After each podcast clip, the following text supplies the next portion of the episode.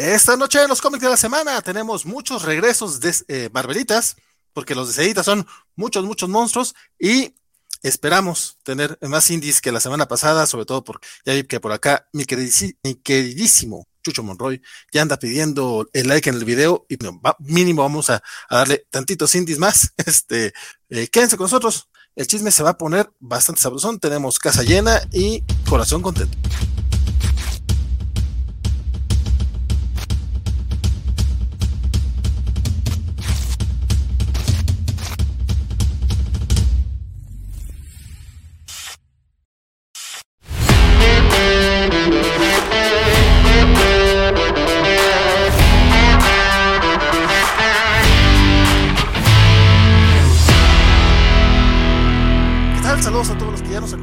Través de las tres, este, tres transmisiones que están en vivo, y es Facebook, YouTube y Twitch. Recuerden que nos pueden ver por la que más les, les agrade. Este, yo les recomendaría más YouTube y Twitch.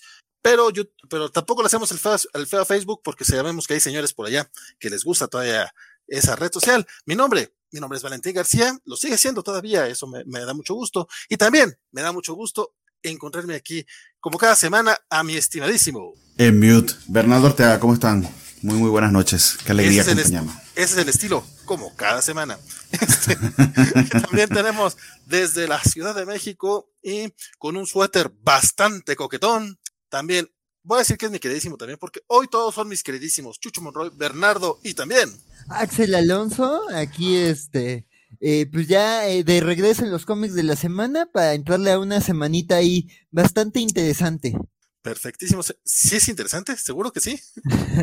No, no, es que a Bernardo ahorita lo estaba tapando el banner de los que la semana, entonces estaba ahí surfeando un poquito. Ah, Don Axel, gustazo que estés otra vez acá con nosotros. Y, y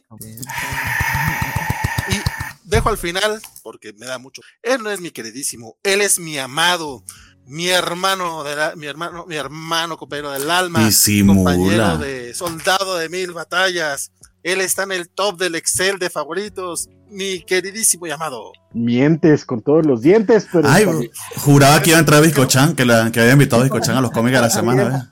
Es que no me los puedo quitar. No, para, yo dije, ya trajeron al enano. Yo dije, ya trajeron al enano aquí. Claro. Este, vale, Bernardo, Axel.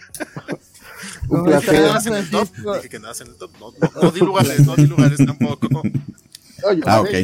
No, okay. Te, no, te menosprecies, Francisco, que siempre que llegas la, la, la, el, público ovaciona, ¿verdad? Este gente de chat. No, el público, el público lo quiero mucho. Muchas gracias a todos los que están, los que están con nosotros. ¿Ves? Te conocen todos, ¿sabes?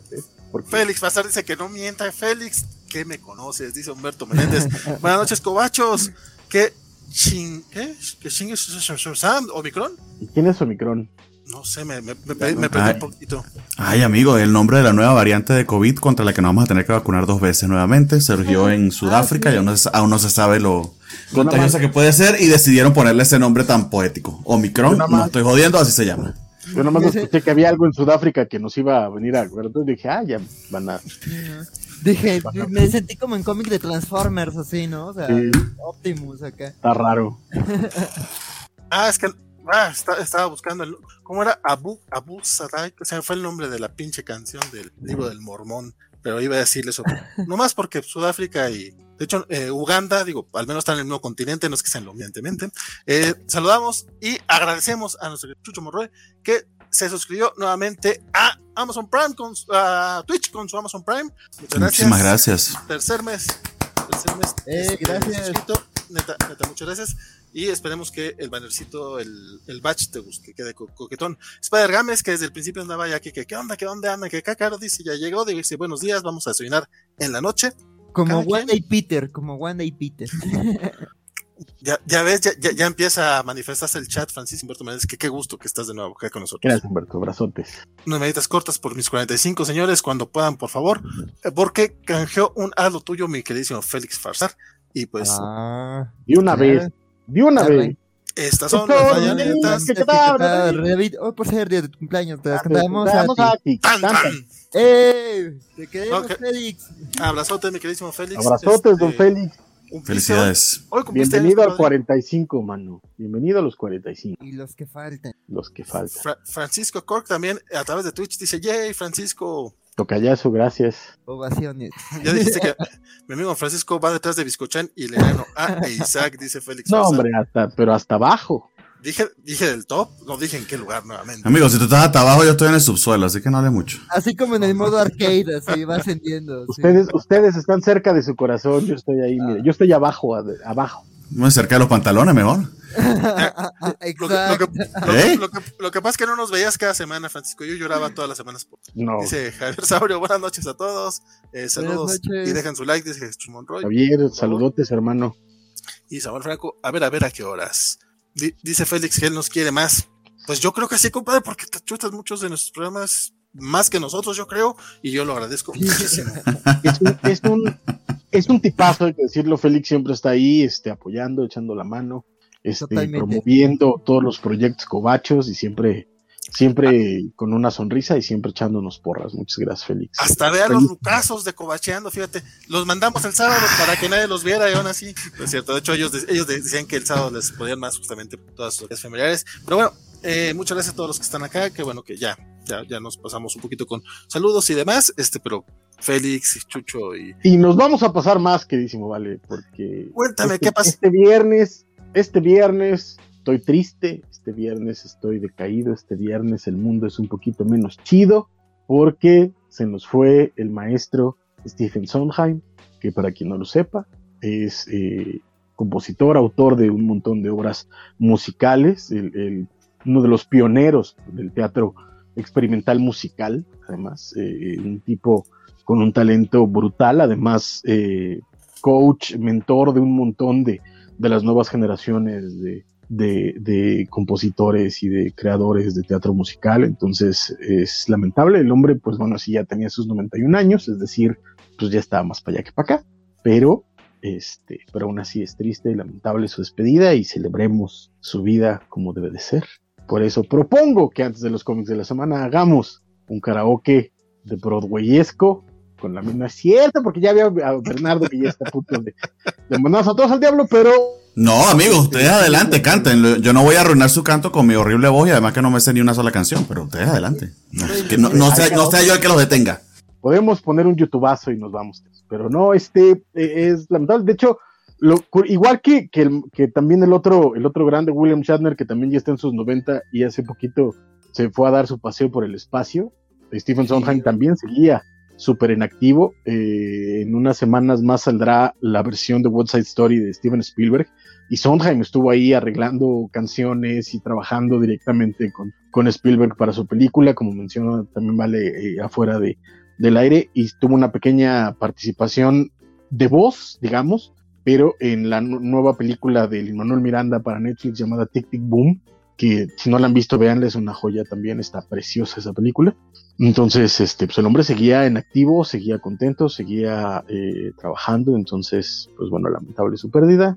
Háganse todos un paro y vayan a HBO Max y vean Six by Sondheim, está en la lista de películas, la recomiendo muchísimo. Y en paz descanse. En paz Eh, sí. Pues descansa, la verdad es que el muerto de la semana, esta semana, este, me duele un poquito más que en otras ocasiones. Este, no soy tan conocedor del, del musical como me gustaría, pero la verdad es que disfruto mucho el, en general pues, las películas y cuando puedo las obras también eh, ir, a, ir a verlas. Este, en general, de Stephen Sondheim, hoy estoy viendo, eh, sabía de su trayectoria, pero como que me, no sabía de, de varias que también se había aventado. Dije, güey, era, era el de The Woods, que por ejemplo, te- ese soundtrack Sí. completito, ¿no? Es Este, buenísimo. mencionabas West Side Story, este, Sweeney eh, Todd. Sweeney Todd, claro. Entonces, pues sí, Company, en fin. ganador de quién sabe cuántos Tonys de, de, premios de la academia, creo que también traía por ahí un Pulitzer. Pues vamos, un vato, un señor, pues, que, que realmente impactó en la vida de muchos y que si no conocen su obra, eh, échenle un vistazo. Seguramente sí conocen, nada más no Sí. saben que es de él, porque luego pasa muchas veces con los opositores, pero sí. Bueno, me, me está sorprendiendo a mí, no sabía que era el de Todd, ya, ya allí pensaba que no tenía ni idea y fíjate que no, para nada. Sí, no, no, no. Eh, definitivamente. Descansa en paz, muchachón. Y qué bueno que lo mencionaste. Que si les gusta Sweeney Todd, búsquense la versión de teatro, porque lamentablemente la versión de, de Tim Burton, este, Sí. búsquenla de teatro, ¿no? Este, Sí, sí, sí, sí. No, mi versión favorita es la de la de Ben Affleck y su niñita en Jersey Girl de Kevin Smith. Esa, oh, esa me encanta. sí. Está, está muy padre. Hay, hay una, este, hay un, en cada determinado tiempo le festejaban años a, Stephen Sondheim con conciertos. Entonces toda la troupe de actores que trabajaron con él eh, eh, subía a cantar sus canciones. Hay una buenísima con Patti Lupón y, los dos actores que hicieron la similitud original y, en la puesta en escena de Patti Lupón de, de eh, Try the Priest. precioso, precioso. Gracias por el tip. Pues bueno, esa es la, nota triste del día. Este, Stephen Sondheim, descanse en paz. Y pues vamos arrancándonos con.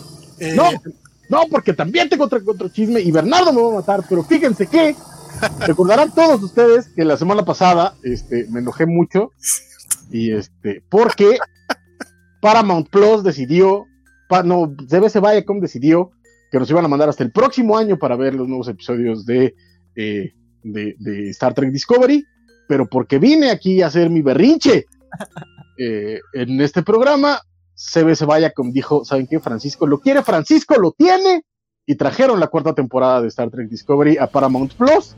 Entonces vayan ustedes a contratar Paramount Plus, que traen ahorita una ofertita de, de 35 pesos por los primeros tres meses, tanto en su plataforma individual como si la contratan a partir de Prime Video o en su defecto si tienen Claro Video.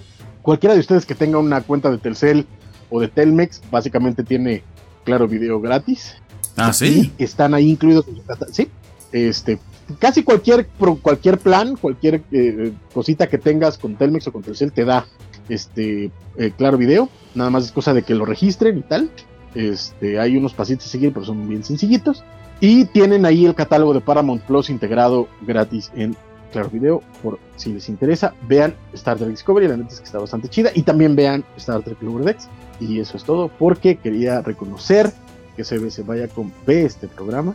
Y dijeron, Francisco se lo merece. Gracias, Francisco, porque está Muchas gracias. el primer capítulo. No quiero, no, quiero, no quiero desmerecer nuestro poder mediático, pero me suena que más bien no supieron comunicar nada bien la primera información. Más, sí sé que Francisco ha hecho ruido en redes porque yo sí vi esos tweets. Yo también tengo un, par de, un par de informaciones que me gustaría compartir si, si me dejan antes de que empecemos. Sí, nada más iba a hacer la mención. Este, no creo que se, que se hayan equivocado a la hora de, de mencionarlo. Más bien, sí reaccionaron no solamente a la petición de Francisco, sino de los fans a nivel mundial, porque si era una estrategia muy pendeja y muy a la antigua de que pues, nos esperamos al próximo año, güey. Si tú te esperas al próximo año, la gente no se va a esperar, lo va a bajar. Y pues, si ya tienes Paramount Plus en varios, en varios países, si aparte en lugares como España, donde no está Paramount Plus, pero si tienes un canal de sci-fi o si tienes una manera de llegar con allá, allá llegan a través de Pluto TV y de, otro, de otro canal, ¿no?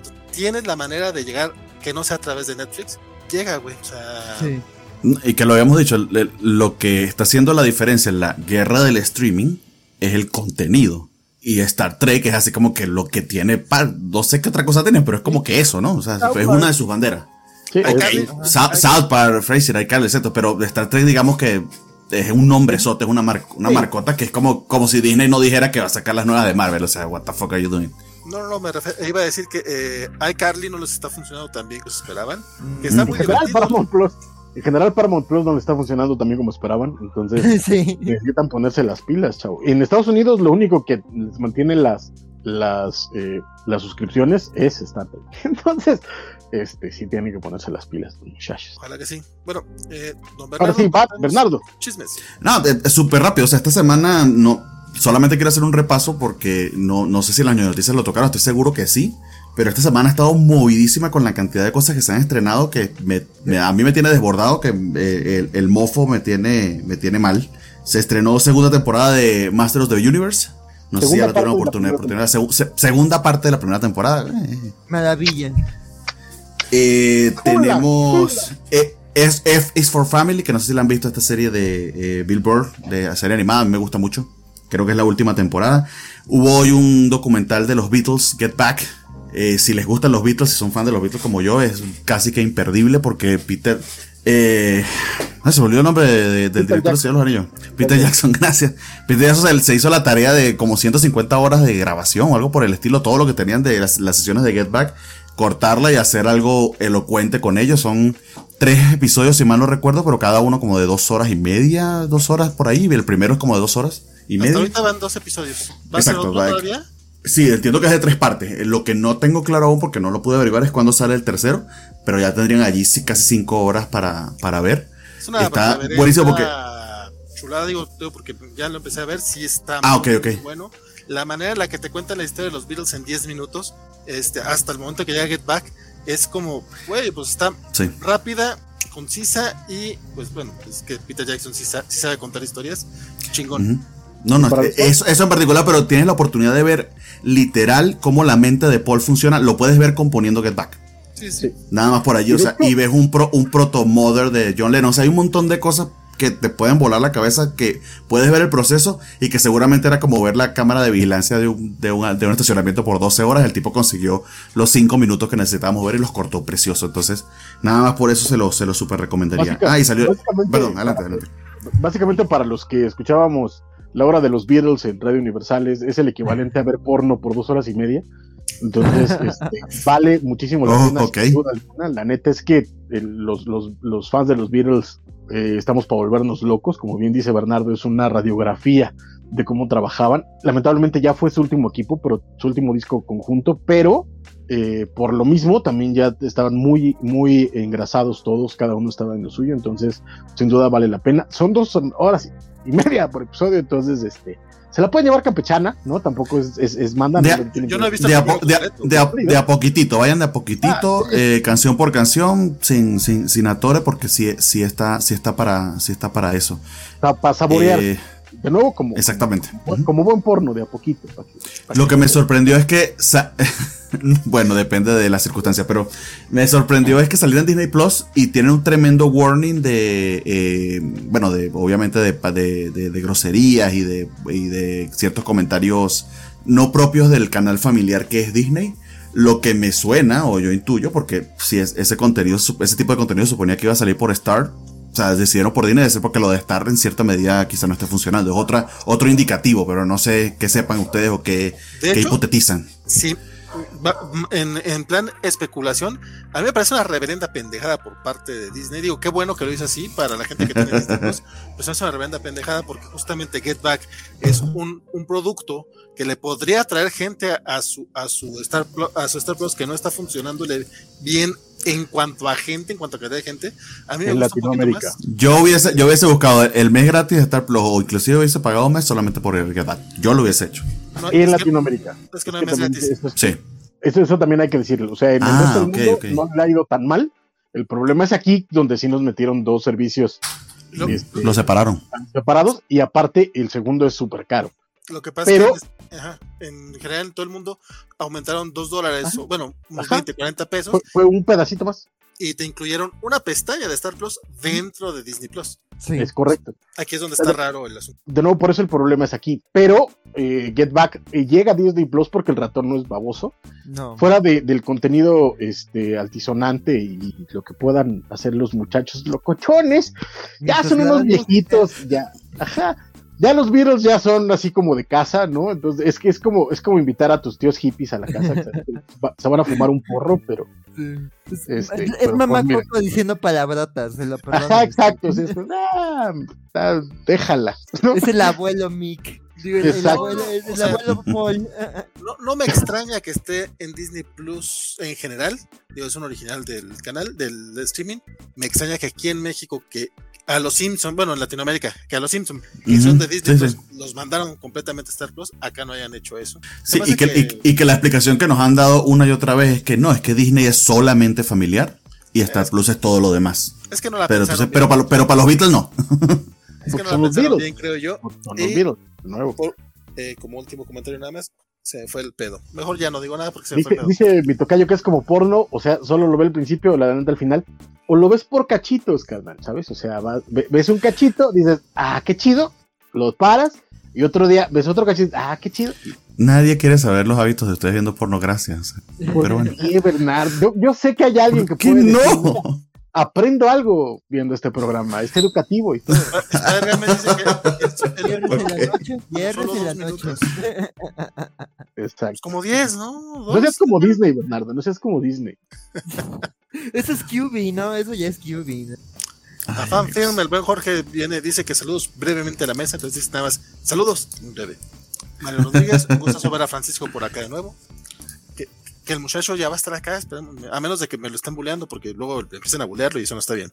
Y si Secundino es que les tiene que poner algo a, la- a los abuelitos para que la familia entera esté feliz. ¿Qué nos quisiste decir, compadre? Ok, o sea, o sea, pero son los Beatles, pero bueno, está bien. Sí, somos viejitos, ¿qué le podemos hacer? Cuentan para toda la familia los Beatles. Sí, sí, sí.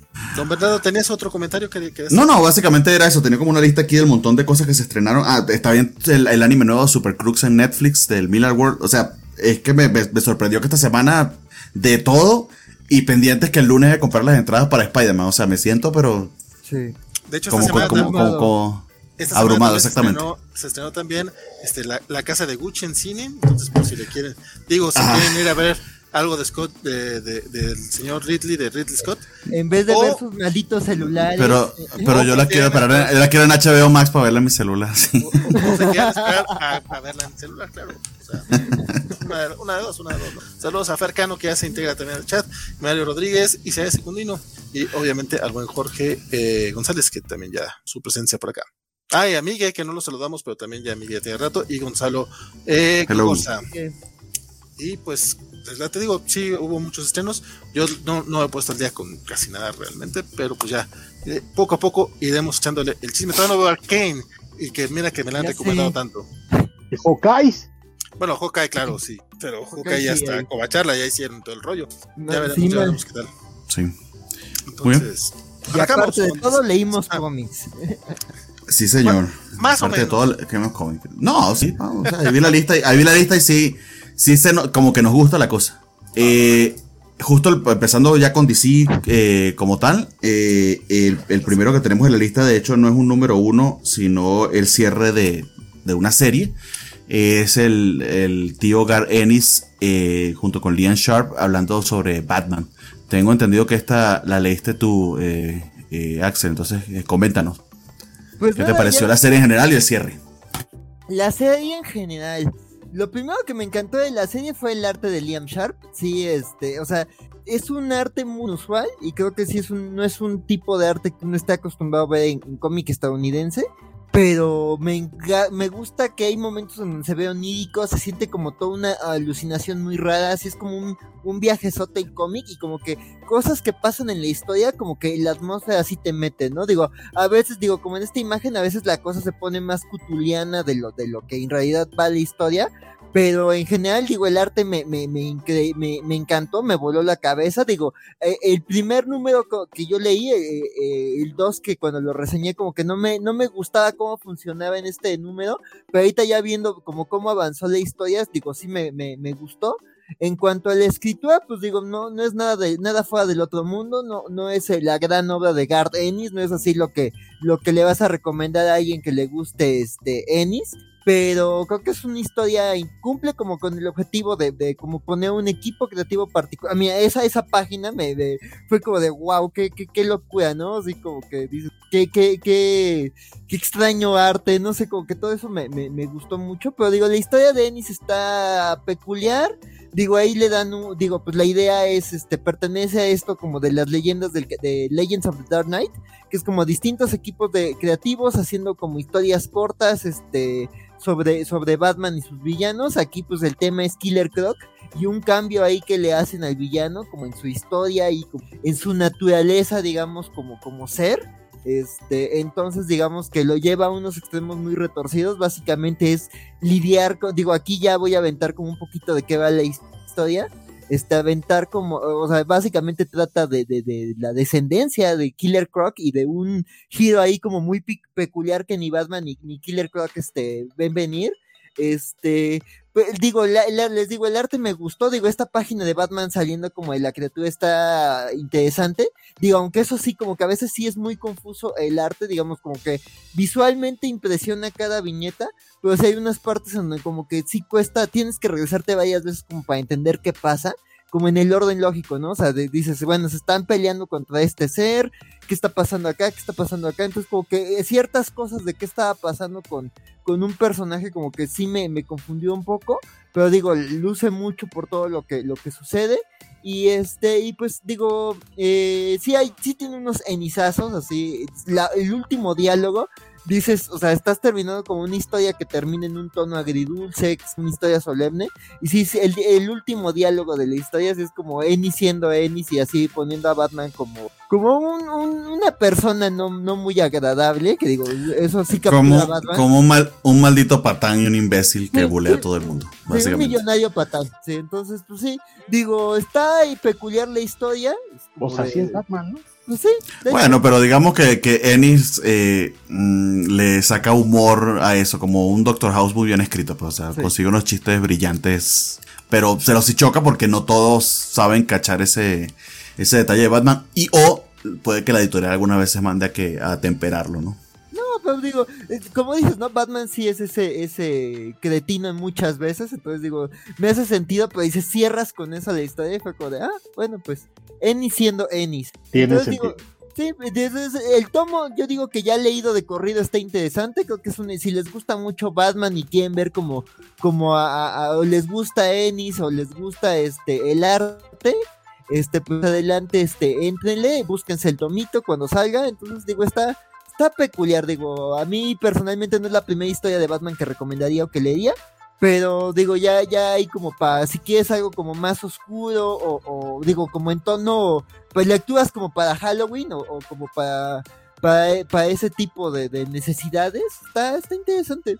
Eh, sí, coincido en, varias de las cosas que comentas. Eh, les muestro aquí una imagen de los conceptos iniciales que no nos había mostrado de un estilo, al menos en coloreado, radicalmente diferente a lo que finalmente nos entregó Liam Sharp, que se fue por, por un estilo muy, muy digital eh, acabado con unos brillos que incluso resaltan más que, que el tema del, del, color, pero sí habla, sí habla en buena medida de lo, de lo versátil que, que, que es el artista. Eh, se supone que él estaba aquí eh, tomando, tomando el, el, lugar de Steve Dillon, que eh, pues no pudo, eh, por razones obvias no pudo completar la obra, no pudo, no pudo llevar a cabo el proyecto pero era la, la, el artista con quien inicialmente Ennis tenía, tenía planteado colaborar, colaborar, perdón.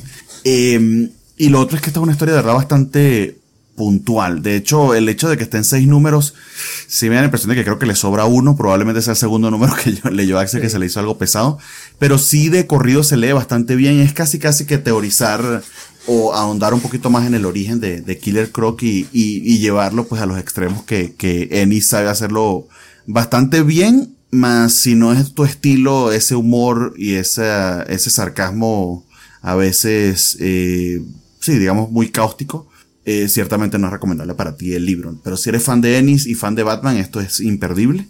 Eh, creo que salió bastante bien librado, como les digo, a lo sumo sobrará como un, li un, un, librito y creo que también Liam Sharp está, está mostrándonos la paleta de posibilidades que tiene. Yo sí no tuve ese problema de, de, de tener que devolverme la acción ni mucho menos eh, eh, Axel, aunque sí entiendo que choca porque es muy, muy diferente al arte que, que, vemos usualmente cuando leemos cómics. Entonces sí, yo también sí, sí creo que es de alabar la intención de tratar de hacer algo diferente. Ténganlo en cuenta porque esto probablemente lo termine publicando Smash, estoy más sí, que seguro. Por, por, los no, por los nombres eso va a salir, pero cuando tengan el libro en las manos tengan en cuenta que es un estilo particularmente distinto. Entonces, eh, sí, sí, sí, se aprovecharon para experimentar y creo que les salió bastante bien. Cosa curiosa, el número anterior me sacó un par de carcajadas porque es algo que usualmente, o al menos conmigo no lo logra frecuentemente, mejor dicho pero eh, el, el buleo que le hace eh, a, a, Killer Croc Batman estuvo, estuvo espectacular. Eh, pero bueno, eh, no, no se recuerda la criatura como coqueteando, pero vamos a darlo hasta ahí, para no lanzarle el spoiler, eso me, partió de risa. Es muy estúpido, pero lo, lo, logró y ya por eso yo diría, oye, es un libro de Dennis y me dio risa, no me, no, no, no, no fue asco ni mucho menos, entonces creo que por ahí va ganando. Entonces, eso es lo que le podemos decir. No sé si poner una calificación excelente ni mucho menos, pero recomendable, sobre todo si eres fan de Dennis y fan de Batman es un libro muy disfrutable. Y con algo que decíamos en backstage, este yo creo que sí llega en hardcover. ¿eh? Sí, Black Label además, sí, sí. Fíjate que a mí lo que me llama la atención, yo no lo leí porque Gardenis tiende a darme muchísima hueva, pero eh, las, las, las, páginas, me, me, como bien mencionan, es la, la parte de Liam Sharp, que, que bruto. Por un lado, este, que creo que tal vez precisamente por, porque le iba a tocar a Dillon el guion, y, y, tras su pérdida decidió tomar una ruta totalmente diferente, radicalmente diferente, entonces eso, eso está padre, pero sobre todo por las alas y, y, y el amplio vuelo que tiene Liam Sharp, a quien recordamos eh, hace, hace poquito en, en, el, en la tirada de, de Green Lantern con, con Morrison. Morrison, que era un tipo de arte muy diferente. Aquí, Sí. eh, aunque es color digital, por supuesto, está emulando técnica pictórica que hemos visto en Batman, por ejemplo. A mí me recuerda en Ujú. Algunos de los panel- paneles que vimos, eh, me parece que es Bob Hampton, si no estoy mal. Este, o el mismo Simon Beasley cuando se aventó este crossover con, con George Dredd, también pintadísimo, que, que lograba algunos de esos tonos, algunos de esos momentos eh, de- similares. Y que en esta semana, creo que lamentablemente ahorita, como es Liam Sharp, me acordé, no lo vi en la lista, este, no sé si, si lo tengo por ahí, pero salió el, el- el Wonder Woman eh, Black, White and, and Gold, el más reciente Ajá. número, y también nos entrega una historia ahí, Liam Sharp, donde está radicalmente diferente. Entonces, eh, este hombre, la verdad es que, es que tiene, No, Y está de reemplazando, a, inicios, Clay- además, está, está reemplazando a de- Clayman en, en el Batman Catwoman de Tom King y es otra cosa también. O sea, lo versátil de, de Liam Sharp es de miedo. el hombre está, el hombre está en un nivel brutal. De nuevo, sobre todo tomando en cuenta de dónde viene, o sea, para los que recordamos sus primeros años, este, también como uno de esos clones, este, súper diluidos de, de, de Jim Lee y, y para acá. Entonces, eh, la verdad es que el hombre ha crecido muchísimo. Entonces, ojalá tengamos por ahí, este, no, no sé si lo tengan el, el, el Wonder Woman Black, White and Gold para también darle una repasadita en un rato, pero van a ver si, tenemos, si tienen las páginas. El, el, la enorme diferencia entre los Liam Sharps que salieron esta misma semana. Muy bien, sí, así, así, lo- así lo pondremos en su momento. Dice el buen Miguel que qué triste que Dillon se nos fuera. Sí. Y menciona a Fanfilm en YouTube. Considerando lo que Ennis le ha hecho a Juana de Arco o a Bruce Lee, le fue bien, ¿no? Sí. O dice que considerando lo que le hizo a Juana de Arco, a Bruce le fue bien. Ah. Lee Sal- bien, Valentín. Lee. Salió bien, salió bien librado, pero sí, yo ya había visto el comentario. El, bu- el buen Félix Farsar por acá, que quiere que hablen del, de los cazafantasmas y de la rueda. Mi compadre, eres el cumpleañero, yo lo sé. Este, pero pues ya fue una semana pasada, hombre, tranquilo. Y lo dice, es que Sí. la, la rueda del tiempo salió un nuevo episodio. Pues sí, pero no tenemos covacharla. Y después dice, lo que quería era una covacharla de Luis Miguel. Y mira, Netflix no quiso que tuviéramos covacharla de Luis. Se encargó de hundirla así. Lo echamos a perder, eso debe haber sido en la, en la primera temporada. Ahora sí, Ah, perdón. Sigamos con Aquaman, ok, Green Arrow, Deep, Deep Target 2. exactamente. Aquaman y Green Arrow, eh, que me había gustado el primer número, pero no, no, no alcancé a leer este. Entonces, adelante, mesa. Pero adivina quién sí lo leyó. Francisco, porque yo no. Por eso. No, pues igual como eh, tuvimos la oportunidad de reseñar el primer número donde nos parecía bastante divertido, este sigue igual. De hecho, creo que el primero me gusta un poquito más. En este ya hay un bajón, pero también el bajón es básicamente porque es acción constante, es acción eh, descarada, vil, eh, eh, corrida. O sea, vamos, incluso el misterio no avanza en absolutamente nada, No. que creo que es el grave, el grave problema del cómic, que no, este, no avanza nada el plot. Pero de ahí en fuera sigue siendo una lectura entretenida, rápida, muy ligera, este, algunos momentos de, de, de caracterización divertidita, un arte muy bueno, la verdad es que eso sí no, no puedo quejarme mucho, podría, pero ¿para qué?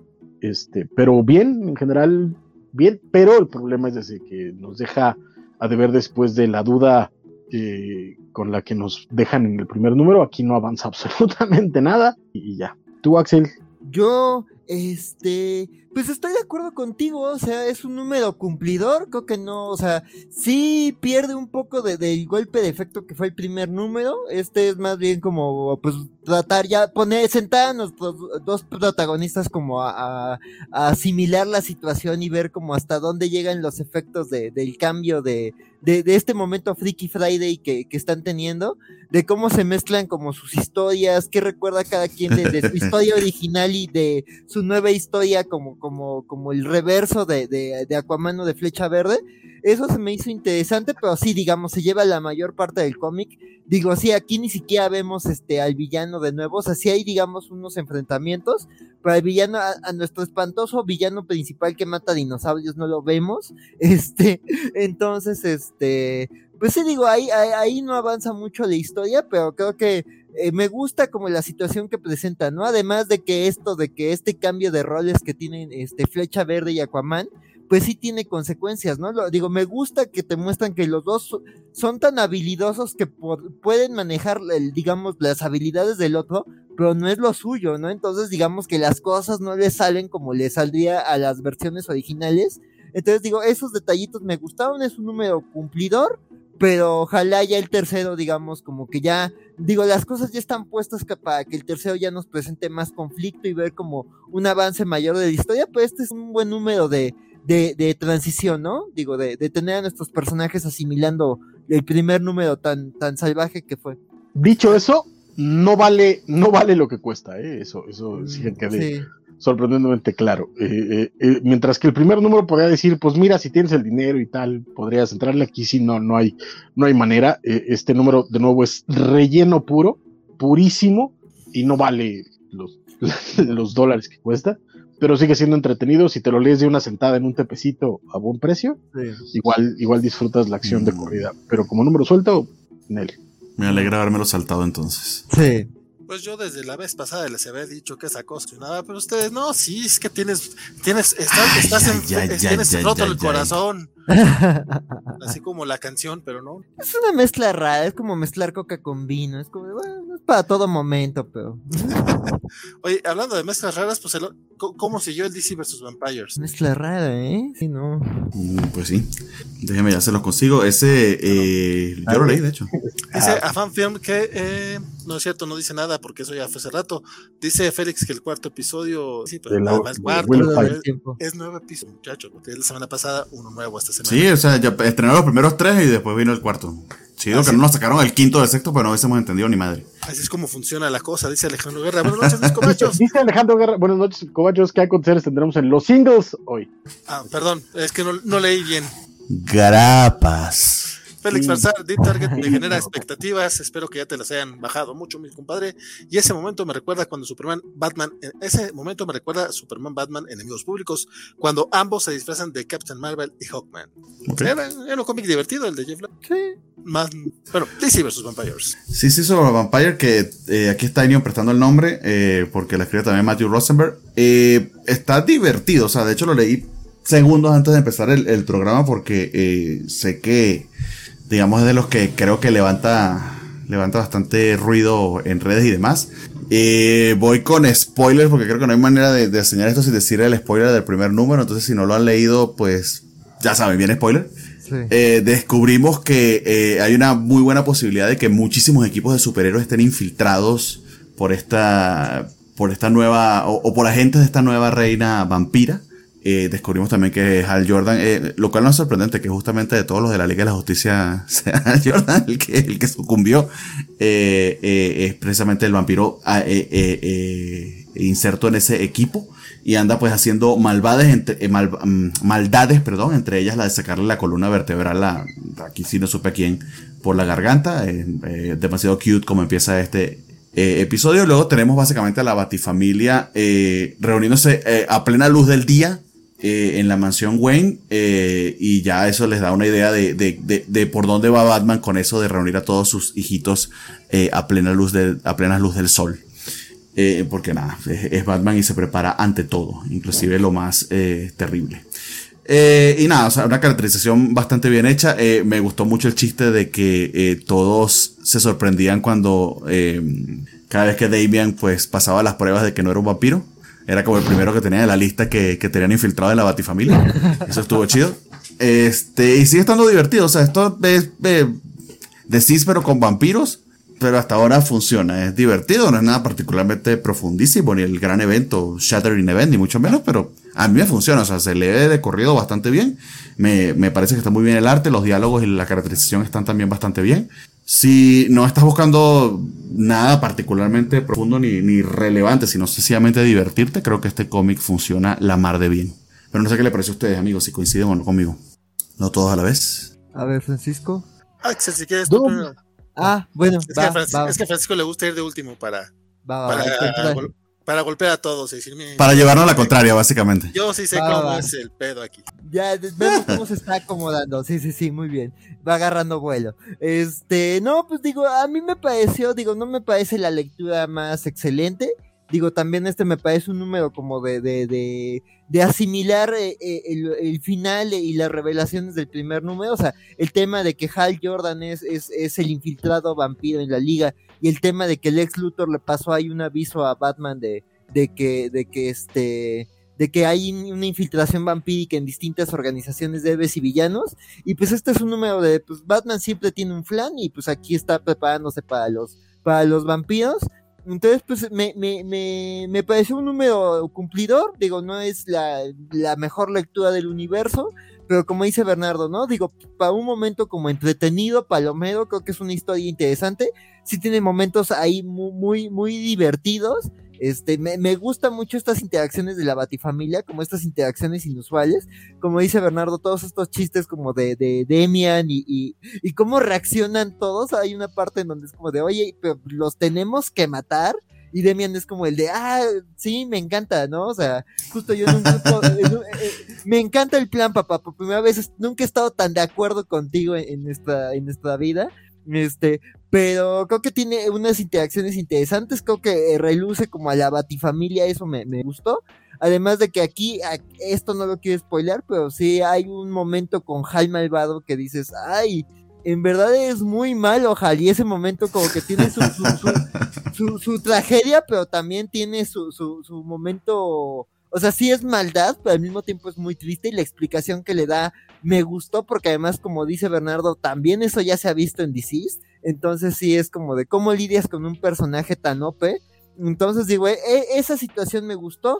Quiero ver a dónde avanza la historia, pero sí, o sea, no, yo no, no es algo que yo me gastaría el dinero, pero digo, en un tomito igual, eh, o, como, o como lectura de temporada, creo que me está cumplidor, está divertido, entonces, este, creo que es una historia interesante, y pues me gusta ver cómo está avanzando, y quiero ver como también, digo, también la explicación que da Batman de, de cómo funcionaría una infiltración vampírica en, en el universo de héroes y villanos de DC, pues me gusta, entonces quiero ver como cómo esas ideas se avanzan y si no se desperdicia todo, todo esto. Ah, bueno, además todo este tema de, de- del té que le dan a la batifamilia, es como de tiene vitamina D, eso es muy importante. Y aparte está preparado de tal manera y es- dices, ah, Batman y Alfred saben y, y, a, y, a Dem- y a Demian le dan chocolate con, con malvavisco para que- porque dice que odia el té. En fin, eh, son estupideces, pero Son funciona. estupideces, pero me gusta, digo, me está gustando Aventuras de la familia Wayne, eh, eh, de la Batifamilia eh, en, en Webtoon. Entonces me gustan estos momentos de Batifamilia. Está, está estúpido, pero entretenido, ¿no? Entonces,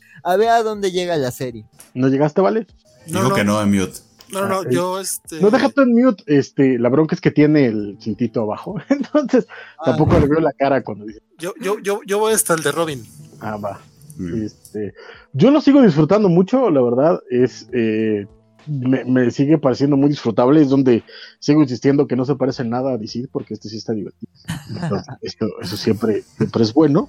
Este eh, Valen- Valentín, a- a- haz lo tuyo, Bardi, si no es de zombies. Eso sí. No, no, pero nunca dijo, ahorita no dijo que fuera de zombies, nada más dijo que no era divertido.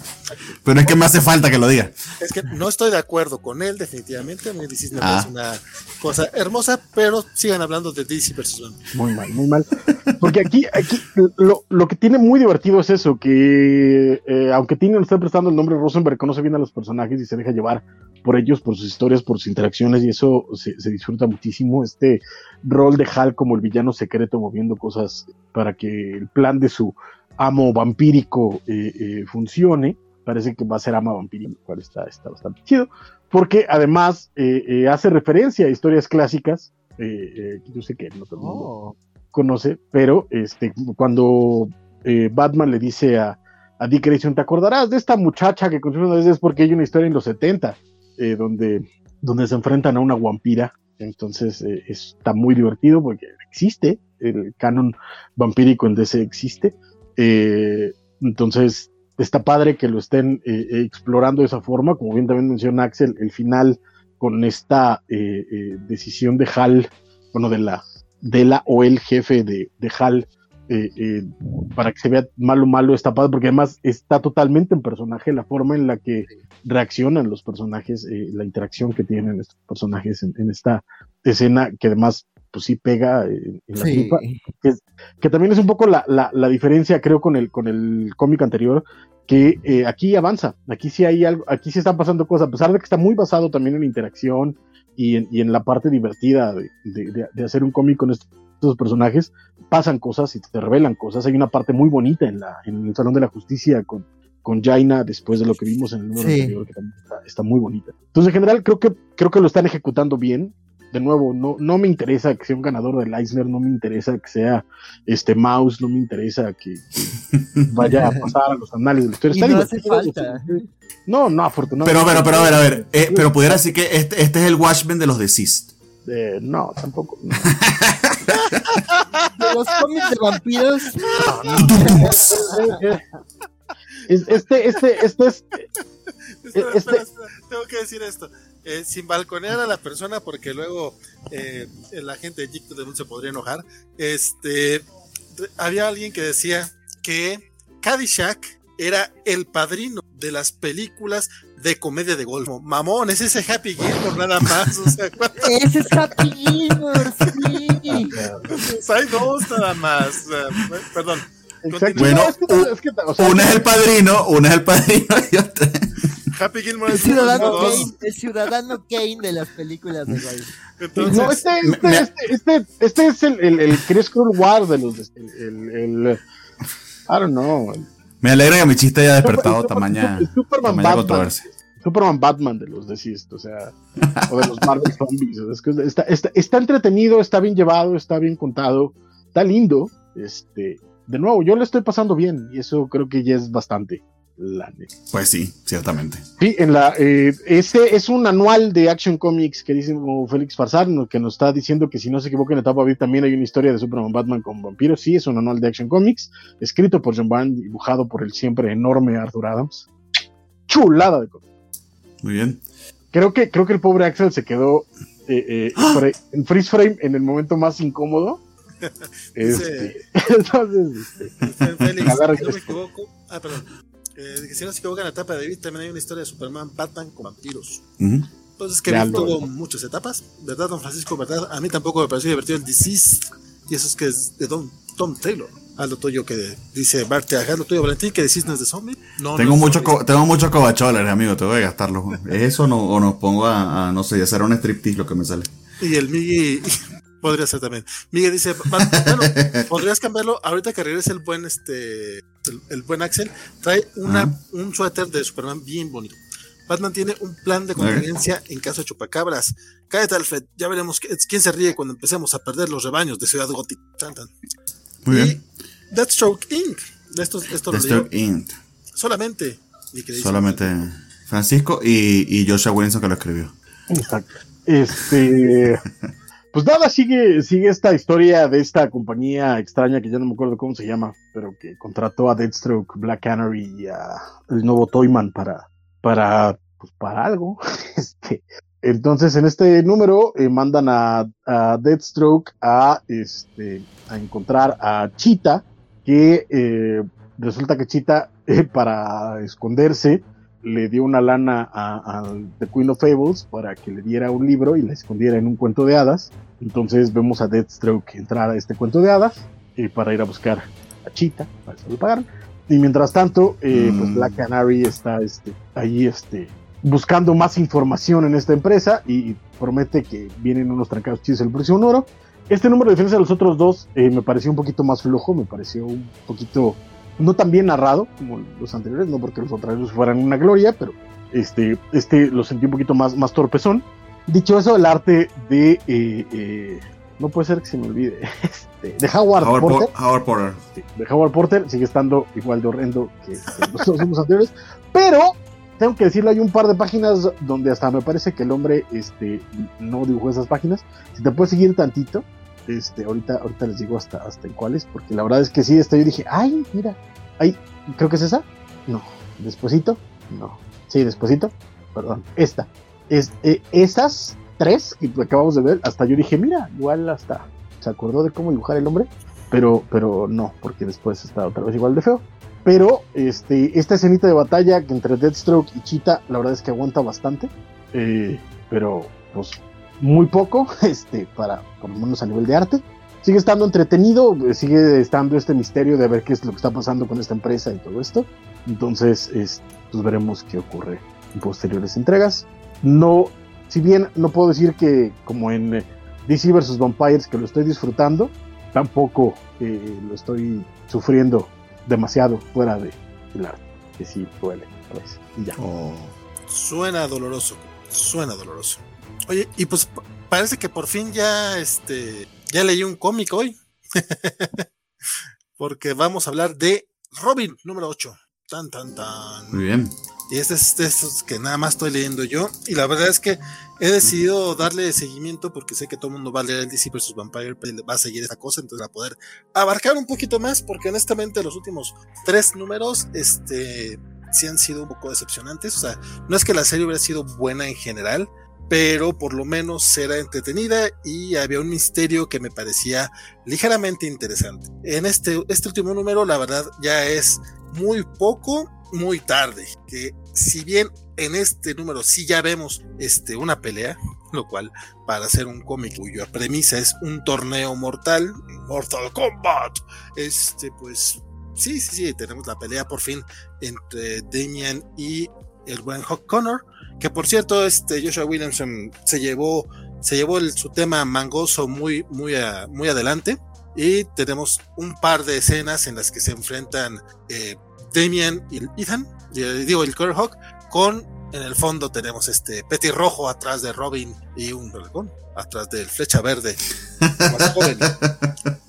La idea no me parece mala, digo, me encantaba cuando lo hacían en los caballeros del Zodíaco, ¿por qué no tener aquí? Bueno, pues te voy a decir por qué no, porque el dibujante la verdad es que es, no es, digamos, el mejor para las escenas de pelea, o sea, también culpo, porque me gusta culpar mucho, me gusta echacar cul- culpas, culpo también a Joshua Williamson, que creo que el guion parece el ideal, porque maneja demasiadas viñetas, demasiados close-ups, y si los close-ups no funcionan en, los live actions, cuando estamos viendo peleas, menos en los cómics, menos en los dibujitos. Y la pelea lleva un buen ratito. La verdad es que sí está muy mangoso, como podremos ver, digo, la gente que lo estamos viendo a través de video, podemos ver ese tipo de detallitos animescos de una pelea. Intenta imprimírselo el, el artista, que es este Max Dunbar. Pero pues, no sé, me hubiera gustado ver a alguien tipo Adam Warren, por ejemplo, alguien que hiciera un Amerimanga más, más en ese estilacho, que le, que le quedara chidito. Digo, dije Adam Warren porque es el primero que me viene a la mente, seguramente ha de haber gente mucho más capaz, no más que, que me acuerdo.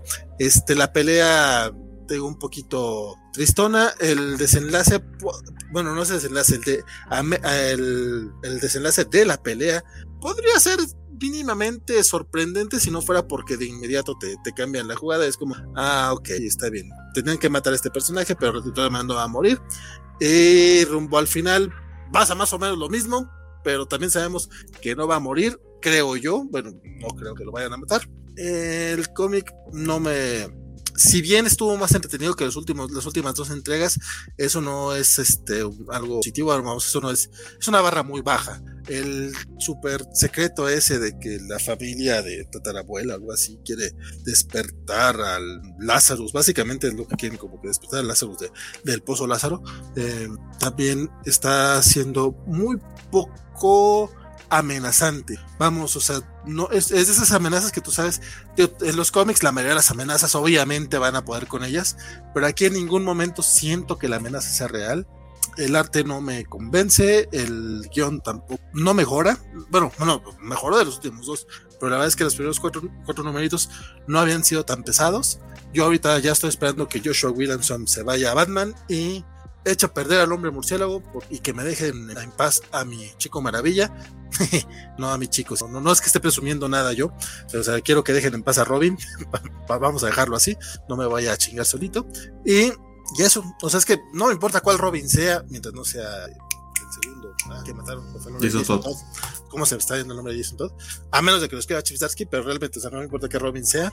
Eh, a mí me divierten mucho los Robins, pero este no, no, no termina de ser el caso y ojalá no le den crán a la serie Oh. Sí, es muy triste porque te digo, sí me estaba gustando. Axel hasta estaba tan mal. Dije, no, yo no voy a estar cuando hablen de Robin. A mí me hablan cuando ya, no, es- ya, ya he pasado este cómic. Ya lo pasamos, mi querido. Odio cuando me arruinan la- la- los arcos de, de, de, de, de pe- de torneo en el cómic gringo. No saben hacer arcos de torneo. Exacto, ese es el gran problema. Y es triste. Pues sí. Muy bien. Eh, el siguiente en la lista es Superman 78, el número 4. Eh, veo que lo leíste, Axel, entonces eh, adelante, coméntanos. Sí, pues mira, hasta me traje mi suétercito. Este. Ah, mira tú. a ver, espérate, ya alguien ahí ya canjeó que, que modelaras el... Ah, sí, excelente. Ah, miren, pues. Justo hoy me llegó por, por, por paquetería mi, mi ugly suéter de, de Superman. Dije, para, para navideñamente. Y, y, pues nada, pues digo, creo que eh, no es, digo, eh, ya habíamos hablado como de que estas series de, de, de, nostalgia de las películas, este, digo, no, nada le está ganando a la, a la, de Batman, a la de, a la de Batman 89.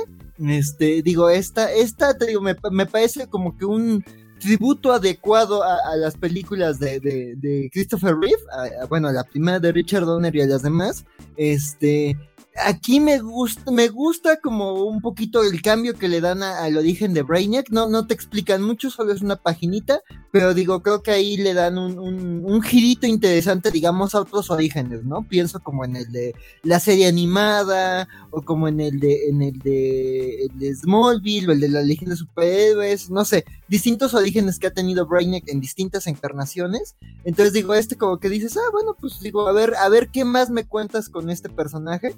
Y digo, con este concepto que quién sabe cómo hubieran resuelto si se hubiera hecho en, película, ¿no?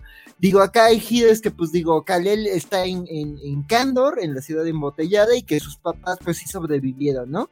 Digo, eso me pareció un giro interesante del número anterior, digo, era como de, ah, ah bueno, eso me, me rompe un poquito como la, la, la, idea de otras películas de Superman, de, de, pero dice, bueno, me, me gusta como lo que prueban acá, digo, hay interacciones bonitas, pero yo creo que este, este y otros números se los roba Lex Luthor. O sea, me encanta cómo están escribiendo a este Lex, al Lex de, de Jim Hackman, a que él interpretó.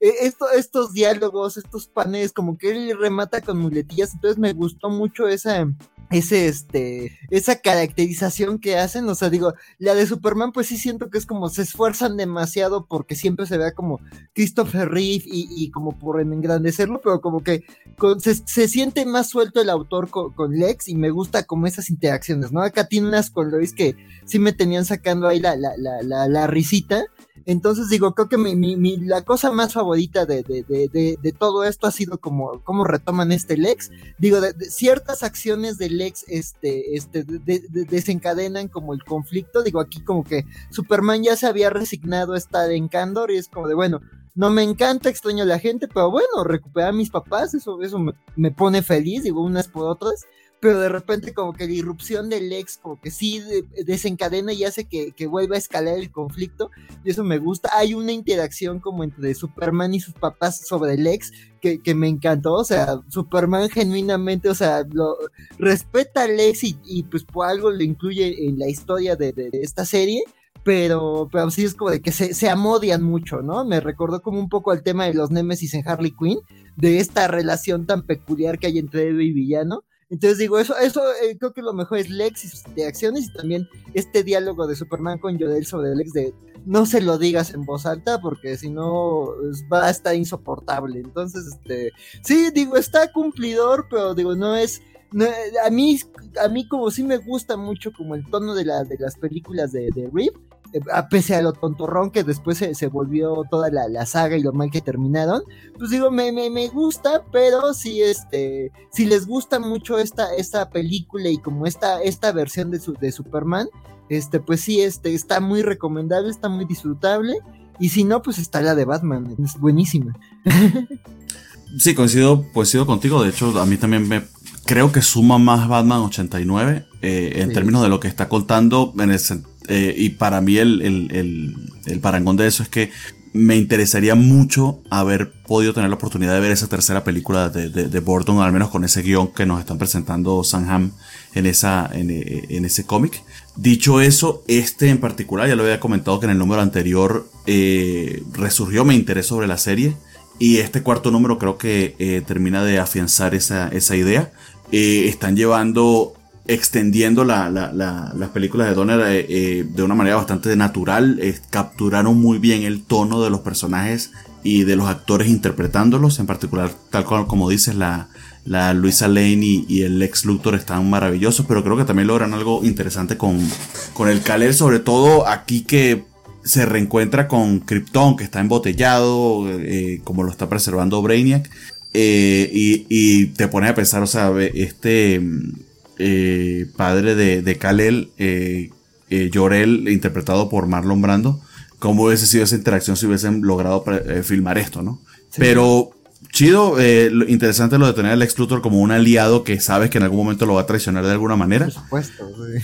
Eh, pero funciona, o sea, funciona, se me hizo bastante, muchísimo más divertido, potable eh, que los primeros dos números. Sí. Creo que eh, agarró, agarró un ritmo y agarró un buen ritmo la serie. eh, y apenas es el cuarto número, es decir, creo que, creo que en conjunto se va a leer bastante, bastante bien.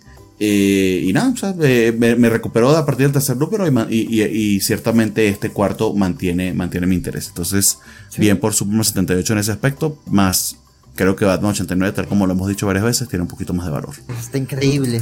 Sí, exactamente. Muy bien. Y Valentín, estás en mute. Eh, tengo que decir varios comentarios este, respecto a la de Robin. Decía Demian es el titular del cómic Robin. Eh, en efecto, mi buen Alex Guerra, Demian es el titular ahorita en Robin.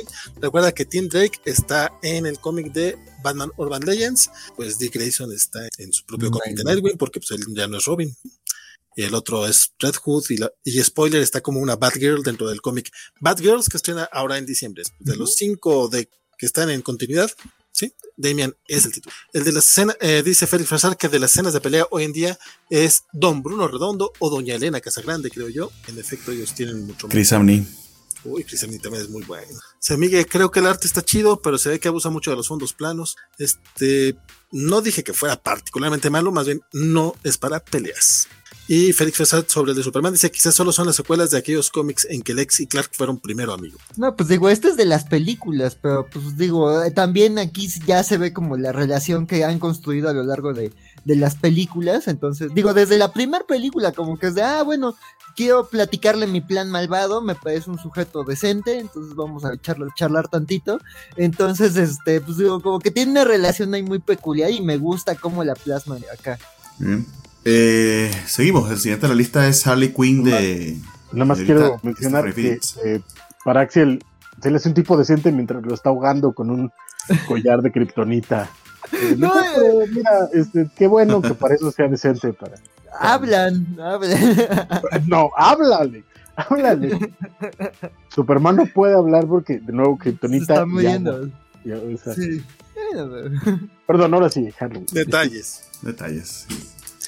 Harley Quinn número 9 de Stephanie Phillips eh, y Riley Rosmo. Eh, tuve oportunidad de leerlo. Esto es la última parte de Fear State eh, de Harley Quinn. No sé, Valencia, si tú quieres comentarlo primero.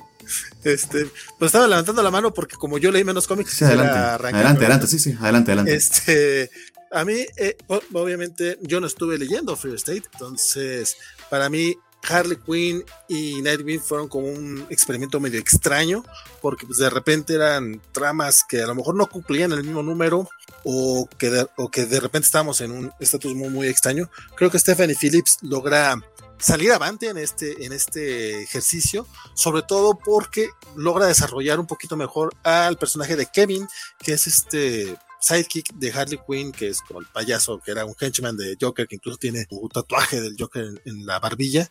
Y aquí lo vemos tratando de, inspirado por, por, esta, por, es- por esta Harley que intenta ser una mejor persona, él también está intentando ser persona, está dejando, tratando de dejar atrás. Y me encanta este este, esta parte en la que se ve forzado, bueno, se ve en la disyuntiva de ayudar o no a alguien, al vato este que lo, que lo- uno de los que lo tuvo cautivo junto a Hugo Strange, Hugo, Hugo Strange, yo creo, y es mu- muy gracioso porque lo que ve son, se le aparecen una diablita y una, y una angelita, pero en lugar de, como suele ser que se, se te- en, en este tipo de, de historias que se te aparezcan tus versiones de ángel y diablo, no, aquí son una diablita Harley y una angelita Harley que es muy pelean ahí entre ellas para ver si puede, si debe o no rescatar a, a su otro hora enemigo. Eh, me encanta mucho la parte de, de Kevin, que es básicamente la mitad del cómic, y del otro lado tenemos pues todo lo de lo de Harley ahí tratando de escapar de este lugar extraño que la verdad ni sé dónde, dónde, dónde está escapando, anda con, con Poison Ivy, de repente ya en Catwoman, toda esa parte a mí se me hizo muy muy confusa, este creo, no sé si es porque no estuve leyendo First Aid o porque no me acuerdo Sí. del número anterior, No, porque no estoy leyendo en Fear State porque estoy viendo de Catwoman. Es- sí, No. bueno, me supuse, pero sí, eh, eh, sin embargo, las interacciones de, de Harley con, con, Pamela son una cosa bastante, bastante hermosa. Y de hecho, la semana pasada nos, había, nos habías este, compartido justamente la página final, Último Bernie. Cuando llegué uh -huh. a verla este, en este número, sí me quedé así de que, ah, cabrón, este, me, me leí un cómic que no era esta semana, ¿o qué pasó? O sea, por un momento sí dije, qué pendejo, o sea, me puedo haber leído un cómic que sí era esta semana, total, de Harley me lo leía luego, pero pues no, o sea, afortunadamente sí era de, sí era de esta semana este cómic, y eh, pues es nada más este momento en el que casi se dan un beso Harley y Poison Ivy, y está así como, sí. eh, eso fue el que dije, eh, no me gustó tanto, sin embargo, pues el arte de Riley Rosmo como, como siempre bastante efectivo con los guiones de, de Stephanie Phillips, este de Harley es de los títulos mucho, yo sé que a Félix acá en un ratito va a decir, a mí no me gusta leer cómics de Harley Quinn, está bien, mi queridísimo cumpleañero, este, te, te, lo, te lo respeto, yo estoy disfrutando mucho, a pesar de los tie-ins y de la parte que no le entendí porque pinches horribles, Ay. este, creo que Stephanie Phillips logra salir adelante justamente aprovechándose de, de, del buen Kevin. Eh, sí, coincido, o sea, lo, lo, que está peculiar y que probablemente fue lo que no te hizo sentido es que esto sucede antes del Batman 113 que 117 que leímos la semana pasada, bueno, que leí yo la semana pasada. No, tampoco, de hecho, tampoco le, tampoco le puse atención a lo que pasó en Bueno, pero eh, sí pasa, bueno, medio lo comenté. Eh, está separada eh, Pamela, eh, Ivy. Poison Ivy estaba separada de una semilla, lo que había hecho la, la Gardener, que habíamos tenido también su historia de origen la semana pasada. Y esto es los momentos previos del rescate que eh, Selina y, y, y, Harley logran de esta otra parte que faltaba de Ivy, precisamente para evitar que colapsara Ciudad Gótica. Eh, pero está bonita la confesión que le hace Harley eh, a esta parte de, de, Pamela que parece como que hay una parte de Pamela que se resiste a entregarse a la relación entre ellas y otra que sí lo hace y pareciera que son estos dos personajes. Entonces tiene la oportunidad de confesarle su amor a ambas y el miedo que tiene acá de que si llega a integrarse eh, eh Pamela pues eh, termine rechazándola nuevamente. sabemos ya por lo que pasó en el Batman de la semana pasada que no, que no ocurre. Pero, pero sí coincido contigo en que la parte más fuerte del cómic fue lo relacionado con, con Kevin, ese, ese momento de heroísmo y de, y de inspiración a partir de, de, Harley. Le quedó muy bien logrado a Stephanie Phillips y a, y a, y a Rosmo. Eh, y nada, o sea, Harley Quinn de hecho sigue siendo entre los títulos de, de Batman eh, de los más destacables, eh, junto con Nightwing diría yo. y, y sobre todo porque hay una, hay una simbiosis muy, muy, muy muy maravillosa entre escritor y, artista que, que, que, que, se nota muchísimo en las páginas. O sea, vibran las páginas porque están, están muy, muy, muy interconectados. O sea, el guion va en servicio del arte y está permitiendo a Harley Rosmo pues desplegar todas sus capacidades que, que está quedando pues maravilloso. Entonces, Harley Quinn altamente recomendable a pesar de que ocurre en eh, Fear State. Francisco, lo leíste, ¿no? Sí, no, no sabía si lo había leído. Y creo que, creo que lo que está pasando, yo igual que Valentín no leí Fear State y rehuso. Sobre todo porque los números anteriores a Fear State habían estado bien pinches, pinches. Este, pero creo que la, la, gran ventaja que tienen tanto Tom Taylor en Nightwing como Stephanie Phillips en, en, Harley Quinn es que a pesar de que la trama, digamos, el desarrollo de la historia se entorpece por el, por el crossover y tener que andar resolviendo cosas a fuerzas eh, o introduciendo personajes o cosas raras de, de compañía, eh, lo bueno es que los autores están tan conectados con los personajes que hacen piezas para ellos. Entonces, eso, eso para mí es lo importante. Sí, por supuesto que la, que, que la, la historia de Kevin en los últimos números es lo que se lleva la, las palmas, pero también lo que le está pasando a Harley tiene, tiene su importancia y su emoción y eso me gusta. Me gusta cómo abre contando esta, esta historia acerca de ella, de, de que ella cuando era niña no, no tenía miedo a nada, excepto quizá a los payasos, y, y tal vez por eso eh, es eh, su relación con, con, el Joker, y que termina eh, diciendo que al final de cuentas lo, lo, lo, más vulnerable que puede ser una persona es cuando se enamora y eso es cuando le, le declara esta, este temor que tiene a Pamela y Pamela la forma en la que reacciona. Entonces creo que como piezas de personaje siguen funcionando muy bien eh, Nightwing y Harley, a diferencia de, del grueso de, de, de títulos de Batman. Eh, como bien dijera Bernardo, el, el, guano semanal. Entonces, pues a mí me sigue gustando. Riley Rosmo sigue, sigue dando, dando do de pecho en cada página, en cada, en cada entrega, en cada diseño, en cada momento de personaje. Entonces, muy bien, muy bien Harley Quinn. Yo, igual que Félix, tampoco soy fan de, de Harley. De hecho, desde que la metieron a continuidad, la verdad es que me rehusaba a leer eh, eh, títulos de ella, también porque la gran mayoría eran bastante malos. Eh, pero este título me, ha ido ganando poco a poco y, creo que con justa razón el trabajo de Stephanie Phillips y por supuesto de Riley Rosmo tiene, tiene por qué. Qué bonita palabra utilizaste, mi queridísimo Francisco. Es correcto, el guano siempre. semana a semana. a mí me lo habían prohibido, pero si lo dices tú es palabra santa. qué te lo, que a ti nadie te prohíbe nada, ¿verdad? porque no, no, soy tú, Francisco. Puedo hacer muchas cosas, pero no, puedo llegar a ser tú. Te aplicó una, a ti no te sale. Tú mira. A ti no te sale. Gracias, Axel.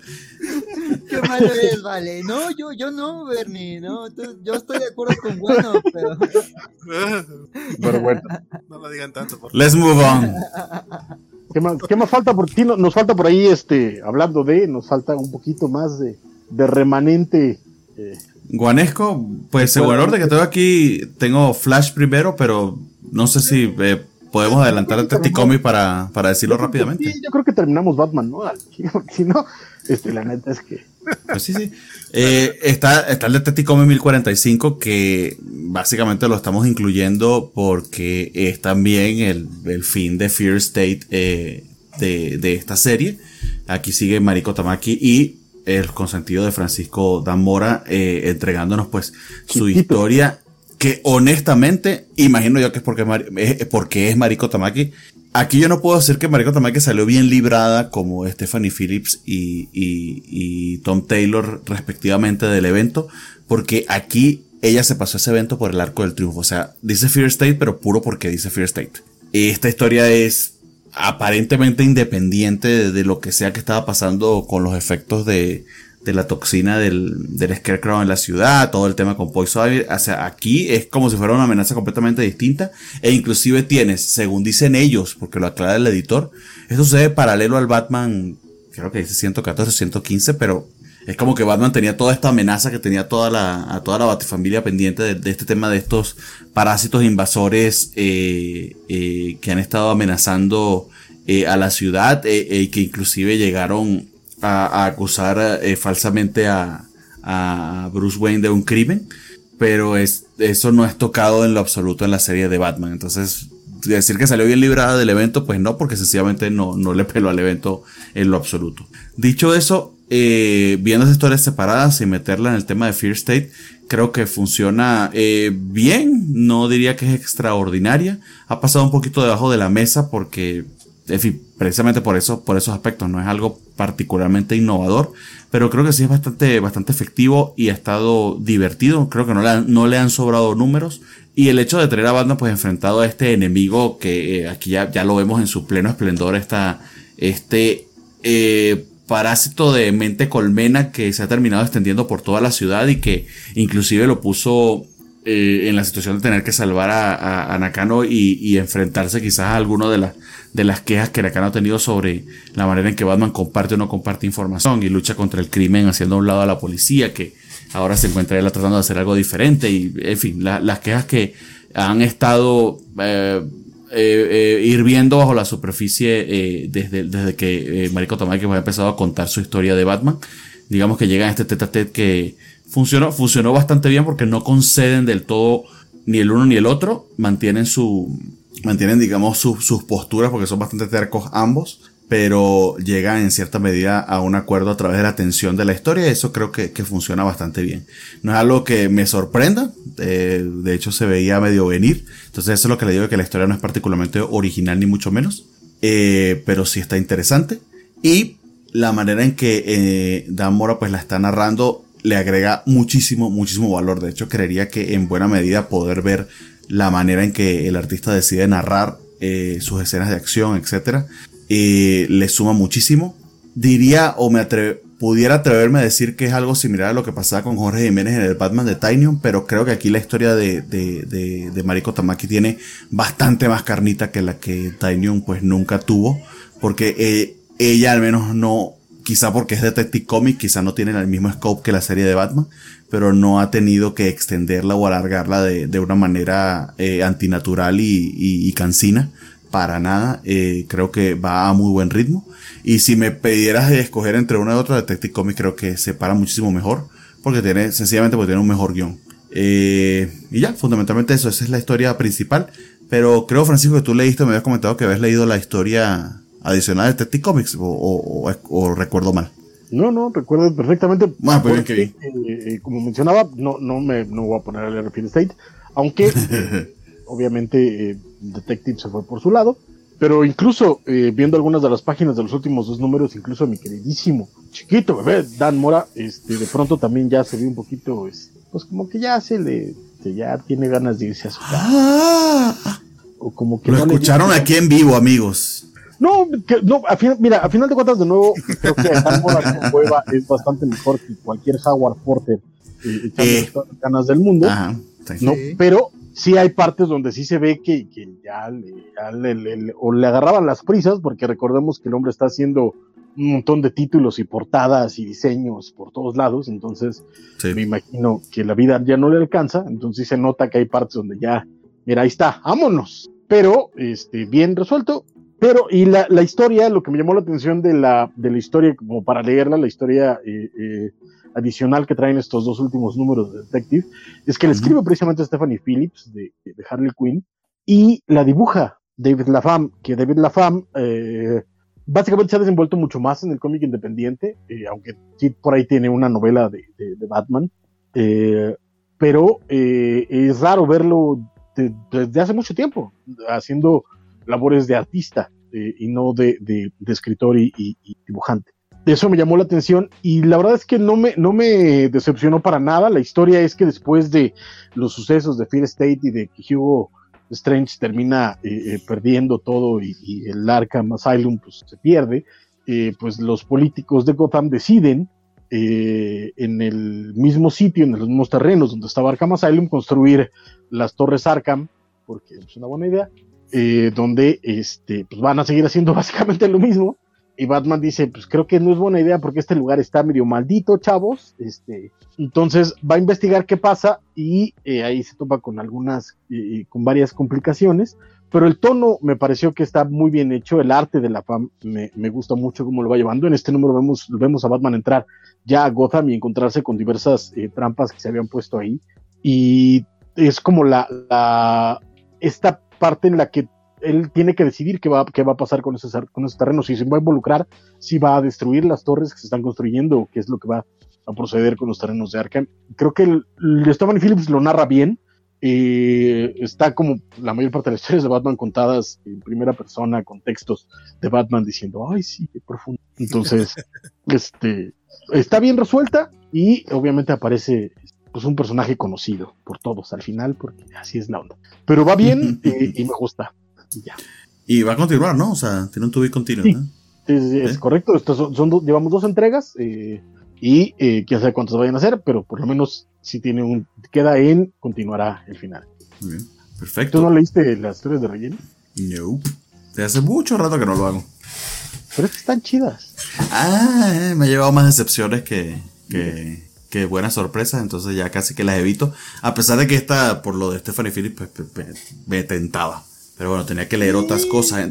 Entre ellas, por ejemplo, no pude leer el Flash 766, 776 ni el Wonder Woman, Wonder Woman Black and Gold, que muy bien nos dijiste fue ya ha empezado el programa que también lo habías leído.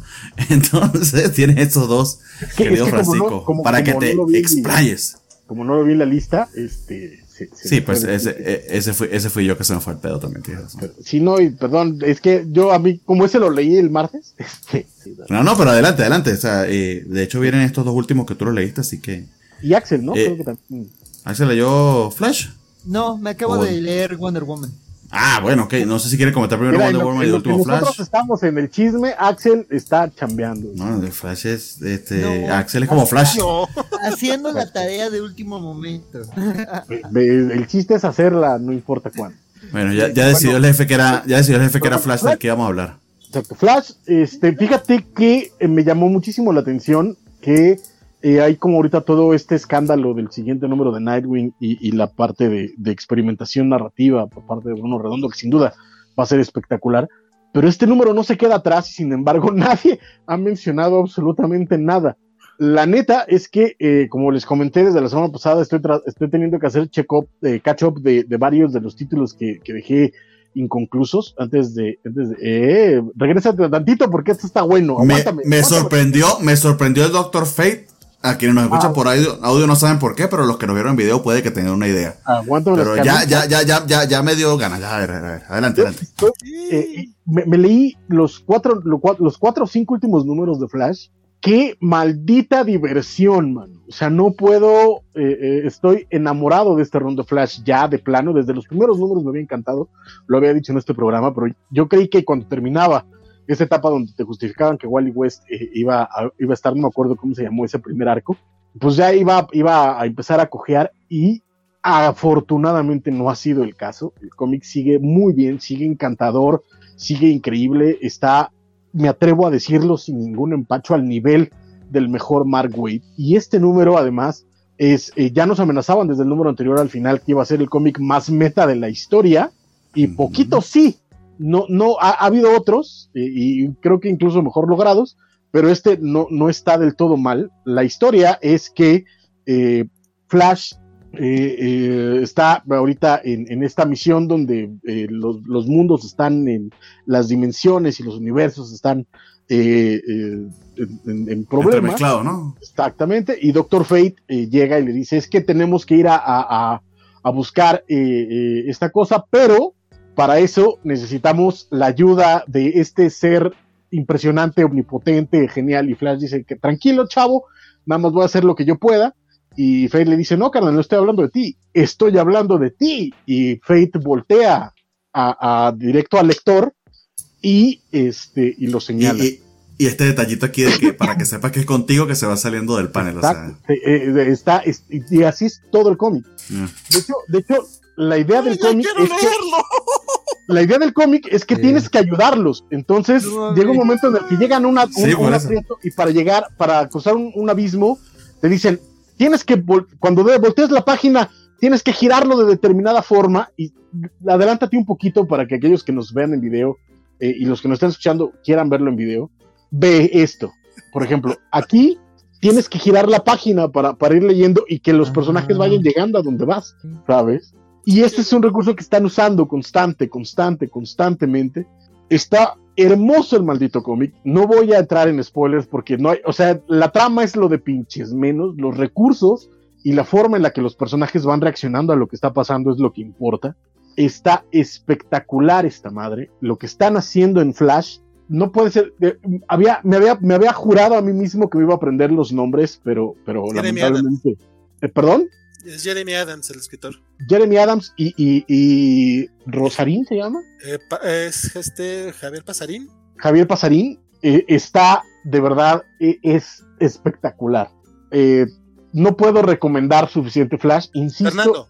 Perdón, Fernando Pasarín. Fernando Pasarín están, está, de verdad, sin miedo a equivocarme, está al nivel de, de- del Flash de Mark Wade, sin, sin ninguna, sin ninguna pena, sin, sin ninguna, sin ningún miedo. Háganse un favor todos, todos, todos, todos, todos, y lean Flash. Está espectacular esta madre. Sí, le habíamos perdido un poquito el, el- el- la pista, creo que porque un par de números, quizá un tantito de relleno, pero hace unos cuantos números, pero creo que sí habíamos dicho lo, lo- lo genial que había estado Flash y sí me arrepiento de no haberle, Sí, de, de no, de no haber seguido este, este número en particular, pero sí rescato de lo que comentas. No está haciendo tanto ruido como por ejemplo Nightwing. Sabemos que Nightwing es bastante notable, pero, pero está en boca de todos. Eh, Flash está pasando un poquito bajo de la mesa y, y no es justo porque creo que, tal como ustedes comentan, había, hacía mucho rato que no veíamos al personaje tan bien tratado y tan bien escrito. Yo lo tengo Y que decir. de- eh, eh, desde, Fu- desde Future State ha estado impecable. estado al tiro. Yo lo tengo que decir, eh, y creo que sin duda, y, y con justa razón, Nightwing se ha llevado las palmas. Eso me queda absolutamente claro. Eh, pero a mi gusto, después de haber ya leído un buen tramo de esta nueva etapa de DC, sin mucho empacho, puedo decir que Flash, si no es el mejor título de DC ahorita, está a la par de Nightwing sin, sin mucha diferencia en realidad. Entonces, dense un chance de leer Flash porque sobre todo si son fans de Flash, si son fans del Flash de, Wally West, si, si quieren entrar a conocer al personaje, es un gran punto de entrada. De verdad. Lo cual, está- lo cual es, bien, es bien bonito porque es el retorno de Wally West después de haber sido mal- tan maltratado y que retorna con una serie con este calibre. Es con una para los super fans. serie. Ninguna de las series de Bar- ninguna de las series de Barry Allen después del Rebirth han estado así de buenas. Eso, eso te lo puedo decir así con una mano en, el corazón. Está espectacular. De acuerdo. De hecho, el número anterior, que fue el de el de toda la, de, toda la ciudad odiando a, o sea, toda la ciudad enojada, y la razón por la que Wally no entra en ese, en ese mood de Eclipso, es, digo, spoiler porque se tarda un rato en, revel, en revelarte, digo, era muy obvio, este, chulada de cómic. Yo la verdad es que eh, por güey no llega a este, porque es de los que tenía así listos para, no me acordaba de esa promesa del cómic más meta y no le puse atención a la portada, porque ahorita que la estoy viendo, o sea, con esa portada era para... Para entrar a este pinche cómic antes de leerme, incluso el de Harley, digo que me gusta mucho Harley Quinn, pero sí, este era para leerlo. Sí, pero, pero, el de Harley casi que era una diligencia para cerrar la historia, etcétera. Este se ve que están tratando de hacer algo diferente. Es, es, es el cómic de la semana de DC sin bronca y si, me, y si me apresuras, hasta el de la semana en general. ¿Sabes quién sí lo leyó? Rambler Stark, que nos está, nos está escuchando a través de Facebook y nos dice: Saludos, cobachos. Fue genial poder ayudar a Flash. Me recordó cuando alzaba las manos para que hiciera el Genkidama. Todos somos The Reader. Qué bonito. no, no, es que sí suena que es este cómic entretenido y me arrepentí, lo voy a leer al ratito. Y, eso sí, y esto sí quiero dejarlo claro. Yo lo, yo lo tuve que leer en digital porque pobre y, porque copias de, de reseña. Pero si hay un cómic, un cómic que merecía ser comprado esta semana, es este Flash. Porque los efectos que te pide hacer solo se pueden hacer en impreso. Como, como lo acaba de, demostrar Bernardo ahorita que trataba de darle la bolsita a las páginas y así. Mm. Les puedo jurar que el efecto que tiene el impreso es mucho mejor. Sí, con tableta, de verdad, de verdad que no, de verdad que no. Por, por lo que te pide hacer. No, porque así, ¿no? O sea, que vayas así, ¿no? Sí, pero creo que, sí, creo que sí, es, me recordó un poquito al, ¿qué fue? El payaso de medianoche, uno de Grant Morrison en Batman, no me acuerdo ahorita cuál, que justamente era de que, güey, tienes que leerlo así, que, que tenía que ir yendo por círculos a través como un tipo espiral, o el de, o el de Silver Surfer de, de Dan Slott y Ah, claro. Uy, es, es, hasta el Silver Surfer de Dan Slott también es una otra chulada. Una puta, y yo no entiendo por qué no han reimpreso el maldito Omnibus. Yo estoy esperando a que lo, a que lo reimpriman para entrarle porque salió, se agotó de volada y no lo han puesto a reimprimir en Sí, sí, sí. Muy bien. Pero sí, Flash, eh, Flash. Sí. Flash. Sí, no, pues para la lista para la próxima visita a la tienda de cómics, ¿eh? Porque creo que. Sí, la verdad sí. Ese y Ecolands, creo que sí son de esas cosas que demuestran lo, vivo y vigente que es el formato en papel, ¿no? Ecolands. Perdón. Ecolecuas. Muy bien.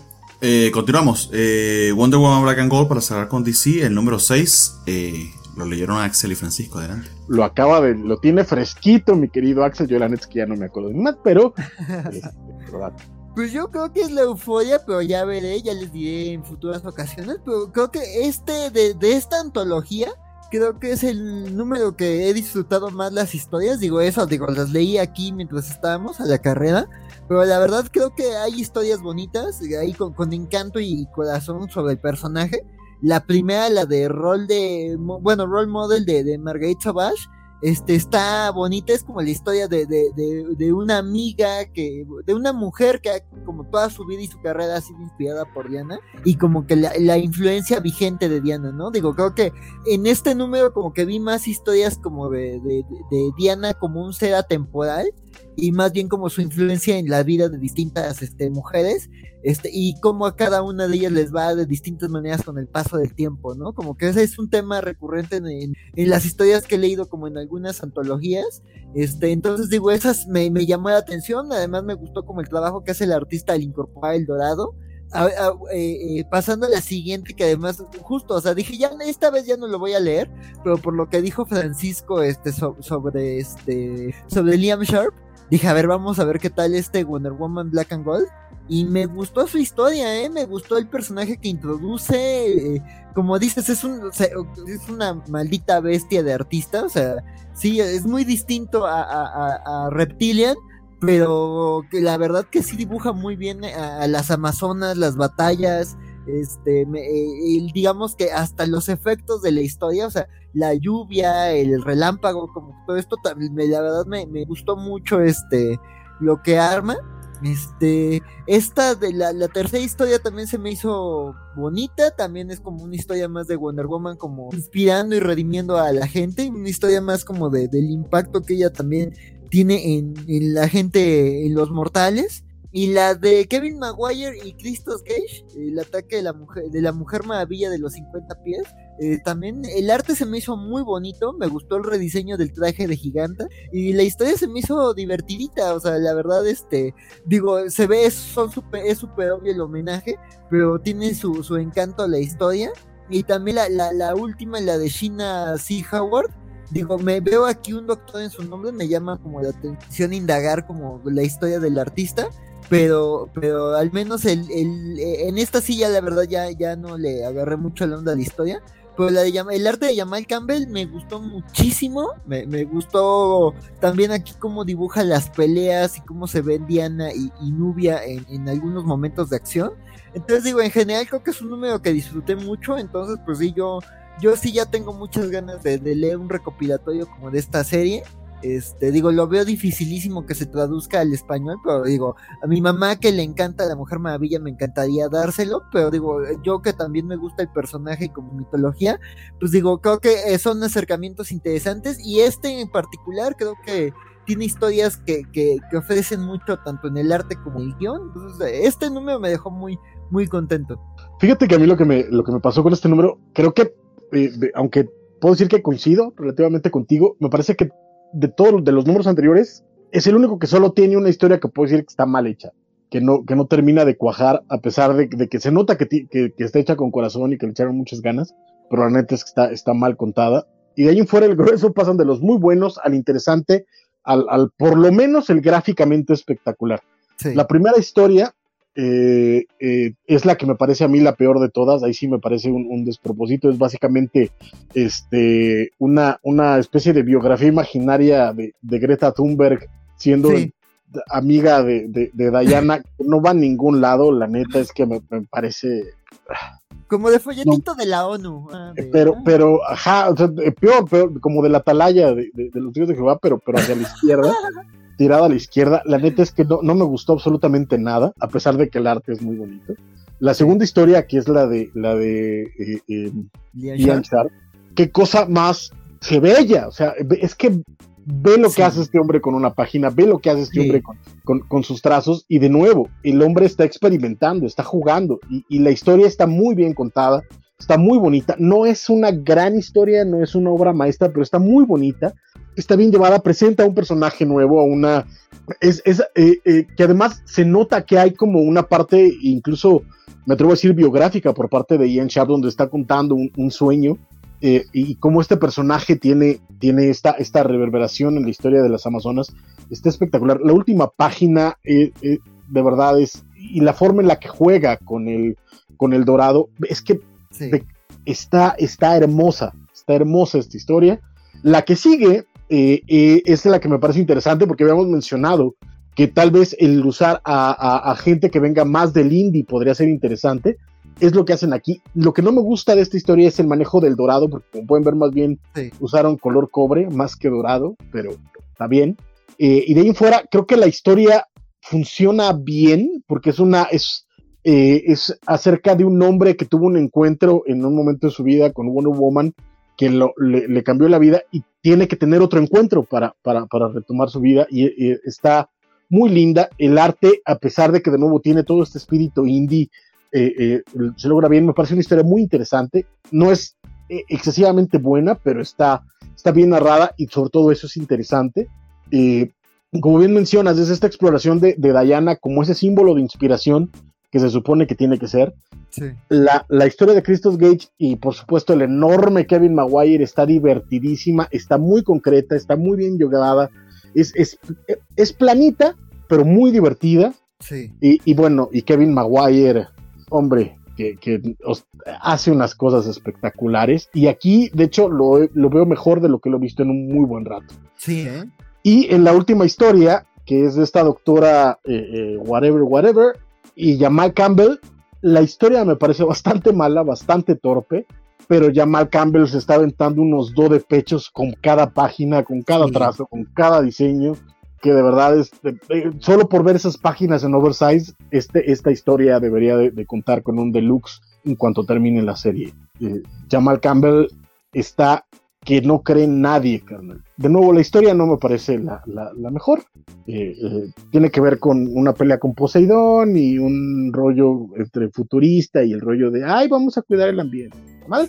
pero este, pero Jamal Campbell está de miedo y, creo que bien por el número 6 de Hombre. Perdón por alargarme, pero eran eran Bueno, no, y, aprovechando, hablando de, de, de, Jamal Campbell, miren lo que me trajo Amazon, que me se me había olvidado, gracias a Dios Amazon si se acuerda, sobre todo si me va a cobrar. Esto yo lo había comprado en preventa cuando aún se podía hacer eso, bueno, aún se puede, estoy bromeando. Pero eh, nada, por, por, las diferentes crisis y demás, pues se ha atrasado muchísimo y finalmente me llega. Es el, el TP de, de Far Sector completo. Eh, pasta blanda, eso sí. Eh, si lo queremos ver en pasta dura, pues, y oversize, deberían comprárselo. Podrían checar, podrían checar en la página de Sambors a ver si acaso, ya que está aquí, tiene alguna especie de descuento. Chequenlo. Este, pero qué bueno que te llegó, la neta es que está espectacular. Yo sí me voy a esperar a que algún ente mágico toque a los directivos de DC y nos regalen un, deluxe de, esa maravilla. De, deberían sacarse un Library Edition porque nada más por el nombre de la autora se lo ponen en librerías y al menos sus fans cautivos los van a, los van a, tener. También deberían sacar un deluxe de su obra ganadora de Leisner de este año que fue Superman's Pal Jimmy Olsen y, no se les ven las ganas, la neta. Entonces, eh, qué, triste de ese, qué malas decisiones. Esa, también, la tengo en TP. Pero eso sí, este, nuevas ediciones de Batman on Halloween, nuevas ediciones de Dark Victory. y Hosh como la séptima edición, pero para que lo lea para atrás y para adelante, en fin. Te un poquito de ese, te odio. Bueno, y hablando de eso, entonces vamos con Marvel, ya que odiamos un poquito de ese. Antes de Rodrigo Díaz dice, se va uno unas semanas y se encuentra con el regreso de Francisco. ¡Qué bien! Yo informo que mi mudanza fue exitosa. Qué bueno, Rodrigo. Y, ya vi que además el buen Rodrigo, eh, eh, eh, no, creo que me confundo de esta persona, pero, pero igual que bueno que tuviste una buena mudanza. Perdón. este, igual, Rodrigo, luego qué bueno que ya estás en tu, lugar, compadre. Luego vemos para, para las noticias, a ver si te un día de estos. Estaría bien. Tienes edición vespertina y edición de madrugada, tú decides. Algo así. Que por cierto, eh, me tocó viaje a Ciudad de México, me acompañaron ustedes para no dormirme esa edición de madrugada, así que se los agradezco. Eh, tengo de primero en Marvel. No, no, sí, gracias, en serio. La, la, el, el rant que se lanzó del buen Jorge con por eh, vez. De las Jedi fue complicado. El de las Jedi que los, odia la película tanto que yo sé que la ama, pero bueno, en fin. Este. Me hubieras, me hubieras dicho. Me hubieras dicho nos hubiéramos puesto de acuerdo con Don Besti y nos hubiéramos ido por unas tortas, que el maldito anda yendo por tortas de la barda sin mí. Ya sé. Don Héctor McCoy, te odio. Un poquito más que bueno, cuidado con Omicron, amigos. Muy bien, el primero que tenemos de Marvel es Black Panther, eh, escrito por el buen John Ridley, que y nada, o sea, es la superestrella ahorita de los cómics. Ya sabemos lo bien que le fue a Batman de la Sun, un éxito lo genial que fue su Other Histories de DC Universe y ahora está encargándose de Black Panther. No sé si algunos de ustedes tuvo la oportunidad de leerlo, pero tenemos esta, esta, esta portada, será double spread, se, podría decir, de, de, de, que está bien bonita. A mí lo que me, lo que me da tristeza es que quitaron a Juan Cabal de Guardians of the Galaxy para hacer esta madre y no lo aprovechan. Eso es, eso es muy triste bueno, bueno, ver que coincidimos. No, quería que ustedes hablaran primero, pero básicamente a mí me pasó lo mismo. esta historia me aburrió, pero horriblemente, como todo lo que ha escrito John Ridley. O sea, eh, sé que el señor se ganó el Oscar por 20 años como esclavo, es decir, de que 12, de 12. perdón, bueno, se sintieron como 20. este, no, no, no con la película, sino los 8 años que he tenido que pagar por tener que volverlo a leer aquí.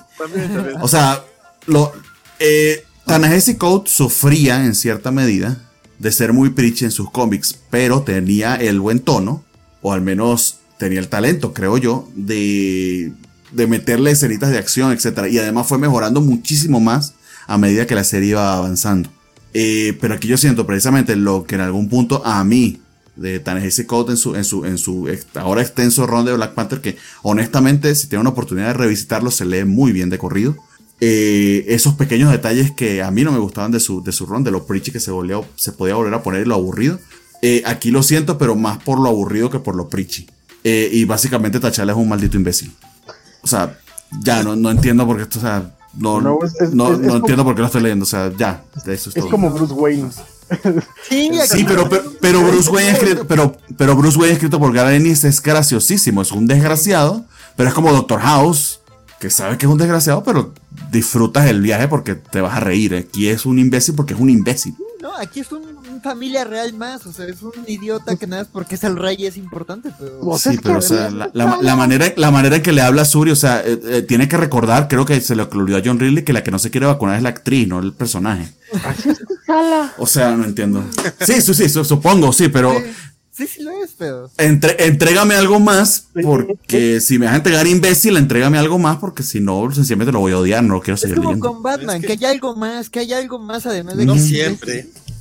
No, estoy, exacto. Te, te- te pongo el ejemplo de Garenis, que es Garenis y que eh, siempre se va a apoyar, en, bueno, odia a los superhéroes y obviamente Batman lo presenta en su peor luz, pero aún así alguien que odia a los superhéroes lo hizo divertido eh, y gracioso. Este vato que, que yo sepa no odia a los superhéroes, pero no me está haciendo ni gracioso ni interesante a Tachala, o sea, maldito imbécil. O sea, no voy a decir más nada porque no tengo nada bueno que decir. No sé qué les parece a ustedes.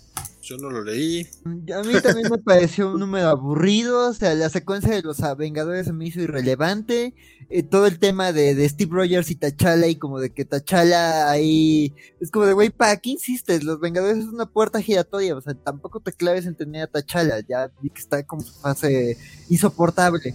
Y sí, ¿no? O sea, creo que aquí es como T'Challa lidiando como, además, ya no tiene tantas presiones, pero como que tiene la agenda llena, entonces es como de que, ah, no sé, mi rol, no sé, mi imperio galáctico. Entonces sí, la verdad, este, se me, aquí, o sea, no, o sea, eh, entiendo por qué intentan hacer así a T'Challa, porque justo es un rey, es arrogante, ha tenido todo, o sea, sí, sí entiendo esas partes del personaje, pero acá no me da ese plus adicional y digamos la subtrama y lo que al parecer va a llevar este primer arco de la historia, pues no, no se me hace una historia tan interesante, o sea, es como Black Widow, pero en lugar de este señor que era como Harvey Weinstein, es T'Challa. Ah, bueno, entonces este... No, y, y la, y la, y perdón que te interrumpa, Axel, la misma interacción con los Vengadores, estás mandoneándolos. Al mismo Stephen Strange le dice, o sea, Stephen, te traje Sí. para que abrieras esta puerta, a ver si no me decepcionas. Sí. Pero Stephen, no, está muy complicado este hechizo, voy a ver si lo puedo lograr. Bueno, a ver si lo haces, papito, porque para eso te traje. O sea, Sí, ni es en Avengers, que es el líder del, del equipo, actúa así, entonces se siente como fuera del lugar. dices, güey, vete a relajar un rato. O sea. Sí. Y, y la alabanza que hizo a las dictaduras, o sea, que la democracia no sirve. O sea, no sé, Dios, ¿quién es este? No, no sé. Sí admito, Adelante, sí Francisco. admito, sí admito que, que Chala está un poquito eh, eh, eh, subido de tono, pero pues es que así es Chala. O sea, eh, eh, otros escritores tal vez lo, lo bajan un poquito para que, para que no, no lo odies, o la perspectiva desde la que, la que lo narran eh, hace que, se- que parezca eh, eh, de otra forma. Por ejemplo, en el ron de Christopher Priest, como estaba narrado a partir de, de- de- del punto de vista de otro personaje, pues, la arrogancia que tenía no parecía tanto, pero, pero es muy arrogante, T'Challa. A mí, fíjense que a diferencia, a diferencia de ustedes, este, si bien no puedo decir que me encantó, tal vez, tal vez, tal vez, sea porque cuando vi el nombre de, de este güey que no me acuerdo, este, John Ridley. él, de, de ese güey, este, la neta es que no esperaba nada porque su Batman me, me, me aburrió horrores y su History of DC Universe me parece el mayor desperdicio de papel en muchísimo tiempo. Y pues cuando llegué a este dije, mira, hasta eso se, se lee, ¿no? Y eso ya me pareció una ganancia tomando en cuenta quién es. Y de nuevo tienes a Juan Cabal. Cuando dije lo de Juan Cabal es porque lo que estaba haciendo en, en Guardians of the Galaxy era. Era una, eh, o sea, de nuevo, estábamos hablando de experimentación narrativa, de, de juegos de máquina.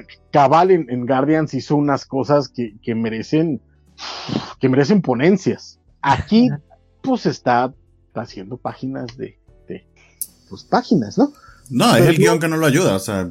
Sí, claro, pero, pero con eso no lo veo tan mal, no me parece un, un mal primer número. eh, eh, de nuevo, tal vez es porque yo sí entiendo que Techala es un, es un cretinazo, porque es Techala, y a mí no me, no me pegó tan duro, Pero, este, de nuevo, no me parece un, un gran cómic, pero tampoco me parece la basofia de las basofias. Que... se lee, como dicen, se lee. Sí, en, sí, o sea, en estas páginas no lo hicieron, pero en la primera página del próximo número alguien le tiene que dar un putazo a Tachala porque lo está pidiendo. Pégame en la cara, lo necesito. Es que, de, hecho, de eso se trata. O sea, la razón por la que. Ojalá que esto sea, ¿no?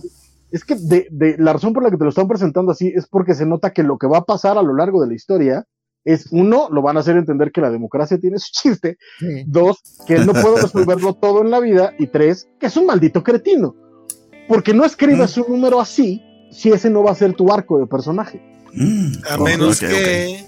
A menos que la esté cagando horriblemente. Perdón, perdón, perdón, el hombre es un escritor, el hombre este, podrá escribir cómics eh, aburridos en DC, pero mira, se aventó una buena película, la neta, este, y sabe cómo hacer un arco narrativo. Está presentando un primer arco y queda claro que la, eh, es el viaje de humildad de T'Challa. Es lo que está haciendo Donny Cates en, Thor, pero con menos eh, eh, talento o, más o menos experiencia en, cómics. A ver cómo progresa el arco. Veremos, veremos. Mientras tanto, Juan Cabal hace un buen trabajo. Sí. Lo leí completo fundamentalmente porque el arte de Juan Cabal, o sea, es brutal. La caracterización, las escenas de acción, el tiro que le pone un tipo y bota toda una parrilla que traje doble tragedia. Muy bien, continuamos. El siguiente, eh, de hecho, eh, no sé qué opinar de este cómic, me interesa mucho saber qué opinan ustedes. Eh, le toca a Donny Cates y a Ryan Otley tomar el manto de Hulk después de Immortal Hulk. Déjame, adelante, adelante. Déjame hacer un pedido especial porque nuestro querido Samuel Franco ya le urge que entremos a este. A Hulk. A, Hulk. Propongo que acabemos con Hulk para que Samuel Franco esté con nosotros más tiempo. yo lo quiero y quiero que esté con nosotros. Propongo, propongo eso, lo pongo sobre la mesa, ustedes dicen, ustedes deciden, ustedes son los jefes, yo estoy aquí. A mí no me molesta. Exacto, eso, eso significa que sí. Dice Samuel Franco, solo porque Bruce Wayne es blanco lo toleran siendo un malito imbécil, ¿verdad? Básicamente por eso toleran a Rick Sánchez, a, Doctor House, a todos los demás que se les parecen bastante agradables, pero cuando se trata de otro, de otro tipo de, pero cuando pero cuando son negros. De, algo así o cuando ¿Qué te crees? O, cuando es en talla. Exacto cuando cuando son mujeres ahí, ahí déjame déjame me tomo este tiempito rapidísimo. En el primer piloto de Star Trek eh, eh, Jim Roddenberry puso como primer oficial a una mujer. Y resulta que una de las cosas que las notas que le dieron para el segundo piloto fue quita a la mujer del puente, porque los Focus Groups, las mujeres dijeron, ¿y esa vieja quién se cree? Entonces, las mujeres. Ajá, eso pasa, eso pasa. las dos mujeres que vayan a Star Trek, pero está bien. Es un focus group, tiene que ser equitativo. Sí, es donde la muestra es igual a la población, pero ok. Hawkeye, de Kate Bishop, número uno. Ok. Eh, ese sí no, no, no, lo leí yo. Pero yo sí me lamenté, fíjate. Qué bien. Más vale. Ok, híjole, aquí me, va, me, me, pueden, a, ver qué opinen ustedes, pero aquí me dolió mucho, muchísimo el arte de Enid Balam, quien ya, ya habíamos visto su, chamba en Reptil, a ello culpaba más al guion que otra cosa. Aquí el guion, la verdad es que tampoco ocupo bien a la escritora que está ahorita haciendo ese cargo de Kate Bishop, pero creo que en sí no está tan, tan, tan mal la historia, está entretenida, está divertida, es un número uno, que sí siento que tampoco lo tratan tanto como un número uno, tal cual, porque hay un par de personajes por ahí que se despiden de Kate Bishop, que digo, ¿y estos güeyes quiénes son? La verdad es que yo eh, todavía, no, todavía no le entro al, al ron de Kelly Thompson, eh, me quedé, apenas iba a empezar a leerlo y dije, luego, luego regreso a echarle el ojillo. Eh, pero básicamente esta historia arranca con eh, Kate Bishop regresando a Nueva York y dice, pues en, mi regreso a Nueva York después de dejar Los Ángeles, que estuvo allá un buen tiempo, eh, voy a tomar esta misión y es una misión que la lleva a una casa, una mansión este, bastante eh, extrañona y pues ahí se topa a su hermana, que es básicamente quien la contrata y, y a grandes rasgos esa es la trama de esta historia. De todavía no sabemos bien hacia dónde va el misterio, ni, nada de eso. Es más una presentación de Kate Bishop. Eh, nuevamente tiene cosas. sin ser un, un cómic espectacular, una historia espectacular, creo que está entretenida. Digo, pues evidentemente es con la intención de, de jalar gente ahorita que el personaje se va a hacer un poco más popular con la serie de Disney Plus. Sin embargo, me duele eh, mucho la parte del arte de Nick Balan, porque aparte yo sé que su chamba eh, suele ser mucho mejor. Sin embargo, lo que le he visto en Marvel eh, no ha sido de mi agrado. Tiene de repente varios, varios momentos en que las perspectivas no funcionan, en que la la, la, escala de tamaño no funciona. Vemos, de hecho, eh, si te puedes regresar tantito al, al, al dibujo anterior, eh, haz un close-up justamente, no, al de medio. Eh, al siguiente. ¿Cuál de en medio? ¿La página siguiente esta? Sí. Ah, ok. Que, la que estaba en medio de las otras dos. Y justamente la parte del medio es a Kate Bishop que se ve, eh, la que está lanzando la, la flecha, la arribita. Este, la gente que nos está escuchando a través de podcast, este, justamente ahorita estamos viendo una viñeta alargada donde se ve que Bishop lanzándoles una flecha de truco con una red que se ve extrañamente igual de grande, un poquito más grande que los villanos que se supone que están un poquito más hacia el frente de la viñeta. O sea, vamos, la, la la, la, perspectiva no me cuadra tanto y después podremos ver varios eh, ejemplos eh, similares. Aparte, toda esta, toda esta secuencia inicial que es, que es básicamente Kate eh, teniendo un robo, entonces está platicando por el WhatsApp con sus amigas porque pues millennial, no, ya no son millennials, ya son centennials. Bueno, ya es la siguiente generación. No, Kate creo que sí aún califica como millennial, pero habría que ver. ¿Cómo es... se está haciendo enojar a Ridley Scott? Algo así, eso definitivamente es una jovenzuela que, que, solo le hace caso a su celular. Eh, y, y, vamos, a, no es tampoco el dibujo, no es Dan Jorgens tampoco, pero eh, sí, sí, siento que, aparte sé que Nid Balan puede hacer un trabajo mucho más chido y siento que en, en varios momentos eh, no, no, no funciona tanto como debería. De hecho, eh, justamente la, la, página que nos estamos dando en este momento, mi queridísimo Bernardo, eh, podemos ver las flechas que están, eh, está un tipo atrap atrapado con flechas ahí este, detenido, pero están también la, la, caída, el ángulo está un poco extraño. Este, el cuate tampoco se ve como que no pudiera zafarse de que nada más si, está... se, si se quita la chamarra ya se va o si la desgarra, sí, no, no, no, no parece como que vaya a ser muy, muy complicado mucho? el asunto. Está, está un poco raro, probablemente estoy siendo muy nitpicking, muy, ¿cómo se Nitpicking, uh, ajá. Nit, sí, eso, nitpicking. Picking, picking, porque es de agarrar, qué bruto. Este, pero ese tipo de detallitos me sacaron de, del cómic en más de una ocasión. Francisco, te veo con ganas de opinar y vas a decir, no, o sea, no, nomás te, te, iba a recordar la canción del Piki Piki. Ah, está bien. No, de hecho, a grandes rasgos, esa es mi opinión del cómic. Este, está entretenido, no es nada, vamos, no es el Black Widow de Kelly no es uno de los, qué bruto, este ya tengo ganas de leerlo, pero tampoco parece que vaya a ser reptil de Perry Blast, ¿no? Mío, vamos a darle el beneficio de la duda. La portada sí me gusta y de hecho creo, no sé si sí también es de Nid ¿no? Pero la, la, portada se hizo muy, muy coquetona. Ok, Kate Bishop es el primer numerito y creo que también la leyó el buen este Axel, ¿no? Sí, sí, sí, sí.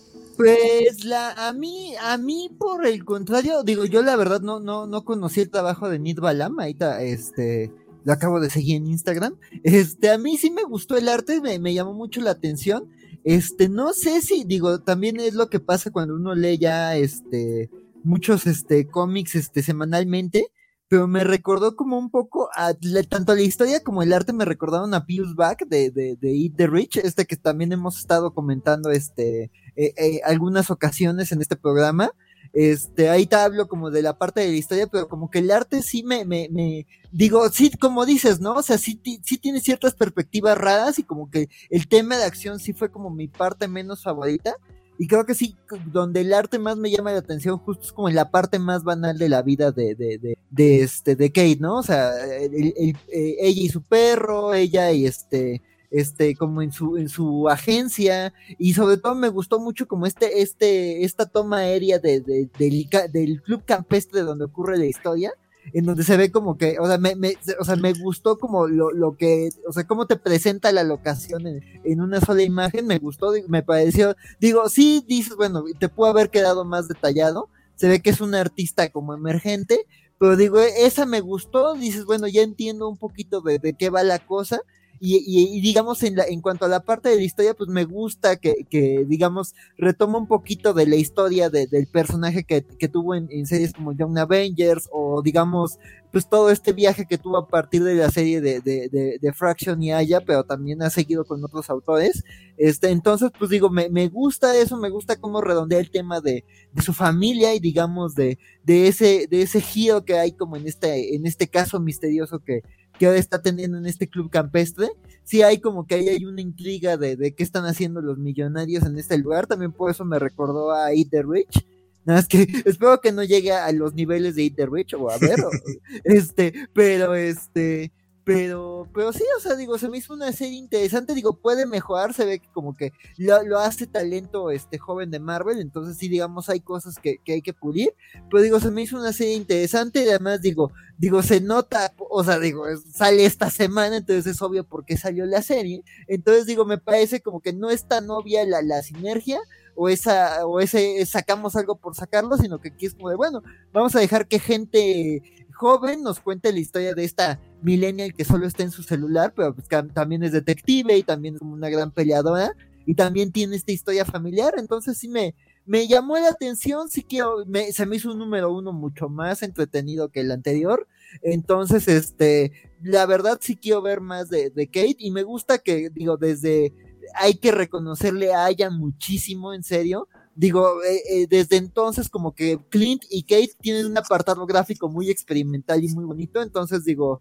está interesante ver cómo, eh, cómo avanzará esta serie y ojalá se mantenga, ojalá se mantenga. Ahí les estaremos contando. Fíjate que sobre, sobre esa página que mencionas, ah, perdón, pero Francisco también este, lo leyó, nada más sobre la página esa del, del, del, del country club que mencionas, me, me, gustó, de hecho se ve, de hecho en, en, en, esa página en particular se nota mucho mejor el trabajo justamente de, de escalas, o sea, ahí todas las personas, incluso las que están acostadas en, los cuartos, se ve que está, que ahí está muy bien trabajado ese tema, justamente, pero incluso ahí me pareció eh, un poco aburrido, justamente. El cuate que está acostado está nomás, nomás tirado así como si estuviera en coma. O sea, sí le dieron explicamientos y me puse a leerlo. quise checarlo porque justamente da el gatazo y aparte yo sé que no es un trabajo sencillo aventarte ese tipo de, de, de escenas, pero si le pones atención, realmente está no está tan trabajado como parece.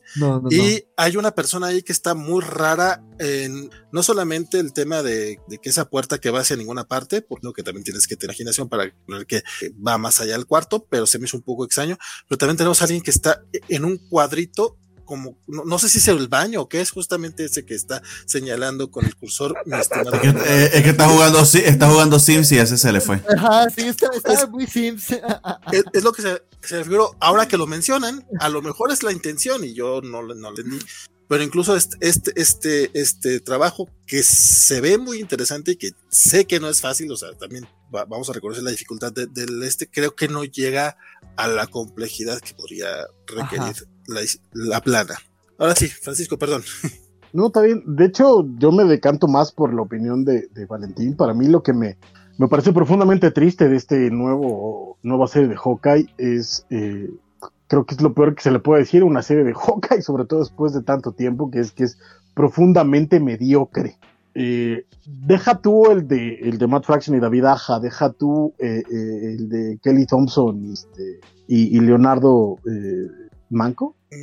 tenía su nombre ahorita. Este, me acuerdo de que le sonaba, pero no, pero, pero bueno, este, este está, está aburridísimo. Está eh, el escritor o escritora, no sé, no sé quién sea, el escritore es eh, escribe mal. O sea, de hecho, hay, hay, hace años que no veía a un editor poniendo tantos este, asteriscos en un, en un panel para tratar de explicar quiénes son los, los personajes de los que está hablando el, personaje principal. Este, tienes mensajes de texto de Cassandra, de, de, América, de Clint, y nunca sabes quiénes son, ni cómo están llegando, ni, qué está pasando, este, etcétera. El dibujo también, lamentablemente, me pareció muy mediocre. Siento que a mí, por ejemplo, el trabajo en Reptile Boy de, de, de Nick no me había parecido tan malo, me parecía a ti eso quizá, pero también eh, era mucha culpa de, un guion muy, eh, eh, pues muy plano. Y aquí que tiene toda la posibilidad de, de, lucirse, la verdad es que le queda corto todo. desde la anatomía, perspectivas, la narrativa, la acción, queda, queda torpe el cómic en general. De nuevo, es un trabajo súper mediocre que se nota que está siendo sacado exclusivamente para venderlo ahora que está la serie de televisión, pero que no tiene sentido. Incluso, de nuevo, o sea, estamos hablando de que, por ejemplo, la última serie que salió de Hawkeye, que fue la de Rosenberg y, y oh, Freefall. el Hawkeye Freefall, no es una joya, no es este, no, está para ganarse un Eisner, pero estaba muy bien hecha, muy entretenida, muy bien llevada, con un, eh, un dibujo. Ah, el de Otto Schmidt, el dibujante. Exacto, muy bueno. el, el, de crédito era Leonardo Romero. Leonardo Romero, exacto. lo acabo de este, en, en, general, o sea, de nuevo, has tenido títulos de Hawkeye que el, el, el, más pobre era muy entretenido, era muy, muy, muy entretenido. Aquí, híjole, qué lástima, qué oportunidad tan desperdiciada, una trama de más rebuscada, porque se supone que está en Los Ángeles y nada más porque sí quiere regresar a Nueva York, porque sus amigos se lo están pidiendo, entonces de pronto dicen, voy a regresar a Nueva York, pero tengo que hacer una parada antes para resolver un caso que no tiene sentido. Este, eh, en general, en general, en general mal, este, yo creo que eh, tal vez le daría uno más, pero con mucha flojera, si no me da tiempo, probablemente no me lo lean. Para mí, un fallo terrible este Hawkeye.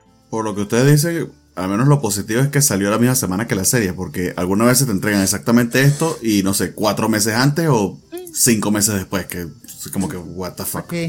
Ajá, aunque sea la pegaron, salió el... Sí, les, les, tocó, lograron salir a pesar de la falta de papel. Eh, para eso, para eso mejor hubieran ocupado el papel en otra cosa. Eh, sí, te, te, te, pone a pensar en la que se han cancelado que ay, ay, ay. Muy bien, la, triste, triste ah, casi. La que sigue es el X4 Killshot Anniversary Special número uno, que la leyó el buen Valentín. Ay, vergas, cierto. perdón, eh, eh, perdón. Es que y ahí, señores, por eso que le pongo explícito al podcast. Este, ¿sabes qué? Que eh, estaba en otras cosas y no me había fijado. Ya, ya, seguía a hablar de este cómic, que sí, yo lo puse, este, que bueno, vamos es un nuevo cómic de X-Force, dibujado por Rob Liefeld. Y creo que medio lo escribe. Oh. Algo que todo mundo quería ver, ¿verdad? ¿Verdad? desde ese cómic de Archie Comic que solamente salió un número porque se peleó con todo el mundo y no va a salir más nunca nada. Algo así. Eh, fíjate que, bueno, aquí eh, Rob Liefeld tiene el apoyo de, alguien que le ayuda con el guion. Es, eso uno creería que le iba a ayudar realmente, pero pues resulta que no. Y es Kill Shot, no Kill Shoot, perdonen ustedes. Este, voy a tratar de, contarle la trama, si es que medio me acuerdo más o menos cómo es, y, si aparte si la recuerdo bien, porque si, estamos hablando de que, de que el cómic de Kate Bishop era algo confuso o mal hecho, este le dice, quítate que ahí te voy. Básicamente, un cable muy, muy viejo, este, decide juntar a muchos cables, a muchos Deadpools. wow, oh. y, con más, y con más papada que yo, o sea, tiene que hacer ejercicio cable. Ah, no, no, pero ese no es el. Ese, ese, no es el. Ah, ok. Sí, básicamente. Este es más gordo. De hecho, es un es como un Liefeldverse, más o menos. Este, oh. porque la idea es celebrar los 30 años de Exfo, creado por Rob Liefeld. Entonces, este güey eh, mete a muchos de los personajes que que lanzó con esa serie, no viene por ahí, incluso Zero, que era como la chichincle de, de, Strife, obviamente el villano es Strife, es un cómic muy noventero, así cabrón. O sea, sé, sé, que debería ser chistoso el hecho de de repente ver distintos mundos. Por ejemplo, incluso este Mayor X, que es un personaje que creó hace poquito para que sacó su cómic y que es el hijo de, un cable y de una tormenta del futuro de, de. Eh, creo, que, creo que lo más relevante es que en esa viñeta podemos ver que aparece la dominó de las películas, Because Reasons. Este, pero ni siquiera el hecho de ver distintas versiones de los personajes eh, llama la atención, o sea, no es, no es mínimamente entretenido, es realmente confuso. Básicamente el cable viejo les dice, ahora es cuando tenemos que atacar, este, mientras, eh, porque Strife va a ser algo muy, muy grave, ¿ok? Pero pues resulta que Strife también sabe que lo van a contraatacar, entonces junta a su frente de liberación mutante porque celebrar los 30 años. aparte, de repente sale Kanon Ball este, de la nada, que no aparece en la mm. presentación de personajes. O sea, es Rob Liefeld nuevamente. Este, te hacen todas, todas este, como cuatro páginas para presentarte a todos los personajes que van a salir. Y no, resulta que hay muchos más. Mismos personajes que a, media, medio cómic se olvidan que existen. De repente, Shadow Star era tan importante que tiene como tres versiones en, en el roll call y llega un momento en que ya va a pelear, no sé si contra Forearm o contra uno de estos güeyes del Frente de Liberación Mutante. Y dice, sí, esto es muy importante por no sé qué chingados. La verdad es que ni por qué Este, corte A, vemos una pelea muy larga entre Major X y creo que Venom Pool o Red Pool, no sé, un otro güey. Este, vemos otra pelea muy larga entre, entre Deadpool y otro güey. Ah, mira, es contra The Reaper, vamos, uno de ellos. Este, y al final es Cable contra Strife. Y esas tres peleas se llevan todo el cómic es mucho diálogo, mucho diálogo poco interesante, poco entretenido. El obviamente el dibujo carece de fondos, bueno, al menos tiene un par de pies por aquí, al menos. Este es totalmente relevante porque al final resulta que, que todo esto tiene una continuación.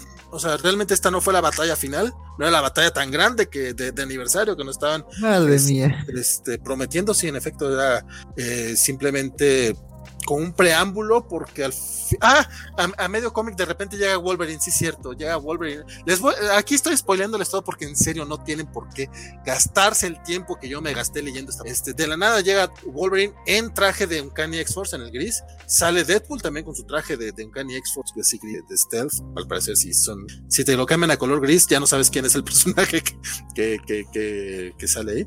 Y Strife junta a su equipo y Cable junta a otro equipo que no tiene absolutamente nada que ver con todo el equipo grandísimo que te presentaron al final. Y así, ah, ya nos vamos a juntar porque esto no es el final. Chan, chan, chan. Básicamente, este es el pinche cómic. Horriblemente, eh, horriblemente sin que hacer, o sea, sin, sin, sin razón de ser, no hay un, no hay un propósito para este cómic más que, ganar dinero, obviamente. Eh, creo que Rob Liefeld se beneficia un poco del color digital, que parte es un color digital que pareciera hecho por Liquid, ¿se acuerdan de Liquid Graphics de por ahí del 98, del 2000? O sea, hasta eso también ahí procuraron irse a los, a los 90, o sea, Está mejor hecho que en aquellos tiempos, obviamente, pero igual es este color. No es un Marte Gracia acá todo, todo bien hecho. No es, no es Jordi Belair, no es el Laura Martin, que saben trabajar los colores digitales para darnos unas paletas este, hermosas y de acuerdo. Al, bueno, no te creas, está hecho de acuerdo al cómic. Es un, es un color estridente, eh, muy de Image, muy de los 90, que sé que habrá gente a la que le va a gustar, no soy yo uno de ellos y estoy seguro que ninguno de los cuatro que están aquí tampoco. Entonces, qué bueno que no lo leyeron y no sé por qué yo sí. Porque te encanta hablar de Life. Bueno, me gusta quejarme, me gusta quejarme. Eso dice eh, Juan Pablo, dice que el arte se ve que tiene potencial, pero le falta mucho pulido. Ah, pero este era de. Era Ese era de Life, el, el, de Life. No, este ya, no, ya, ya ni volviendo a hacerte salve ese hombre. ¿qué hace Red X de Tyrants en X-Force? O ya le cambiaron el traje al cuarto de hermano Summers, Adam X. No, no, este es el hijo de Tormenta y de Cable. se llama Mayor, Mayor X. Este ¿Estás diciendo que hay un Life al Verse? Hay un Life. ¿Perdón qué? Es otro Summers. De hecho, sí es otro Summers, sí, cierto, pues. La última gran creación del tío Rob regresa, el dude del casco. Sí, no, la verdad es que no había, solamente él lo está utilizando. X-Force. Eh, también paso del, tío Rob después de su última mini de Cable. La verdad es que John, tengo nuevamente nada más los. No lo leí para quejarme un poquito. Oye, por cierto, eh, se me ha olvidado que Alex Guerra nos preguntó cuál era nuestro top 3 de dibujantes actuales de Marvel. Les propongo que cuando terminemos, cuando, terminemos de hablar de los de Marvel, hagamos ese topcito para que lo vayan pensando ustedes. Mi sugerencia. Eh, disculpen ustedes por haberles quitado el tiempo hablando de X-Force. Killshot. Killshot. Es que está el pinche nombre. ¿Qué pedo con Life? Muy bien, ahora sí vamos a, podemos hablar de Hulk. ¿Sí? No dijimos que iba hasta el final. Ah, pero hasta el final final, ni siquiera al final de los números uno. Eh, no te creas, sí, vamos con Hulk, vamos con sí, no, ya, no. Porque igual Samuel Franco sabemos que, va, que, que, que, sí, que sí nos aguanta un ratito todavía el muchacho. Ah, pues habían malentendido, parecía que era el final de los números uno. Pero bueno, en fin, lo que les decía, no, no estoy muy claro de qué opinar de esta serie, honestamente. Eh, en el sentido de que entiendo lo que Donny Case está tratando de hacer acá porque cuando tienes que seguir a una serie como Immortal Hulk, si quieres realmente diferenciarte porque la sombra es enorme, eh, una serie tan exitosa y tan aclamada como esa, pues tienes que intentar hacer algo diferente y al, menos eso se lo, se lo concedo. Esto es algo bastante distinto, al menos que yo recuerde. No sé, capaz puede ser allí que, que Francisco o Valentín recuerde alguna referencia y oscura. Eh, básicamente, eh, sin explicarnos muy bien cómo, porque hasta ahora no lo han hilado, es apenas un primer número. Pero Bruce Banner se hizo del control de Hulk de la manera más literal posible, porque lo que aquí básicamente hace es un símil de Hulk como si fuera, así lo llaman, una, una nave espacial, una Starship, eh, como si fuera un mecha o algo por el estilo, que está conduciendo Bruce Banner. Y el villano aparentemente de la historia, al menos como lo presenta en este primer número, es precisamente Bruce. Que, y literal pues te, amenazan con eso, ¿no? Que ya no, ya no es el Hulk como una manifestación de la infancia reprimida de Bruce, ni de sus traumas, ni de, sus personalidades divididas por todo lo que ha vivido, sino que ya Hulk es un, literalmente un vehículo del malvado Bruce Banner. Entonces le concedo lo diferente que es. Me encanta ver el arte de, Ryan Otley. Eh, eh, está haciendo, creo que un trabajo bastante, bastante eh, interesante en la caracterización y, la manera en que narra. O sea, es, las características de su arte que siempre, siempre nos han gustado. Pero la idea como tal, la premisa, no sé, no, no podría yo emitir un juicio a buenas o primeras, me deja, me deja impávido, honestamente. No sé si, no sé si sea algo que me vaya a gustar eventualmente cuando lea más, más números, pero como de primera me sorprende. Y no sé si era el efecto que quería, que quería lograr Donny Cates. Lo otro que hace, que muy a la Michael Mendes, pues aparentemente él en todo lo que escribe tiene que nombrar a Null, para que recuerden que él lo creó y que Null existió, etcétera, etcétera, y por ahí también nombrar a Null. Eso es lo que recuerdo de lo que leí, fue la sensación que me dejó. Probablemente no sea la más profesional de las reseñas, pero bueno, ahí lo tienen. no sé, amigos, ¿a ustedes qué les pareció? Fíjate que a mí me gustó, se me hizo bastante entretenido este primer número. Eh, sí, efectivamente es bastante distinto a lo de Immortal Hulk, al menos está en esencia, pero no, más bien en, en, la cosa física. No, en esencia no siento que lo sea tanto, porque a fin de cuentas estamos viendo todos estos dramas que también viene de mucho antes de Aliwin, todos estos rollos. Eh, las personalidades, las personalidades, distintas personalidades que tiene Bruce, me agrada mucho la manera como maneja la, la idea. De hecho, este, este puro tagline, ¿no? De decir Hulk, todo este tiempo lo que ha hecho es estarnos eh, protegiendo de Bruce Banner, eh, se me hace pues como pitch se me hace interesante. Vamos a ver hacia dónde lo lleva Donny Cates. Eh, a diferencia de de mucha gente que, todo, lo, todo lo de Donny Cates es oro, este, yo leí su bueno, pareció tanto, entiendo que, que es un muy buen fan service para los que son fans de los simbiontes, eh, nuevamente es mi caso, entonces aquí no sé si va a ser algo similar en ese aspecto, no que vaya a ser igual a lo de Venom, pero sí que vaya a agarrar una onda eh, fan servicesca alrededor de Hulk. Si como, a Venom se nota que lo conocía, eh, también conoce a Hulk y eso eh, me, va a latir. Hubo también un, detalle que me gustó mucho cuando está platicando con, con esta versión de Betty Ross que se imagina el güey de, Banner, que le dice lo que pasa es que Hulk es inmortal, pero yo no. O sea, sí está jugando todavía con, con, mm, con el tema de, de eso suena interesante. Dice, pues mientras yo estoy vivo, pues voy a tener, voy a tratar de estar al frente de, como bien mencionas, esta nave. Y básicamente, bueno. O este Eva, ¿no? O sea, es como un, es como un mecha, algo así. No sé. No, no me queda claro todavía. sí, no entendí tampoco, perdón. Pero no, no sé qué tan qué, tan literal era la parte de, del Starship que mencionas, de la nave espacial, o qué, qué, tan metafórico sea, pero pues ya lo iremos viendo poco a poco. Me, agrada cómo le parte el queso a Tony Stark, que eso también siempre está bien bonito. Y, yo estoy dentro. Me da gustito ver. Un, poco sí, no, no lo, no, no, no, no, lo voy a negar, dice Alejandro Guerra. Bruce, súbete al Hulk, o Betty Ross tendrá que hacerlo. Tal cual, Alejandro, exactamente. Súbete al pinche Eva como la, la, la, la, columna esta que hizo, que hizo el enano recapitulando Evangelion, así lo sentí. Y pues ya veremos, ya. veremos hacia dónde veremos la llave de Nabuno. Ah, ah, pues sí. A mí me gustó, yo estoy dentro. Eh, yo no soy tan fan del, del, arte de Ryan Utley, aunque esa pura viñetita del hombre araña me gustó mucho, la, la, la, presentación. Ese Spidey le quedó bien perro, creo que le quedó mejor que muchos de los que dibujó en la serie regular. Don Francisco, cuéntame, ¿qué te pareció? Porque tuvo más de 12 horas para hacerlo. No va, no va con, Axel. Este. No, no, Axel no lo leyó, No, sí, sí, sí lo leí.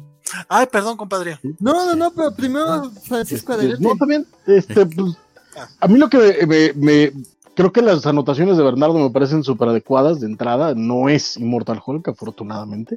Este, Immortal Hulk eh, fue lo que tuvo que ser, ya se acabó y siempre va a pasar lo mismo cada vez que un arco histórico eh, eh, termina, que es como esta ansia de qué va a pasar, ¿no? y creo que Cates hace lo que tiene que hacer, que es eh, agarrar su propio camino, su propia, eh, su propia visión del personaje, que en este caso, como metáfora, me gusta muchísimo, independientemente de si es una nave, un mecha, un, un Neva, lo que sea.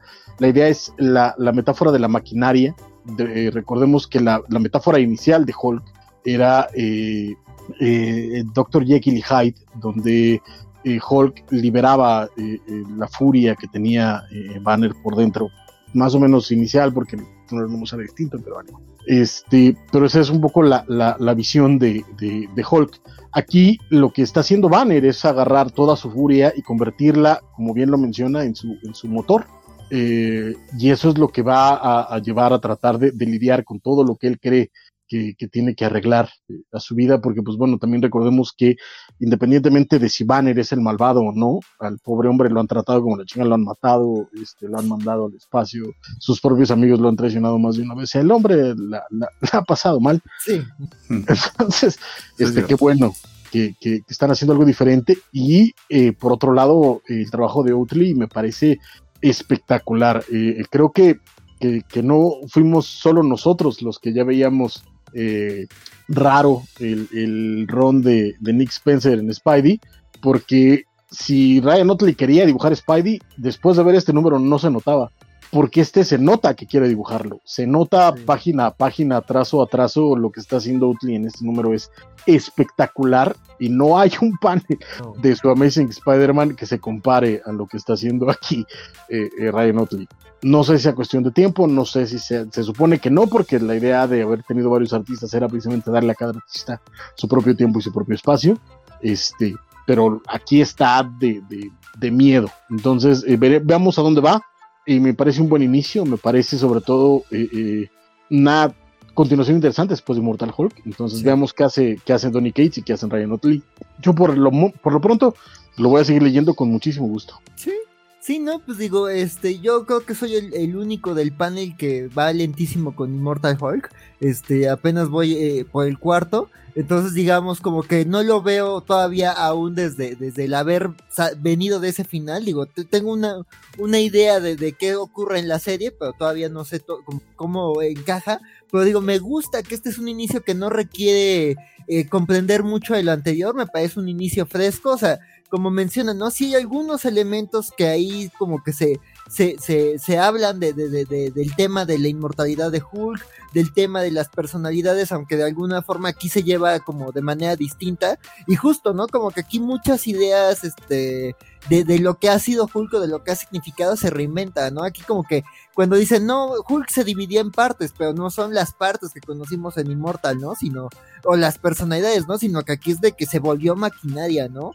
O digo, pues digo, lo, lo, los que lo han manejado a Hulk en cualquier juego, de que pues es literalmente es el tanque en donde lo juegues, este, o pues por su propia estructura de personaje, entonces me gusta que aquí Banner como que juega con eso y justo ahora como que Hulk es su, su caparazón, su, su tanque, y, y, y, está interesante como la idea, ¿no? O sea, además, pues digo, sí te dejan como ese misterio de cuál es el objetivo de, de Hulk. Digo, aquí la historia, pues es Hulk yendo de, yendo de, hizo algo en el paso y va hacia una base de Stark, ¿no? Y en la base de Stark está algo conectado con, la, con el ron de, de Donny Cates en, en, en Venom, en King in Black y de repente Hulk tiene una agenda con ese con esa tecnología, ¿no? Entonces digo, eh, como que me gusta que así redondearon el tema de por qué se volvió una nave espacial, que a mí también se me hizo un, como un concepto raro, pero interesante ver a dónde lo llevan.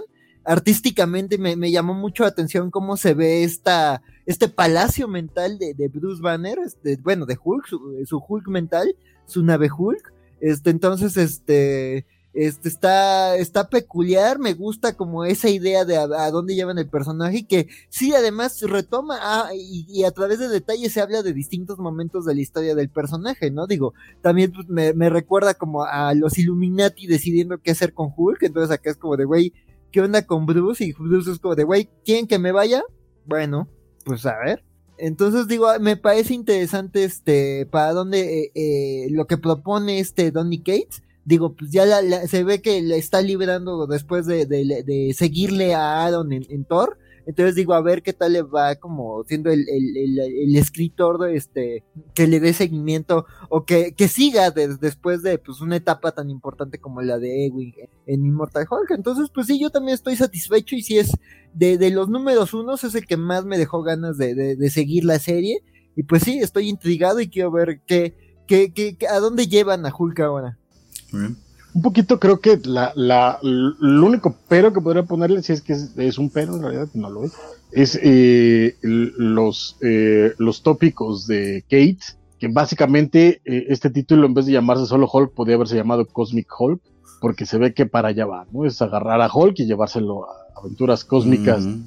Entonces, sí. Veremos para dónde va. Bueno, Rambler Stark dice que su conocimiento de Hulk no es tan extenso, pero nomina a Greg Pak para ese tour. Eso es un, es un gran momento. Sí. Después de Ali Wynn y Peter David, ¿cuál dirían que es el tercer puesto en ¿Sí? de Hulk? Greg Pak. Greg Pak, estoy de acuerdo. Es que también, digo, si Ron Mars estuvo por ahí involucrado alguna vez, o Bruce Muy Jones, buenos los de Ron Mars. Los de, Los de Ron Mars con, con John Byrne, bueno. ¿Fueron con John Byrne? Ah, a lo mejor estoy Hubo, con... hubo algunos, hubo algunos. O sea, te, Mm. eh, ten en cuenta que en esa época cambiaban también de pronto de dibujantes. No, no fue un ron largo, Sí, sí. pero era Ron Mars. O era Stern. No, yo, yo- No, no, yo estoy, yo estoy diciendo uno más actual, fíjate. No, no, estoy pensando en Roger Stern. Va, Ahora Mark Wade. que- también es bueno. No, yo lo estoy confundiendo con Mark Wade, tienes razón. Pero El bueno, de, eh, no, pero ese es el de Agent of Shield o algo así. Bastante pinche. O sea, no, no está mal, pero no, no, fue antes eh, de no- que lo matara Hawkeye. Nomás iba a soltar este Ah. nombres de, de autores. La verdad es que no, no recuerdo, iba a decir que no recordaba muchos escritores de, de Hulk tal cual. Pac nos dio Planet Hulk. Sí, momentos posteriores, sí. Lo de Bruce Jones empezó bien, que era esto de Lo de Bruce Jones, monstruo, sí. pero no recuerdo que fuera a- hacia ningún lugar, pero, pero tenía buena, tuvo, buen inicio. Sé, Félix Fasar, querido Santa, sé que este año no me he portado bien, pero te pido solo un Hulk a control remoto.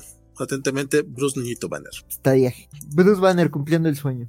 Pero bueno, con eso terminamos los números uno de, de Marvel, pero todavía quedan varios, todavía quedan varios por comentar. Sigue en la lista La muerte del Doctor Strange, número 3. Se la leyó mi buen Axel y Francisco.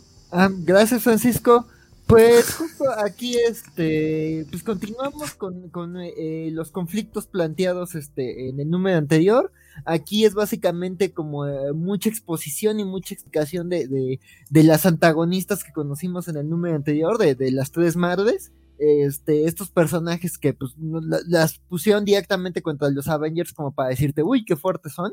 Y aparte, pues este Strange y, y esta, este, ay, se me acaba de olvidar su nombre, esta Jane Foster, Jane Foster. este, ha- haciendo la autopsia, sí, gracias, gracias Francisco, haciendo la autopsia del Doctor Strange. Entonces, este, digo, está, o sea, me, me gusta como el recurso de, de como el, el Strange joven, este, enfrentándose con, con, pues, con su yo muerto, este, y como el, los cambios que ha habido en su vida. Este, pero pues poco pasa, poco pasa, digamos, en ese tema, ¿no? Algunas revelaciones sobre, sobre eh, eh, eh, la- las implicaciones de cómo se encontró el cuerpo, de que fue mutilado, de que le faltan las manos. Que además me digo, eh, supongo que va a ser importante porque digo, este es un Strange joven, que sus manos siguen dañadísimas, que justo por eso llama a, a esta Jane Foster. Este, y pues recordemos que pues el, el, el Strange este, que fue asesinado, pues ya había ah, sus manos ya están sanadas y ya volvió a ser cirujano, ¿no? Había vuelto a ser. Entonces, este, digo, a, a ver a dónde lleva ese argumento, pero poco pasa ahí. Digo, este Clea pues está como revelando más de, de, de qué son la- las madres y de que pues ellos son más bien, así que son más bien jefes intermedios, que hay un final boss, que ellas le sirven a, a su hijo. Este, que es una entidad que básicamente es este devora mundos mágicos, ¿no? Una amenaza como, como un Galactus, pero a nivel planos mágicos. Entonces, pues digo, oh, la verdad, no me, no me desagradó el arte, no se me hizo un mal número, pero tampoco sentí que, que pasaban cosas así como muy emocionantes. Digo, aquí es más bien como un, un explicar cómo, eh, cómo se van moviendo ciertos elementos introducidos, como lo- lo- los seres mágicos que ya se explicó en números anteriores que, que llegaban a la Tierra tras la muerte de Strange, o ver como eh, Strange como viendo qué está pasando este la lista de los sospechosos pero sentí que como que este número como que no me no me resolvió muchas cosas pero digo pues no está no es terrible pero sí a ver eh, cómo se va resolviendo la serie y sobre todo cómo deja el el cliffhanger quiero ver como para dónde lo lleva Pues hoy Axel y yo no estamos muy de acuerdo, parece ser. Este, a mí la verdad es que esta, esta serie me está gustando, no estoy leyendo los tie-ins, eh, ya aprendí mi lección.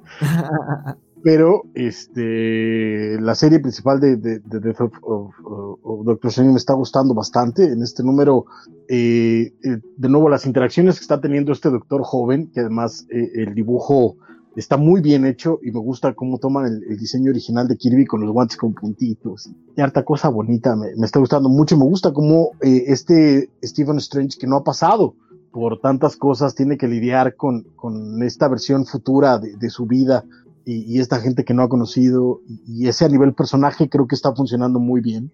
Eh, y a diferencia de, de, de, Axel, a mí me parece que sí pasa algo porque se descubre eh, que algunas de las cosas que estábamos dando por sentadas de, del primer número, de lo que se descubrió entre el primer y el segundo número, pues no eran ciertas, entonces toma cierta acción eh, eh, Doctor Strange para, para esto. En la última página el dibujo me parece divertidísimo.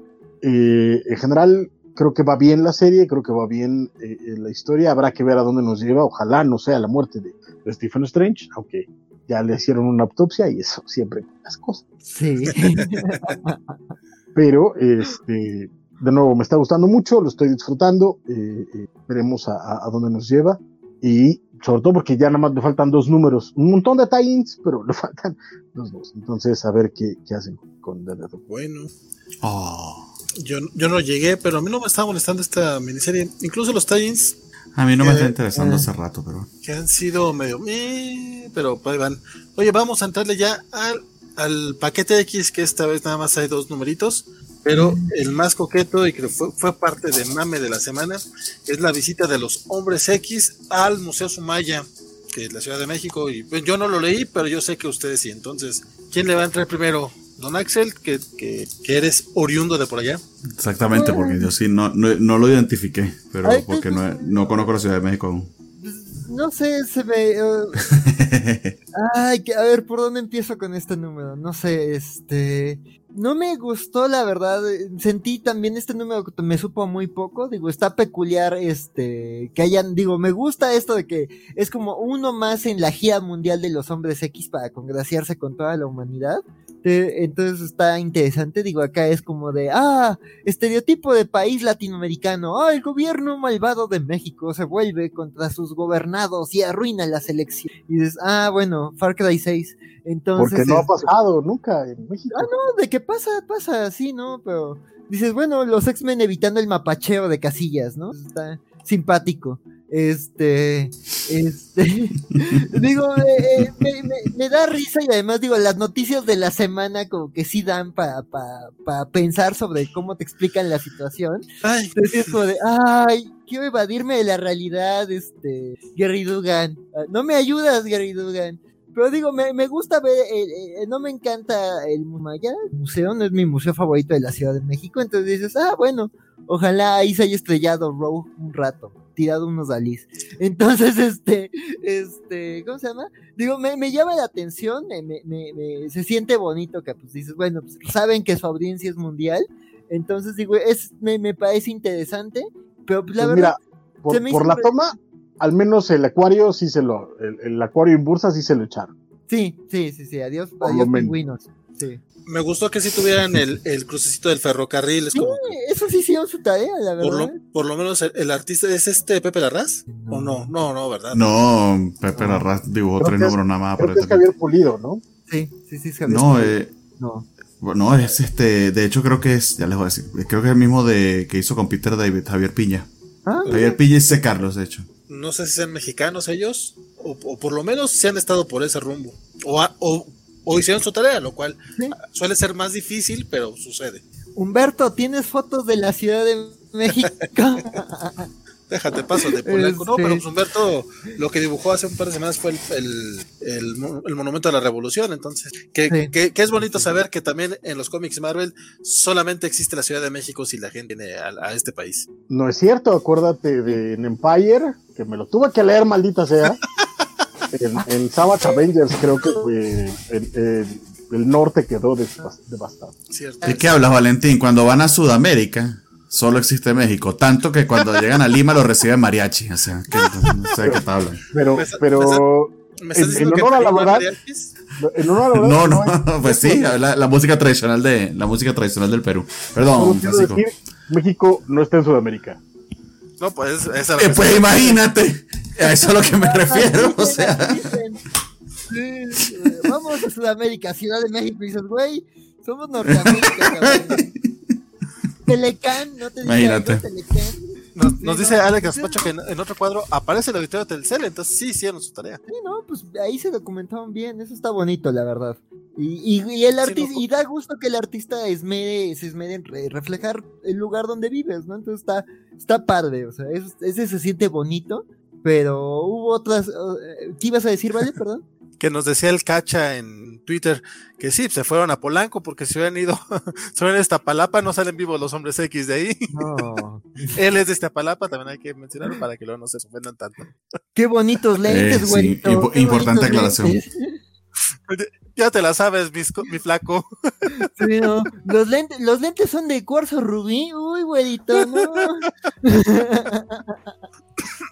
Pregunta que si no fueron para la GAM, compadre, yo creo que se quedaron nada más por. Pero no está muy lejos. No, está- Sí, no, y pues por la historia, la verdad, eh, eh, eh, quiero, o sea, eh, no, no pasa mucho, es un tema como, están, siguen lidiando con las consecuencias de, de, de lo, de, de Cordyceps eh, Jones, este, entonces, digamos, ahí no, no tampoco me, me interesó mucho lo que pasó, digo, me gusta un poquito ver que, que está, eh, el, te- el eje de la historia es Lorna, y me gusta, como quiero ver para dónde llevan como el tema de Lorna, creo que es un personaje que, que aunque lleva, eh, bueno, es uno de los personajes con una antigüedad histórica en, en los X-Men, este, digamos, muchas veces suele ser eh, eh, opacada por otros personajes, o suele ser como, ah, la, la hija de Magneto que no es Wanda ni Pietro, y que no importa que ahorita sea la única biológica, luego queda como muy, este, opacada, este, entonces me gusta que ahorita como que está teniendo su momento de brillar y me gusta que como que en esta parte de la historia, pues digamos, la, el desarrollo sea para Lorna, ¿no? Digo, se cuestiona como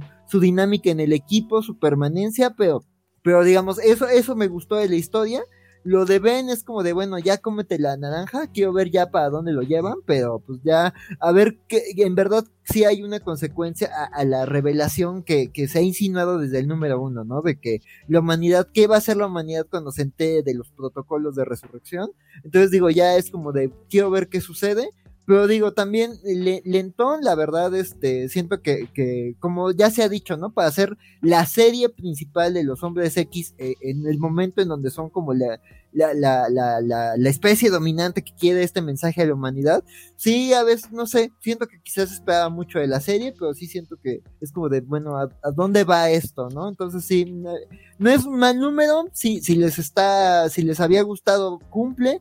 Y está interesante, pues eso, ¿no? La anécdota de, de cómo recrearon la Ciudad de México o ciertas partes de la Ciudad de México. También nada tontos Polanco. Este, entonces, pues sí, este, este, pues digo, está peculiar, pero sí, ya quiero, sí quiero ver eh, qué rumbo tiene esto, ¿no? O sea, digo, a una, a, un Excalibur le perdono que se tarde en veintitantos números en algún rumbo, pero en X-Men sí ya quiero ver a dónde va esto, ¿no? ¿Cómo le perdonas a Excalibur que va en el número 25 que no s- pasa nada y esto apenas va en el 5? No, es como que dices, no, al menos había cosplay, acá es como de, bueno, está par de tu gira, hay buenos momentos, pero dices, eres la serie principal, ya, impresionante. Nah, eh, eh, esto perdió el rumbo hace rato, o sea, lo, lo que nos había prometido los primeros dos números, o sea, Sí, no. se le olvidó a Jerry Dugan, y de hecho este número de 7 es súper fracturado, son como tres números pequeños en uno solo y Sí. termina, termina la historia literal como si se te hubiese ido la luz viendo una serie y no supiste, pensaste que no supiste cómo terminó, pero aparentemente sí fue. Sí. Eh, y honestamente no pasa nada. No. O sea, Ben Ulrich le está revelando a Cyclus que sabe lo de la resurrección, ok, eso ya lo sabíamos. Eh, está el tema de Lorna, otra vez con lo de la elección, otra vez el Fall Gala, o sea, ya sé que eligieron el equipo y que votaron eh, telepáticamente, ya me lo contaste, porque tengo que ver, leer cuatro páginas de eso otra vez, porque aparentemente Lorna tenía dudas. Ah, ok. Y Jean hizo mapacheo, ya ya no le mandaron una intervención de arriba. Ajá. y ya, y ya, eso es todo, eso es todo, o sea, eh, se, se lo puede saltar, no pasa nada. En fin, perdón, esa fue mi Ike reseña. Sale la. No, no, Ah, bueno, que eh, Francisco, tú que también te lo leíste, y aparte te leíste los cinco números de corridito, ¿no? Sí, de hecho, de hecho creo que ¿Por la- qué? De hecho creo que esa fue la peor parte. este. tal vez, tal vez si lo hubiera ido mensualmente no, no hubiera notado tanto las costuras, que, que pero qué bruto. Eh, o sea, híjole, uno, ¿cuánta falta hace Pepe Larraz? A pesar de que Sí. Javier Piña no hace un mal trabajo, pero es que, es que la única razón de ser de X-Men ahorita es Pepe Larraz, porque de ahí en fuera, híjole, eh, está aburrido, está lento, está, está torpe, además, porque se nota que, que parte de lo que pasó en la junta de, de, de planeación de los siguientes meses es que en estos primeros números la idea era que cada número iban a contar algo importante acerca de los números del equipo, ya lo vimos en los números anteriores, ahorita le tocó a Lorna, este, pero el problema es que Jerry Dugan no sabe qué contar con estos personajes, entonces lo que tiene que resolver lo resuelve de manera demasiado torpe. Entonces, híjole, qué triste.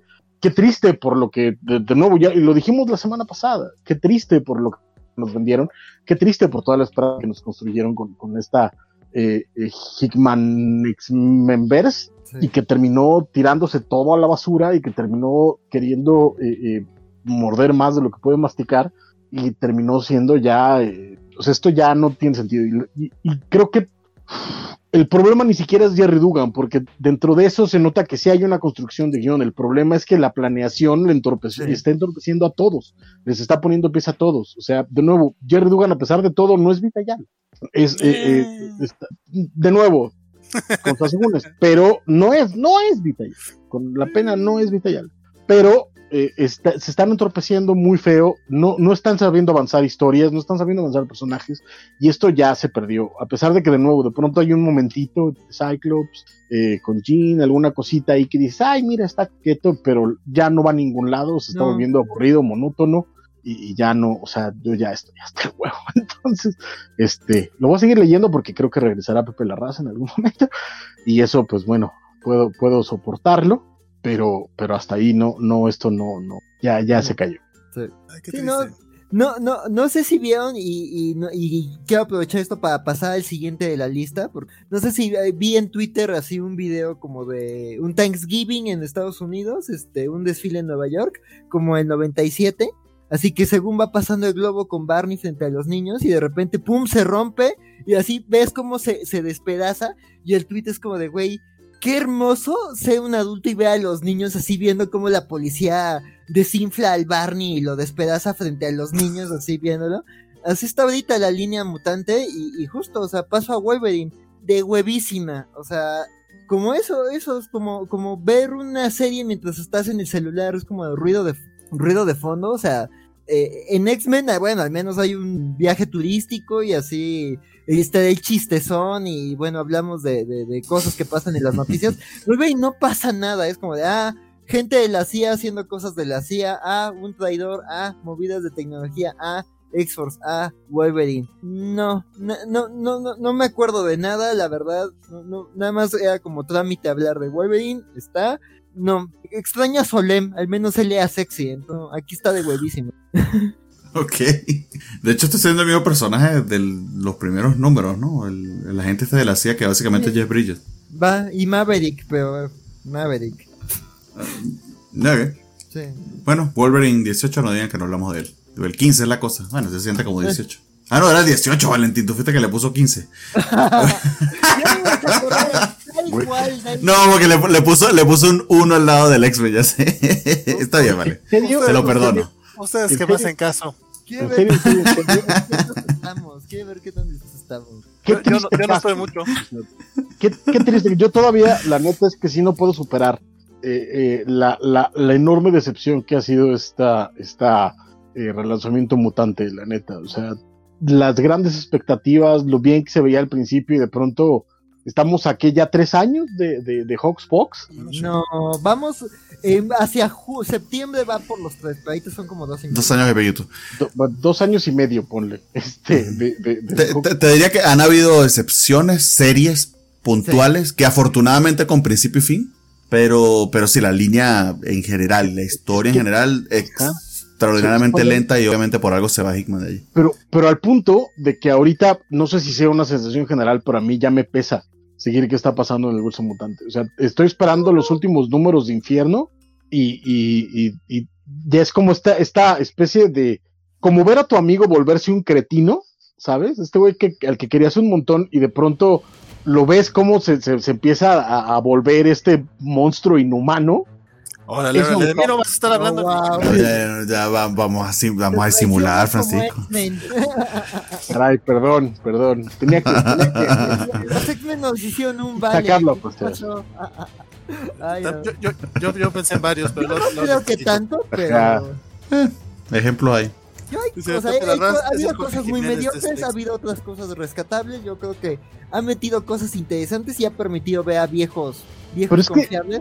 Pero es que a mí justo es lo que me pasa. O sea, por ejemplo, por, por un número interesante de X-Force o por los un número chido de los X-Men de Hickman o maldita sea el, el- o sea, fíjate lo que estoy diciendo, el, el, Empire X-Men, tienes un montón de títulos a lo estúpido que, que- que se terminan desinflando. Y ese es que para mí es el punto, o sea, Sí. no justifica la expectativa ni la masa de producto que sacaron. No, no, se descontrolaron. Y había empezado muy bien, así como muy Correcto. medido, muy calculado, y se descontrolaron. Es de nuevo, es- es- Es conocer a este cuate con el que es qué chido estoy, qué, qué- qué buena gente está, chido", y de pronto empieza a volverse este monstruo horrible. sí, ya- agarró ya- confianza y dices, Juan Carlos, Está- cálmate. Exacto, y sabes, y sabes que lo vas a sa- sabes que lo vas a volver a ver la próxima semana, pero ya ni tienes ganas de verlo la próxima semana. Esa, esa parte es la, la ojeta, ¿sabes? Es como- Espérate, eso ya me sonó a otra persona. Ya dice, vale, ay. Pero lo bueno es que Francisco volvió a los cómics de la semana, si nos quiere seguir viendo a pesar de todo. Eso es lo que quisiera creer. Es una bella metáfora de muchas cosas, Francisco. exacto. Yo, yo soy el monstruo horrible al que no querían ver, por eso. ¡Ay, ya, ya, ya, ya, ya, ya! No, tampoco, tampoco. En fin, Thor 19, amigo. Pero Félix- Dice Félix Fresari, ¿qué tal hermana están los títulos mutantes? Rob, Rob Liefeld está escribiendo X-Force. Eh, Bueno, Rangers- esto no fuera de. Me- y, y me dio mucha risa porque No, pues, yo no lo leí, pero está en continuidad porque en una, en una de las páginas menciona a Krakoa, que es como que yo no creo que le hayan dicho a Roll Life, mira, tienes que mencionar a Krakoa, sino que él busca mencionarla para ver si los mete. No, y porque No, por- está peleado con Hickman. No, pues Ah. básicamente así fue una así que. Pero que no tendría que haber más este X-Men aquí porque, porque vamos a pelear contra Strive así bien chingote. Si no, no, ellos están ocupados ahorita con Krakoa. Al parecer, aunque sean este cuestiones temporales, no pudo ubicarse una burbuja de tiempo donde no donde pudieran llegar hombres X. Aunque si llega Wolverine. Lambert Stark, Pepe Mm. Larraz es el Jorge Jiménez de este X-Men que, an- que anda haciendo un Batman, no sé, nada más lo des por. Y curioso No que los tan X-Men malo, no tan malo. X-Men no está No. tan mal como Batman. Ah, ok, ok, oh, eso es bueno saberlo. Y mm, curioso que los X-Men van a México y les robaron el talento a Dugan y pedazos de historia. pedazos de- y pedazos de historia el título. Entonces, ¿qué pasó en el de Wolverine? Ya no dijeron nada, solo se quejaron de los X-Men. No, no, no. Sí se quejaron también del Wolverine. Hasta Cosas. Ah, de, Axel dice, Axel dice que lo, lo leyó y no entendió, entonces no sabemos qué pasó. cosas de la. Exacto. Mira, puedes, puedes ver la repetición de este video y por ahí del minuto 2.55, Axel dice en tres minutos que vale ver. Básicamente. Entonces, si te hace falta volver a escuchar a Axel decir que vale ver. Sí. Pues sí. Continuamos entonces. Thor 19. Donny Cates otra vez, pero esta vez con Nick Klein. Y qué cuánto me arrepiento de no haberme montado en esta, en esta serie aún, pero entiendo que Francisco sí lo leyó. No, montate, montate, montate. Thor está buenísima. Así, así. Está, está de pinches miedo, man. Y este, y Nick Está Klein, bueno. ah, qué cosa tan bonita. Este, fíjate que de los números anteriores que habíamos estado viendo a, a Thor como analizando porque es un pobre perdedor a pesar de ser el rey de Asgard y que tenían muchos momentos como muy, muy divertidos, aquí cambia el tono por completo, incluso si lo lees de, de corrido como fue en mi caso, este, hasta parece que llega otro escritor y dice, quítate que ahí te voy y cambia todo el tono y todo, pero sigue estando excelente, la neta, aquí vemos a Thor ya decidido a descubrir que, que Kanama nos pasó con su, con su martillo, porque, eh, como se llama la saga, viene el dios de los martillos, Cañangas ña. Entonces, eh, para tratar de averiguar qué, qué es lo que está pasando, quién se robó su, su martillo, dónde está, eh, recurre a su papá, que fue el que lo mandó a hacer. Este, y eh, su papá Tanto, le al dice, marti- "Vamos, tanto al martillo como a Thor. como a Thor es correcto y, y según y según y según Journey into Mystery no me acuerdo qué número a todos nosotros Pero ¿Eh? ese no es el punto. Ay, ese El Odin tan, punto es, exacto. Ese Odín, ese Odín, ay, ay, ay. Odin tan horny. Eh, pues es que, ¿sabes qué? Anyways, este eh, van a, a tratar de averiguar qué onda, van a, a- a- no me acuerdo cómo se llama el reino de los enanos que construyeron eh, eh, el martillo, y este, y pues lo encuentran hecho pedacitos, y esto amplía el misterio aún más. Entonces veremos qué es lo que pasa. El regreso de Nick Klein, por supuesto que se agradece, o sea, vean nomás que qué chulada de páginas, ojalá este, veamos un poquito más porque están muy bonitas. Y eh, Donny Kate sigue, sigue con todo en este, en este título. Me encantan los cambios de tono, me encantan cómo pasamos de la, de la épica grandilocuente a, eh, a, comedia, incluso un poquito fársica, si se prefiere, en el número anterior, eh, eh, donde van a reclutar a Drog. Eh, en general, eh, estoy disfrutando muchísimo eh, el tour de Donny Cates. y los artistas están muy bien, por supuesto que, que Klein es, sobresale, pero todos están muy, muy bien hechos.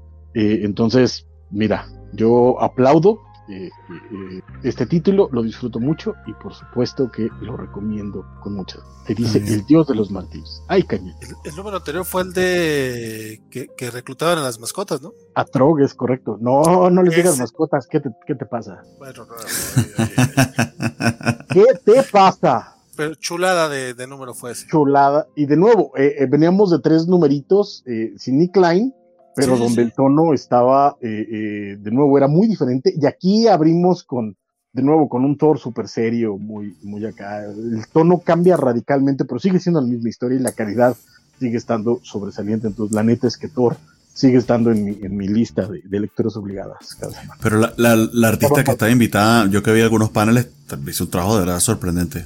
¿En, ese ¿En el anterior? anterior? Sí, Eh, si, mal, si mal no recuerdo, creo que era una, una, una artista invitada que vi. eh, es, es, eh, es hombre. Era- este, eh, Ah, ok, español. perdón. El- En el número anterior fue un número único que fue Pascual Ferri. Ah, no, yo me refiero a, a la anterior a ese. A los, los dos números anteriores. Sí, de- también excelente. De verdad es que este título eh, eh, a nivel ¿Sí? arte ha estado imparable. ¿eh? Imparable. De nuevo, Nick Klein está con todo, pero los que llaman para, para ser los, los artistas invitados tampoco desmerecen para nada. Pero para nada. No, la, la imagen esa de, de Freya montando el gato este está súper épica. Dos veces en el mismo número y las dos también épicas. Sí, sí. Chulada del Thor. Sí, sí. Y. Symbiote Spider-Man Crossroads es el siguiente. Chan, chan. De hecho, llegamos, llegamos al bloque arácnido. Tu, tu, tu, tu, tu, tu, tu. No sé por qué Ok. dice. Este, Alejandro ¿dónde queda? Por, ¿Dónde por- el- Y por la canción conocida de Spider-Man de tu, tu, tu, tu, tu, tu. Evidentemente. Alejandro Guerra, Donny Cates dándole todo en Thor. Y aún así no logró hacer a Null más interesante. ¿Por qué simbiontes, compadre? Simbiontes.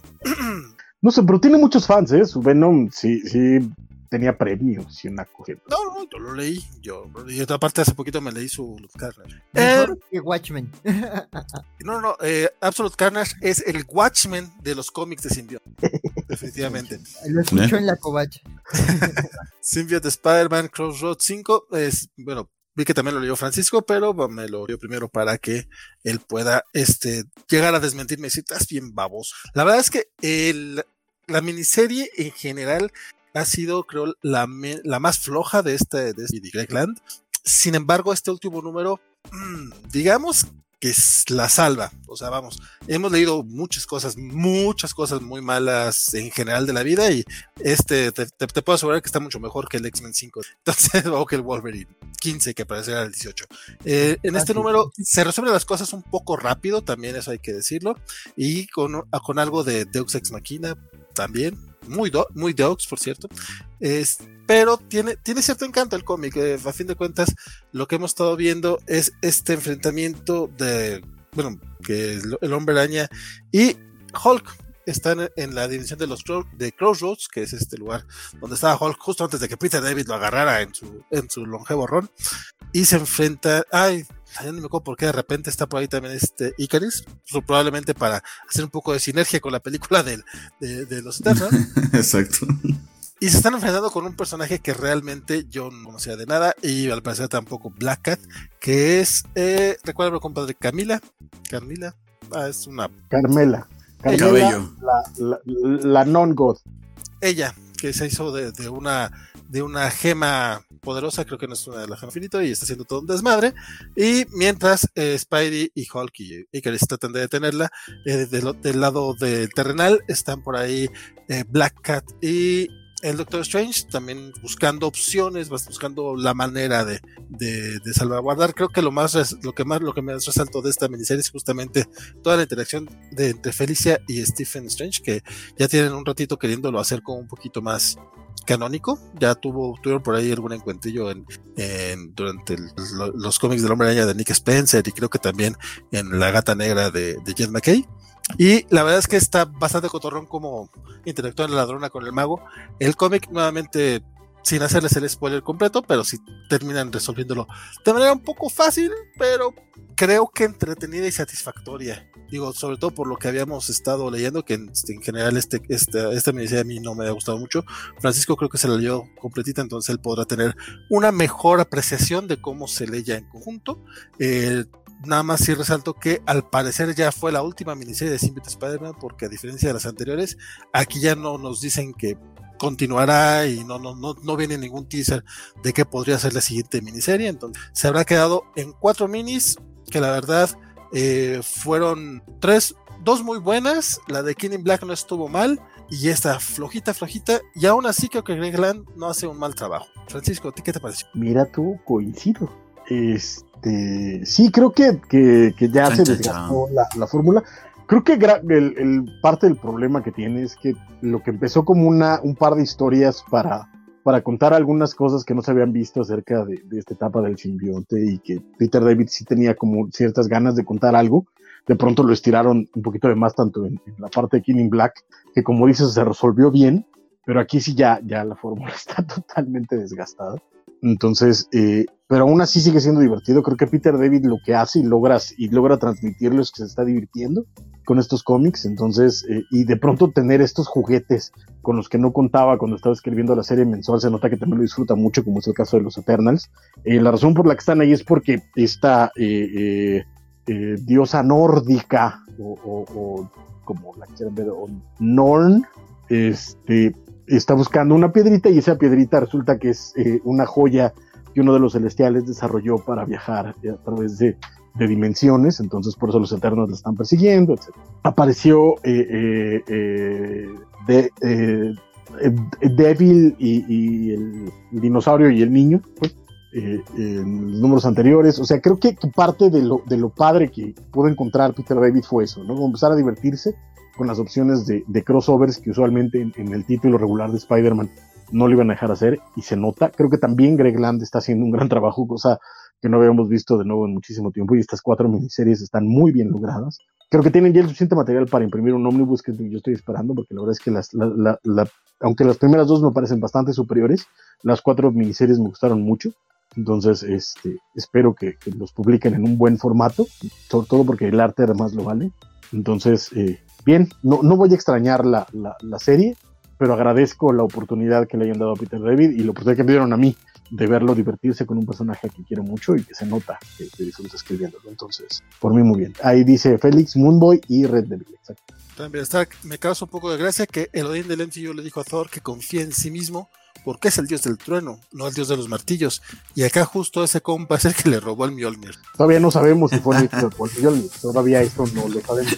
Pero vendrá el, el dios de los Oye, pero entonces en, en el, así en general, la miniserie, la, la cuarta, eh, bueno, sí, sí fue la más floja de las cuatro, pero ¿qué te pareció? Entretenida, de, de, lo, lo, lo, dije, o sea, me parece, me parece bien leíble y de nuevo, no es, es Hawkeye que Bishop que leímos, no, pues sin duda no es Rob Liefeld. Vamos, no es, no, es, no, es, no es el Batman de James Tynion. O sea, entendamos, entendamos esas cosas, ¿no? Entonces, sí, sí. está bien, está bien hecho, está bien contado. No es eh, una gloria, no es de los mejores títulos de la semana, pero me divirtió mucho. Y de nuevo, si en algún momento sacan un ómnibus con las cuatro miniseries, me lo voy a comprar sin chistarlo. Sí, sí. No, es que eh, durante las largas semanas de tu ausencia, que me tocó leerlo solito este cómic, este. Oh. No sé, lo sé. Oh. Este. Para mí sí fue así como bajón, bajón, bajón. No solamente porque no estuviera, sino porque el cómic era como, güey, me estaba gustando mucho. Y no es que me terminara de decepcionar, digo, lo terminé de leer todo, pero sí fue el bajo fe. Es que, es que sí, sí se nota que ya también fue parte de, nuevo de los mandatos editoriales estirar el hilo. ¿Sabes? Eh, vamos a meter a los Eternals porque viene la película, vamos a, a meter esto y tal. O sea, como que fue más eh, eh, Toriyama este, haciendo Dragon Ball porque, porque Kodansha no, no quiere soltar. Porque hay que, porque hay que hacer mercado toda la semana, amigo. Hay que comer. Entonces, este, pero creo que hay momentos en los que lo disfruta y creo que son los que mejor se transmiten como lector. ¿sabes? Y aún así, de nuevo, a pesar de que eh, es la miniserie más baja de las cuatro miniseries de Silvio Spider-Man, sigue estando bastante por encima del grueso de, de producto que se produce. En, en, vamos, es mejor que el Black Panther, del cual dije que estaba bastante chido, es mejor que no, de, de, definitivamente, Peter David, qué manera de aguantar el cuerpo. Digo, lo decimos cada que sale el cómic nuevo de él, pero qué bueno. The Amazing Spider-Man 79, este lo, lo, leyó Bernardo, que ha andado muy callado en este bloque de Marvel. Entonces, cuéntanos, compadre. Sí, porque no me dio tiempo. Pero como si estoy leyendo Spidey, pues, y está saliendo semanal, eh, pues sí me di la oportunidad con este, este cómic. Eh, aquí parte del mismo equipo de los que están haciendo esta saga de Beyond. Eh, ahora es Cody Ziegler con Michael Dowling en, en lápices. Eh, pues no conocí el trabajo de ninguno de los dos, pero me gustó este número. O sea, como continuación de la historia, eh, se va moviendo bastante rápido. el conflicto con la corporación de, de Billon está profundizándose aún más. Los objetivos que, que obviamente tiene la, esta corporación malvada, pues no se alinean con lo que Ben Riley pues tenía en mente. Pensaba que, que la corporación eh, capitalista extrema pues sí le iba a regalar dinero para que salvara a las personas y nada más. Eh, bastante inocente de su parte. Eh, y eh, aparte de eso tenemos lo que creo que resalta más que, más que nada en el, en el número, que es esta bonita interacción, bueno, no interacción, mejor dicho.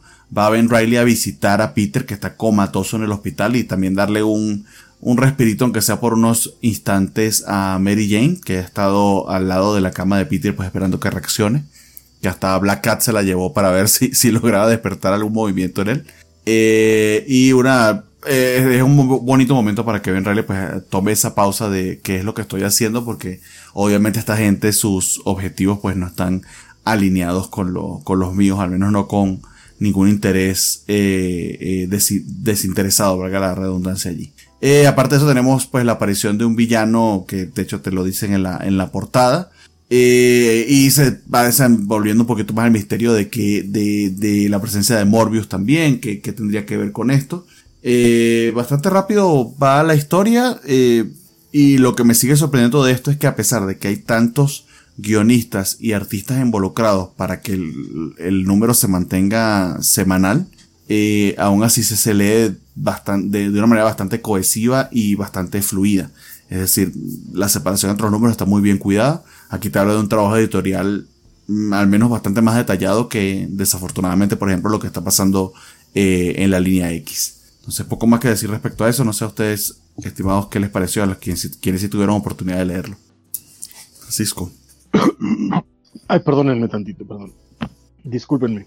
Este. ¿Y, ¿Y, las Pepsi, Francisco? ¿Qué pasó?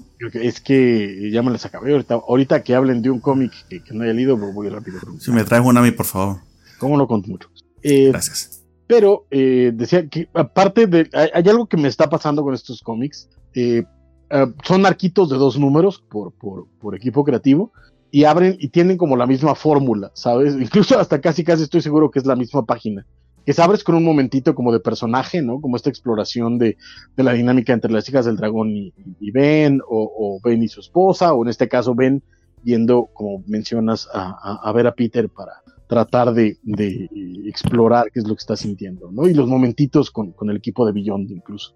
Que son las partes que me están gustando mucho, pero apenas empieza la acción y ya este, siento que algo me pierde lo cual es lamentable en un título de Hombre Araña, porque eh, lamentablemente ya se está. Eh, creo que lo mismo que le pasa a Ben, que la parte de la acción la ve como trabajo. A mí me pasa lo mismo cuando la leo, que ya la veo como trabajo más que como parte de la historia. Entonces, eh, ese, esa es la parte que me está causando conflicto, pero dicho eso, no creo que vaya tan mal. O sea, creo que este está mejor que lo no sé, el 80% de Nick Spencer. No porque Nick Spencer Ajá. no tenga buenos momentos, los tiene, pero, pero el grueso no, no estaba a este nivel. Creo que vamos, vamos mejor y el arte me está gustando mucho, la verdad. Entonces, eso también este, juega a, a favor. del- a ver qué, qué, qué sigue avanzando. Yo lo seguiré leyendo. No, no sé si comprándolo, pero leyéndolo y veremos a dónde, a dónde nos lleva. Efectivamente. No sé si Vale lo leyó, pero tuvo que ausentarse por un momento. Entonces, hasta que dejamos al Tu librero está vacío. Quienes, no- quienes nos, nos escuchan por audio, eh, pues Valentín se paró por un momento y Ahí nos viene. dejó la, la visión de su librero vacío y nosotros anhelando por él. Ahí viene, ya llegó. Don Vale, ¿Amazing Spider-Man lo leíste o no? Que no tengo chance que ver la lista. No, no, no, no, no, no lo leí. No llegaste, ok, ok. ¿Tú, Axel, tampoco? No, tampoco. Muy bien. Pero coincido con, con Francisco un poco en el, el rollo de que los, los cómics hasta ahorita han sido como eh, un poco formulaicos y poco sorpresivos. Sí, sí, no, no, no he checado todavía lo que mencionas del, de que mantengan la misma estructura inicial, pero sí, no, no me extrañaría. Mm. Pero no lo dijiste con esas palabras, pero eso fue lo que yo te entendí. Y el dibujante, que por cierto, el equipo creativo estuvo medio raro.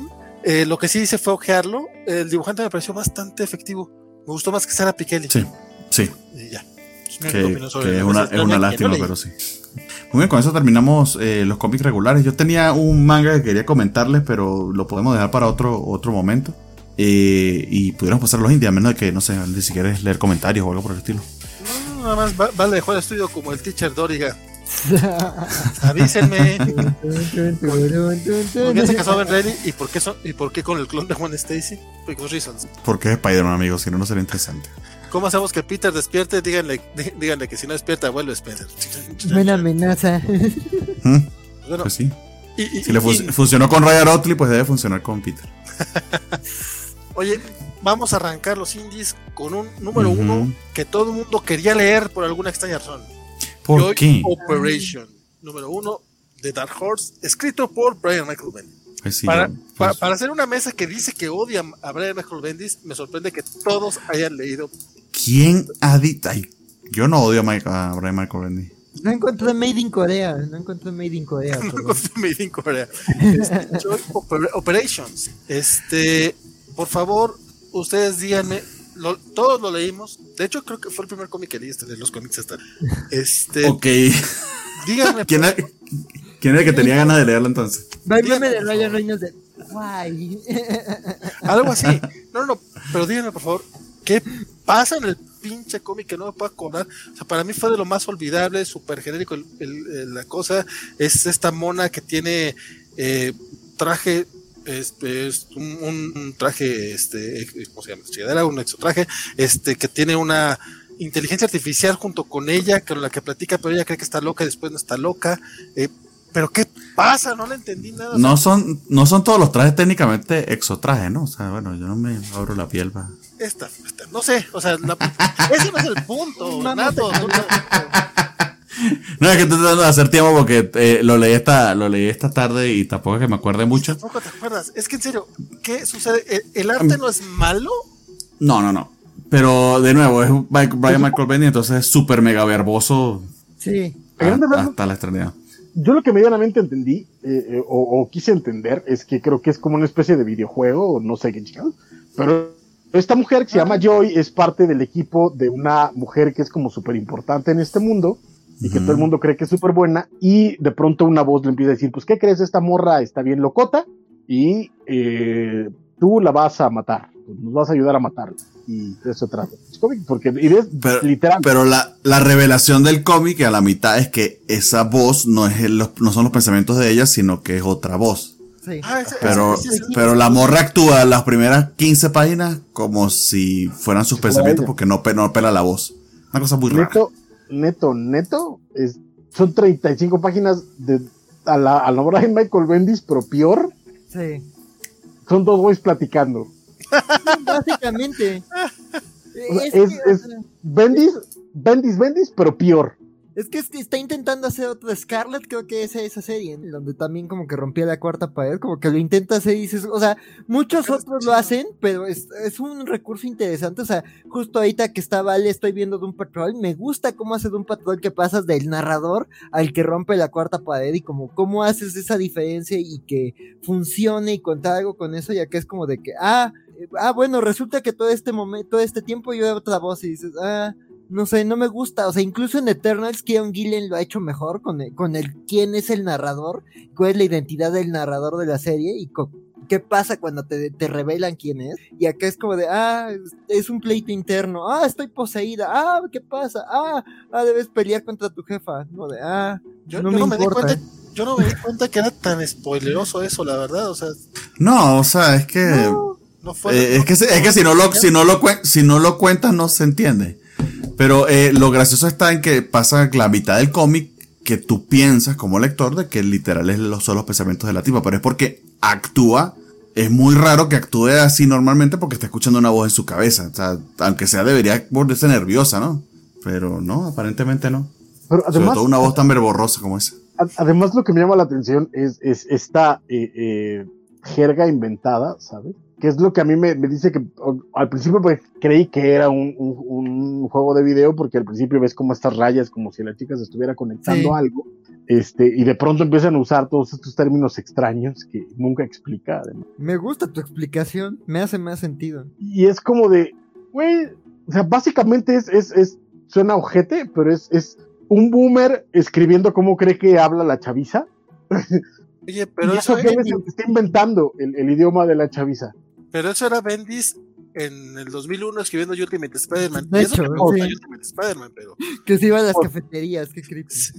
Imagínatelo 20 años después, o sea, ¿Qué eh, pasó, no está, es, es- me, me quejé, y fíjate que el arte está muy bonito, está muy, muy, muy, muy bonito, pero aún con eso, yo que dije que Hawkeye, eh, Kate Bishop era mediocre, esto es como, a- a- así el monumento a la mediocridad, pues este, casi cañón, a- a- o sea, me, me quitó el, me quitó el gusto de leer cómics, o sea, si no, si no es porque existiera Flash en esta, en esta semana, que afortunadamente no lo leí después, pero sino ya venía, ya venía con toda esa Speed Force en mí, me hubiera Ah. quitado el gusto por leer cómics esta madre, así, cañón. Gracias, Wally. Nos salvó una vez más Wally West. Así es, así es. Que a mí lo que me, lo que me llama la atención es, eh, lo, que, lo único que me gustó del cómic es que Brian Malcolm Bendis nos avisa que ya llegó un trato con Dark Horse y que Dark Horse va a reimprimir sus, eh, sus obras Creator Owned en, en los diversos formatos, o así lo amenaza. Entonces, espero que venga una edición bonita de Powers, porque las ediciones bonitas que han salido no las he podido comprar su momento. Entonces, este, y será lo que, lo- en lo que gaste mi, mi dinero con Brian Michael Bendis en Dark Horse, porque esta madre, la neta es que yo no la vuelvo a agarrar, ni aunque me pague Valentín. Ok, y sabemos que eso no va a pasar, entonces qué bueno. Oye, no, pero la verdad es que eh, yo pensé que había sido nada más eh, onda mía, pero sí, la verdad es que sí también. Digo, no, no al grado que tú dices de perder el gusto por leer cómics, pero, pero estaba a dos, a dos, eh, la verdad. Y me llama mucho la atención cómo Bendy había hecho ese mismo trato con DC Comics hace 3, 4 años y No, lo he hecho con cada una. Lo hizo con Marvel, eh, lo hizo con Image primero, después fue Marvel, después DC, y ahora está en Dark Horse. Es como. Y además güey, dice, ah, su primer línea de, de autor, este, owned. Y dices, güey, lo he hecho con todas. güey". es como Clement, pero, pero al menos él No, escribe más no. cosas. No, pero aparte es, es como, como que agarra sus juguetes y se los va llevando, ¿sabes? Sí. Sí, sí. Es como. Digo, Bueno, sí, va recolectando. Sí, en sí, DC, no sé hasta cuándo, pero Meme de. Thanos, ya las tengo todas. Pero pues ojalá sí saque acá sus cosas, porque creo que con DC no sacó todo. No, pero sí sacaron Powers, y creo que Powers. Es- sacaron Bueno, Scarlet, pero según, dijeron. según yo era una nueva serie de Scarlet. Sí, porque era- eran los que estaba haciendo con ellos, que fue el Scarlet, una que hizo con David Mack, no me acuerdo cómo se llama. ¿Mm? No, Pearl, Pearl, eh, que era con Gaidos. Pero Michael Buscemi ataca otra vez y se Andrés. Pues bueno, vamos a cambiar porque también Bernardo sí se ve muy aburrido. Ah.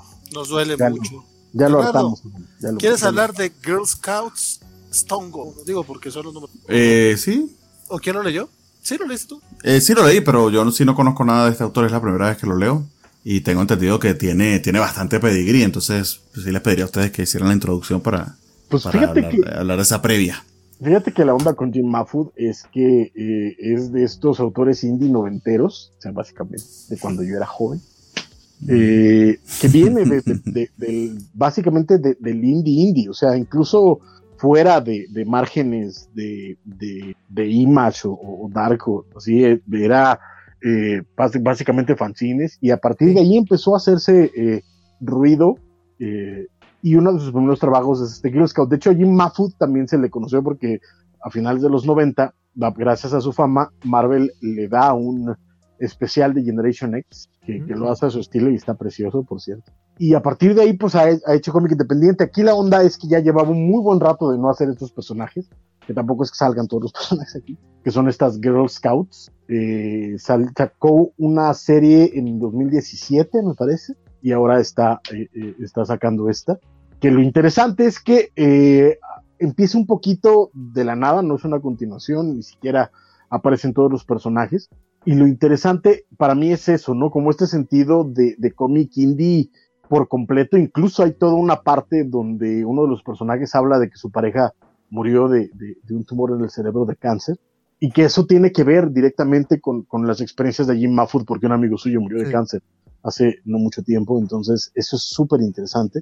Y la forma en la que lo hace es, es- es muy padre. Y ha evolucionado mucho. Eh, en, en los 90 tenía otro estilo por completo, ahora es muchísimo más eh, eh, ligero, digamos, eh, y, y funciona bien. O sea, la neta es que no es una, una historia enorme, ni muy experimental, ni muy, eh, o sea, vamos, hemos aquí hablado de algunos cómics que tienen mucha vena, por ejemplo, uno del que Bernardo y yo recomendamos muchísimo, de, de Image, no recuerdo el título, el autor, pero... Eh, también se me olvidó, pero sé a cuál te pero- refieres. Pero era, era, era, eso era experimentación, experimentación. Aquí es, es básicamente, de nuevo, este espíritu super punk, eh, eh, eh, super indie de los 90 eh, a lo salvaje. Entonces, yo lo encontré refrescante, sobre todo después de la madre de la que vamos a hablar.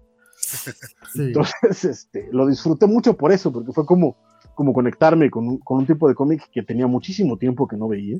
Entonces, eh, eh, bien, yo no lo recomiendo a todo el mundo porque sí es un poquito tosco para, para alguien que no entiende ese tipo de sensibilidades o que, o que no está acostumbrado, eh, no solo al trabajo de Jim Mahfood, sino, al cómic de, de, de esa vena, de nuevo, indie, indie, indie, indie.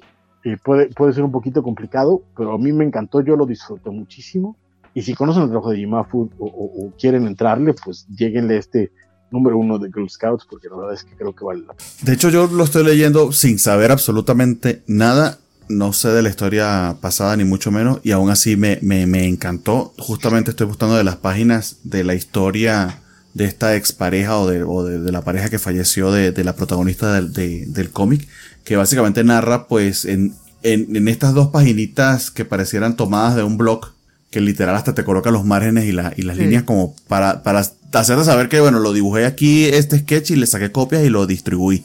De ese sentido va el cómic.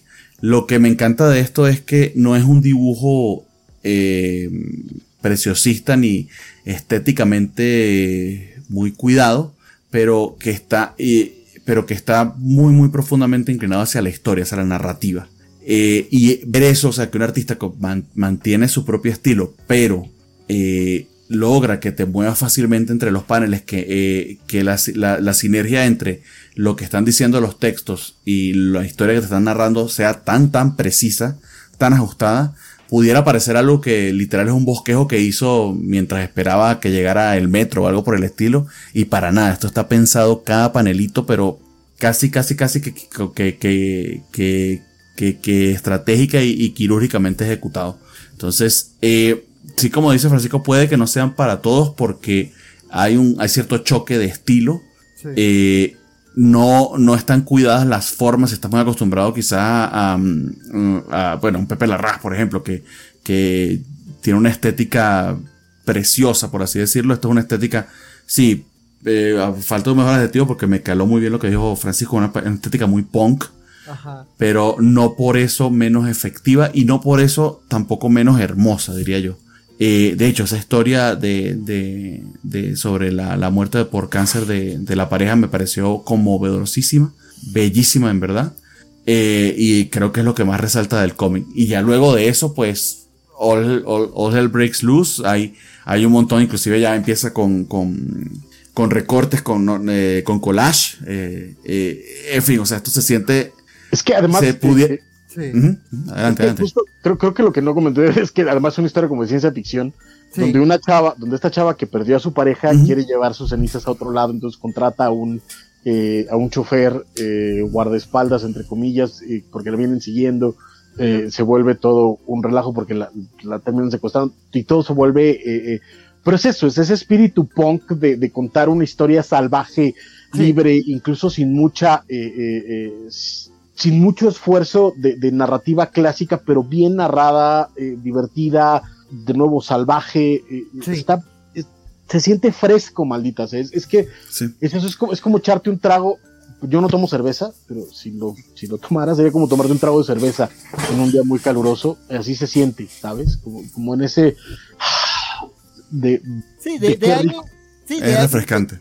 Está contando algo muy, muy, muy emocional, pero además está divirtiendo, ¿no? Y se está como ahí presionando como la, la, la, creatividad y se está contando cosas tan locas como quiere, ¿no? O sea, si es muy indie gringo, si es muy under y justo, ¿no? O sea, si lo ves y te imaginas guitarrazos de fondo, ¿no? Por lo, por lo punk que es y hasta la tipografía, ¿no? Digo, eso, eso a mí me, me, costó un poquito de trabajo, pero justo, ¿no? Es como esta cosa tosca de garabatos que, que justo está muy bien resuelto, como dicen, ¿no? O sea, se, se ve como muy indie juvenil, pero hay mucho trabajo detrás hasta en las composiciones es manual, o sea, es que se nota que todo es hecho a mano, es, es, es como, no quiero utilizar el, el, término artesanía, sino más bien como, como, eh, eh, como manualidad.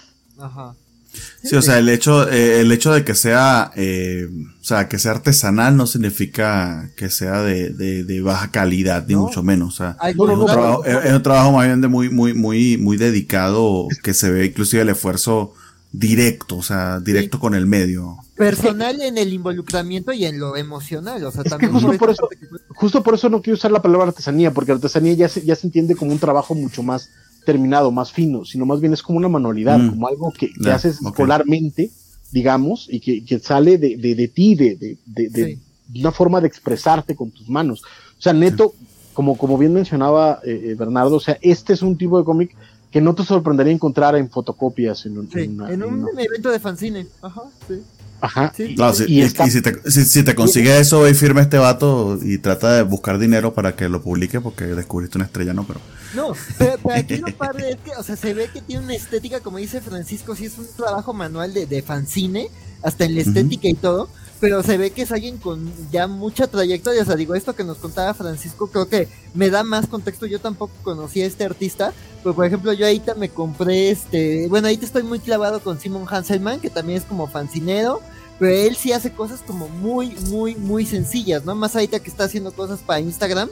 Entonces es como muy sencillo y aquí ves que aunque sí se ve hecho a mano, si hay una composición de paneles, si hay un experimento, se ve que es alguien que lleva un ratote y que conoce su oficio, ¿no? O sea, esto que decías como de, de Generation X me llama mucho la atención, entonces sí quiero buscarlo y sí, me, y me gustó, ¿no? Digo, yo por cuestiones eh, de cosas que pasaron este año, pues la, historia de la, de, la pareja, pero también del amigo, como que me resonó mucho, entonces sí, este, creo que es un cómic visualmente llamativo, pero además se, se siente ahí el que el autor le está poniendo mucho. Ajá.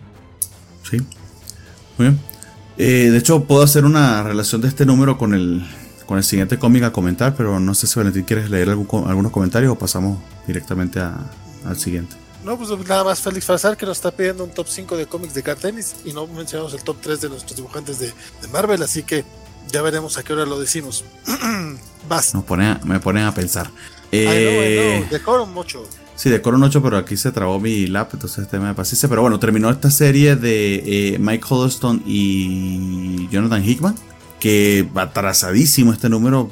Creo, creo, creo que esperamos casi, wow, siete meses, seis, seis o siete meses por, por la salida de este octavo número, que es el cierre de este primer arco. Este sí, exactamente, o sea, eh, no sé exactamente las circunstancias, pero, pero sí se atrasó muchísimo, sobre todo el, el cierre, ¿no?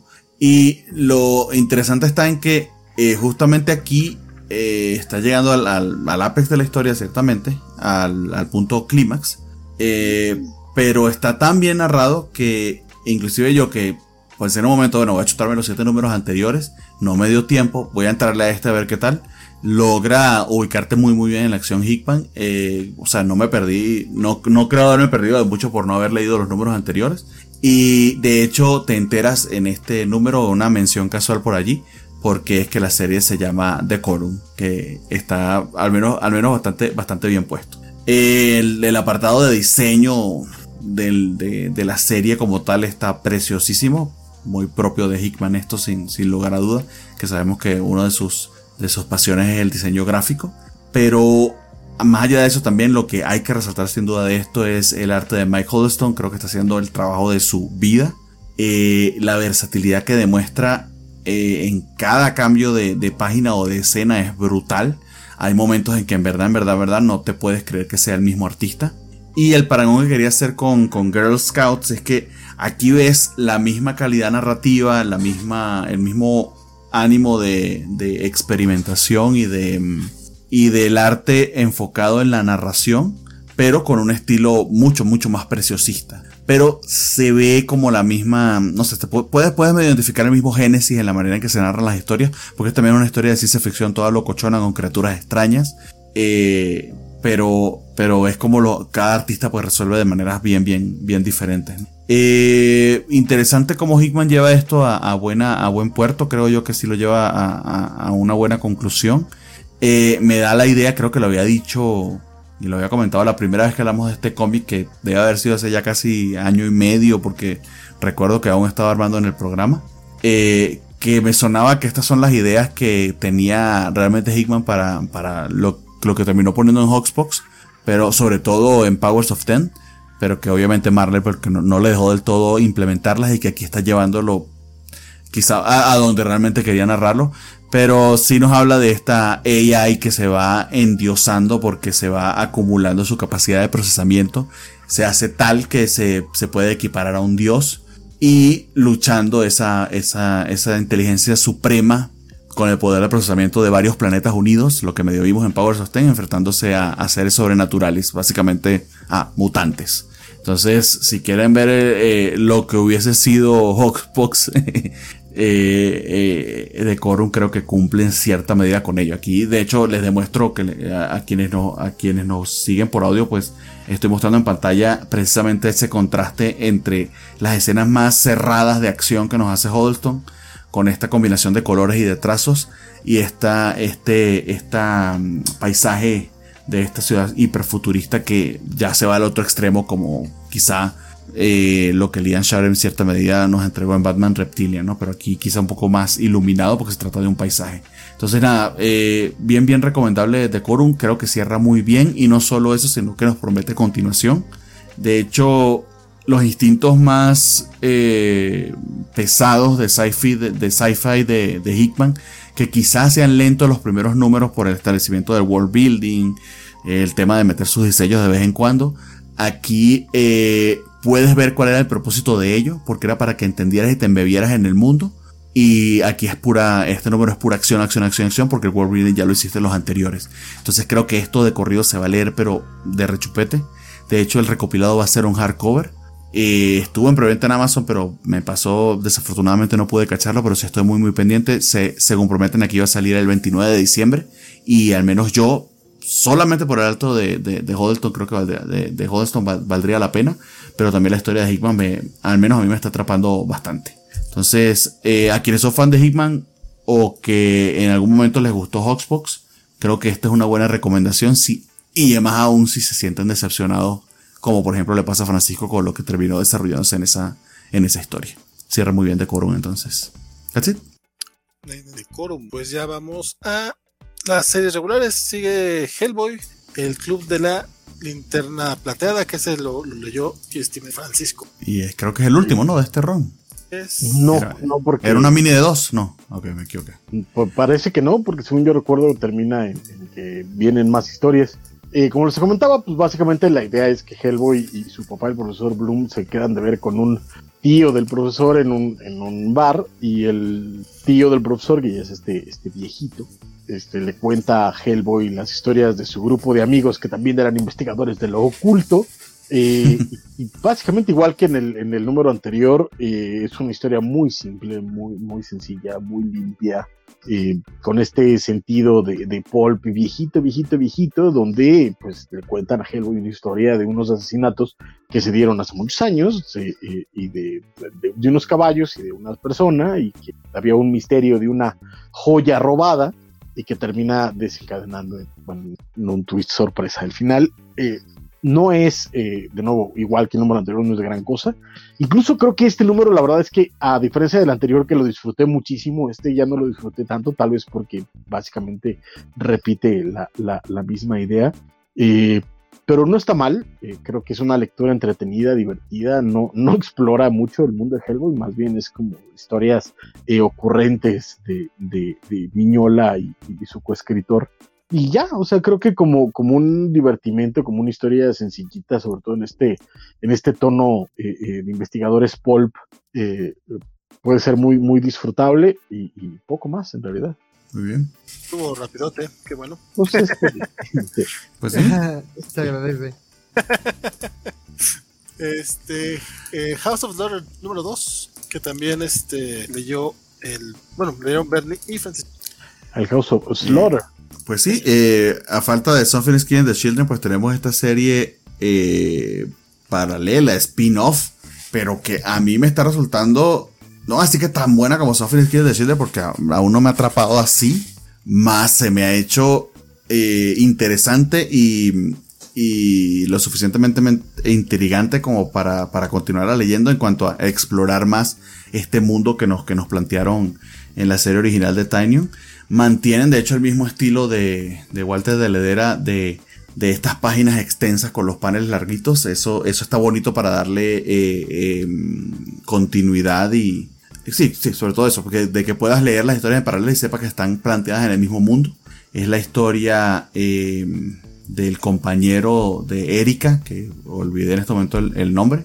Creo que es Aaron. compañero es como Sí, bueno, exacto. El, otro miembro de los pañuelos, de los pañuelos eh, oscuros que realmente, negros, perdón, que no se la lleva muy bien entre ellos. Eh, y que sabemos que, pues, desafortunadamente, eh, spoiler, no le fue muy bien, digamos, en la serie original. Vamos a dejarlo hasta ahí. Entonces, tiene esta historia de, venganza narrada en dos tiempos. bueno, no sé, de venganza, o, de cierta tragedia que ocurrió con este compañero con el que aparentemente, yo lo, que creo que es la historia de amor entre ellos dos. Este, y que aparece que la House of Slaughter eh, comisionó a Aaron para encargarse de este otro chico que entendemos luego en los flashbacks se está moviendo de una casa casa de una institución casa monstruo a otra. Eh, ahí el tema de cómo, cómo hacen los juramentos contra sus monstruos originales, el tema del tótem que conservan en estas eh, peluchitos o figuras infantiles, empieza a tener más preponderancia entiendes acerca de ese rito eh, y todo es un todo embebido en la historia, o sea, vas entendiendo sobre este world building, pero sin necesidad de que te lo estén eh, mostrando o diciéndotelo, sino que va embebido en, lo que vas entendiendo sobre la historia. Entonces, eh, bastante, bastante, bastante bien. Estoy gratamente sorprendido porque, bueno, un spin-off y no contaba con los creadores originales, entonces me, me temía de que no iba a ser tan indispensable. No sé si, no sé si pudiera decir a estas alturas que lo es, que es indispensable para entender toda la historia, pero sí pudiera decir hasta ahora que al menos es un añadido bastante agradable y se para muy muy bien junto con Something Skill in the Children. A ver qué, qué, sucede en los próximos números, capaz que ahí sí pudiera decir que se va a ser indispensable. No sé a ti, Francisco, ¿qué te pareció? a mí lo que me, parece es que eh, como spin-off es más bien una especie de exploración del universo. En realidad, a nivel trama o historia, tiene pocas piernas, la neta, por no decir que ninguna, más bien lo que te está haciendo es explorándote y, afianzándote un poquito más firmemente el paradigma que te, plantearon en, la serie original de, de Something is Killing the Children, un poquito para que entiendas más el mundo, ¿no? Pero está totalmente centrado en los personajes y eso lo vuelve encantador porque vas viendo la relación entre estos dos personajes desde que son niños a lo que parece que va a ser la, la, la resolución como adultos, quién sabe cuál sea, pero ahí está ese misterio eh, eh, a contarse, pero de nuevo a nivel, a nivel trama o historia, poco, eh, poca sorpresa, poco, poco más, pero ah, es una, hay una intención de, de, de crear, digamos, las columnas del universo, no de crearlas, sino más bien mostrártelas para que a ti te queden claras como audiencia. Y eso también creo que es, es una de sus, de sus debilidades. Eh, entrar a, este House of Slaughter sin haber leído Something Killing the Children no, tiene, no, no, no, no se mantiene por sí solo, no sobrevive por sí solo sino eh, se entiende como una rama del, tronco principal que es Something is Killing the Children. Entonces veremos qué ocurre, sobre todo porque además en, en lo que están atorados ahorita en Something is Killing the Children es precisamente la historia de Erika en, casa, en la casa de Slaughter, entonces veremos que, cómo, cómo termina funcionando. Dicho eso, sigue siendo una lectura bastante bien hecha, bastante lograda. Los, los personajes siguen siendo encantadores al nivel de que realmente tiene cierta eh, eh, inversión emocional en ellos, entonces lo que les ocurre te, afecta, te mueve, te, te, va llevando bien, entonces vemos a dónde lleva, pero este, eso, me sigue pareciendo simplemente un, complemento más que algo por sí solo, pero como complemento funciona muy, muy bien. Muy bien. Chan, chan, chan. Y sigue Axel, pero no sé si está Axel. Aquí Axel está en la casa. Aquí está Axel. Ah, no, no, lo agarró Starro ahí. Porque nomás él leyó Things Tom of Pero sí me arrepiento porque nunca había leído cómics de Stranger Things yo y esta fue una sorpresa bien agradable de, Greg Pak. Les recomiendo mucho los dos primeros números. Pero coméntanos tú, coméntanos tú, Axel, cómo, cómo continuó esta historia en el tercer número. Pues sigue muy bien, ¿eh? O sea, la verdad es una sorpresa muy bonita. O sea, yo la verdad no tenía nada de ganas de leerme un cómic de Stranger Things. O sea, la primera temporada me encanta, la segunda, ah, digo, cumple. Este, pero la tercera la detesté. Entonces como que y, sí siento, sentí como que un, eh, un bombardeo de Stranger Things por muchas cosas. Este, entonces, este, como que no le tenía muchas ganas. Pero la verdad está interesante, digo, eh, eh, eh, este, digo, más que una historia de, de, de, de ciencia ficción o, de, o de, criaturas como ha venido siendo de serie y como ha ido escalando y, y es hasta llegar a extremos ridículos como una base rusa en un centro comercial, este, este como que vuelve a esas bases, ¿no? Un grupo de niños, este, que tratan de explicarse el mundo con sus juegos y con sus hobbies de nerds ochenteros, este, entonces digo, eh, pues aquí, eh, como hemos platicado, pues esta es una historia más sobre Will, este, pues es que, es como este amigo más vulnerable, que es como que, todos como que le tienen cierta condescendencia por, por lo que pasó en, en, la serie, pero pues acá justo los amigos este ya van a buscarlo, este eh, Will está buscando como un, un tesoro legendario que, que dejaron ah, los, los nerds de la escuela de hace décadas, que resulta que uno de ellos es un maestro de, de ciencias y por eso en realidad se han querido porque pertenecen a un linaje de nerds de la secundaria. Entonces, este, y digo, me gusta que retomen al personaje del profe porque creo que es un personaje como muy bonito. Entonces, y que quedó como muy olvidado conforme avanzó la serie. Entonces, pues esto es como la, la aventura de los niños. Este, está cayendo una tormenta este, terrible en, en, Hawkins, entonces, este, pues los niños están perdidos, digo, al, fin como, como nerds atemporales y me gusta como el recurso de la radio, pues traen su radio y el otro nerd que tiene una radio es el profe. Entonces, pues como indica la portada, e, él también se va involucrando en la historia. Entonces se me hizo una historia bonita, como que en estas bases originales, digo, sí se siente muy Stand By Me de Stephen King, entonces, este, eh, pero me gusta que se vayan como esas esencias, o sea, ya que la mm. serie de repente se volvió un despiporre que nada más falta que salga, este, Schwarzenegger, este, me gusta que esta regrese como esas bases, ¿no? De los ñoños roleros, de los niños que andan en bici y tienen radios, o sea, como que me, está bonita la serie, y creo que sí es una bonita desintoxicación de, de cómo evolucionó Stranger Things. Entonces, la verdad, sigue, eso no es, no es la gran serie, como hemos dicho, o sea, no, no es eh, eh, eh, la, ganadora de, de, de, de, un Eisner, pero es una historia bonita. Si te gustó la primera temporada de Stranger Things, creo que está, estaría par de que busques el tomo.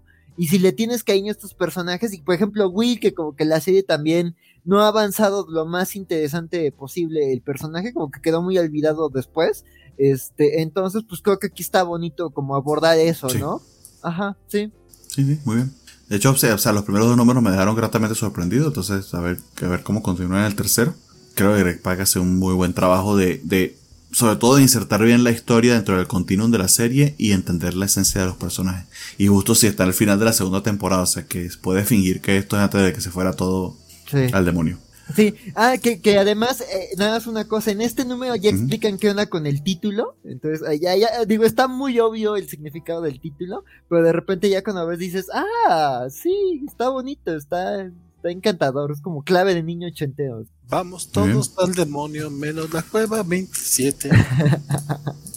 Ecolance, número 4. Chan, chan, Oh, chan. E- Ecolance que eh, de hecho Oye. yo ya me decidí que Ecolance lo iba a leer en físico y no lo fui a buscar esta semana. Ah, Lo, que sí es que ya nos quedan 8 minutos para las 4 horas. No sé si. Es, Le apresuramos. Pues, ¿quién más? Yo, yo lo leí, no sé, ¿alguien más? no, Pues nada, no hay mucho que...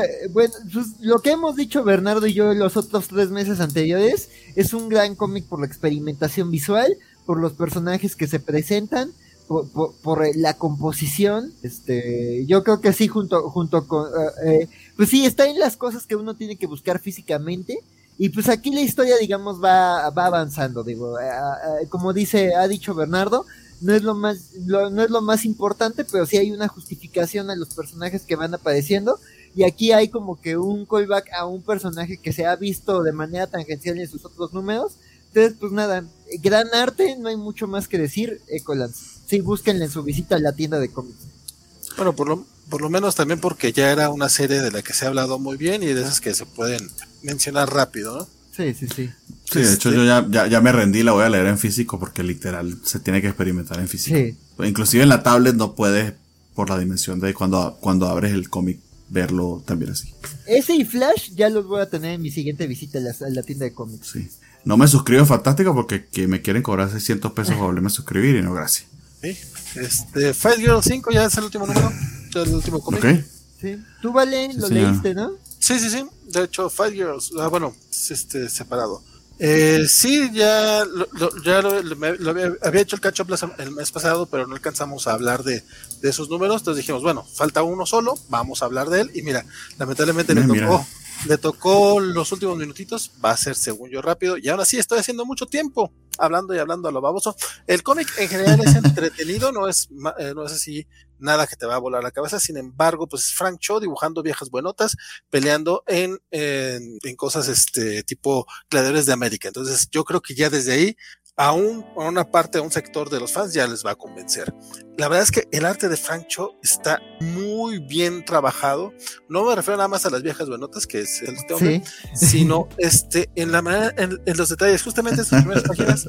Por favor, no te vayas a ir muy adelante, compadre, porque es, es spoilerazo. En los números Ah, en el número cuarto, este terminó el torneo, tuvimos una ganadora, y aquí tenemos a esta ganadora lista para conocer al eh, el- el- quien, quien iba a ganar eso se va a convertir en la reina de este lugar y pues el, la- aquí es, conoce al rey y básicamente eh, se terminan por resolver todas las cuestiones lamentablemente creo que sí bueno, si lo estás leyendo tampoco es tan sorprendente, pero sí son como spoilers fuertesones. Este, el cómic tiene estos giros, este, este número en particular tiene eh, unos giros muy divertidos, por así decirlo, vamos Ok. a decirlo de cierta manera, de, también personajes bastante grotescos.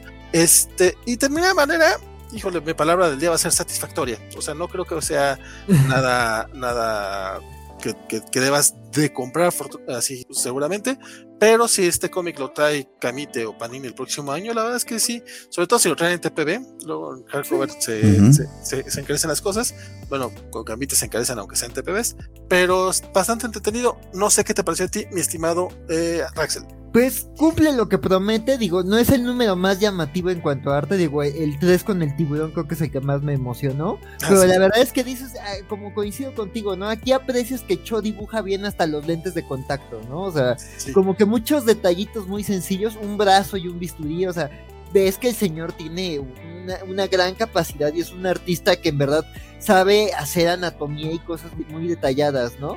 La historia pues cumple lo que promete, digo, yo nada más quiero destacar que se ve que estaba viendo Dune de David Lynch, por, por cierto personaje que dices, es obvio, es obvio, este, pero y el giro final no me encantó, lo sentí más como un chiste, ¿no? Así como que iba a terminar la música de Seinfeld al final, pero, pero dije, ah, bueno, pues me gustó esta historia de señoras buenotas, y este, entonces dices, estoy, como dices, o sea, está raro decir satisfactorio con un cómic de Frank Cho, pero pues sí, se te antoja un cigarrito al final.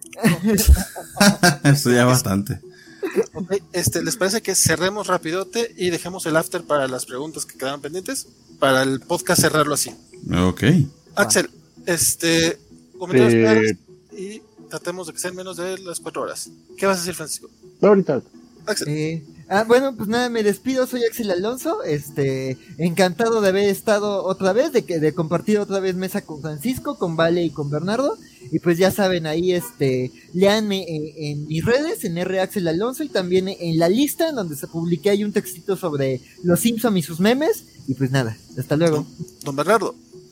Eh, muchas gracias. Me puedes seguirme en Twitter como Bartiak. Eh, quédense porque vamos a tener un after. Porque quedaron varias cosas en el tintero. Entonces, eh, no puede, puede que no para la versión en audio o ahí veré cómo hago para empatarla. Pero aunque sea aquí tenemos la versión de cuatro horas para que salga directo de Stringer.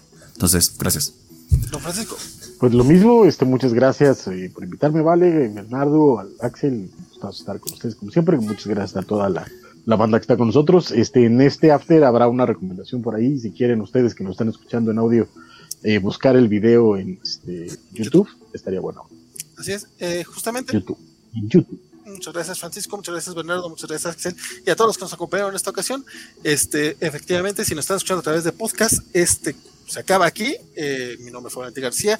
Espero que lo siga haciendo la próxima semana. Sigan ñoñando, sigan divirtiéndose. Y estamos en vivo. Quédense, porque después de la cancioncita, seguimos con un after.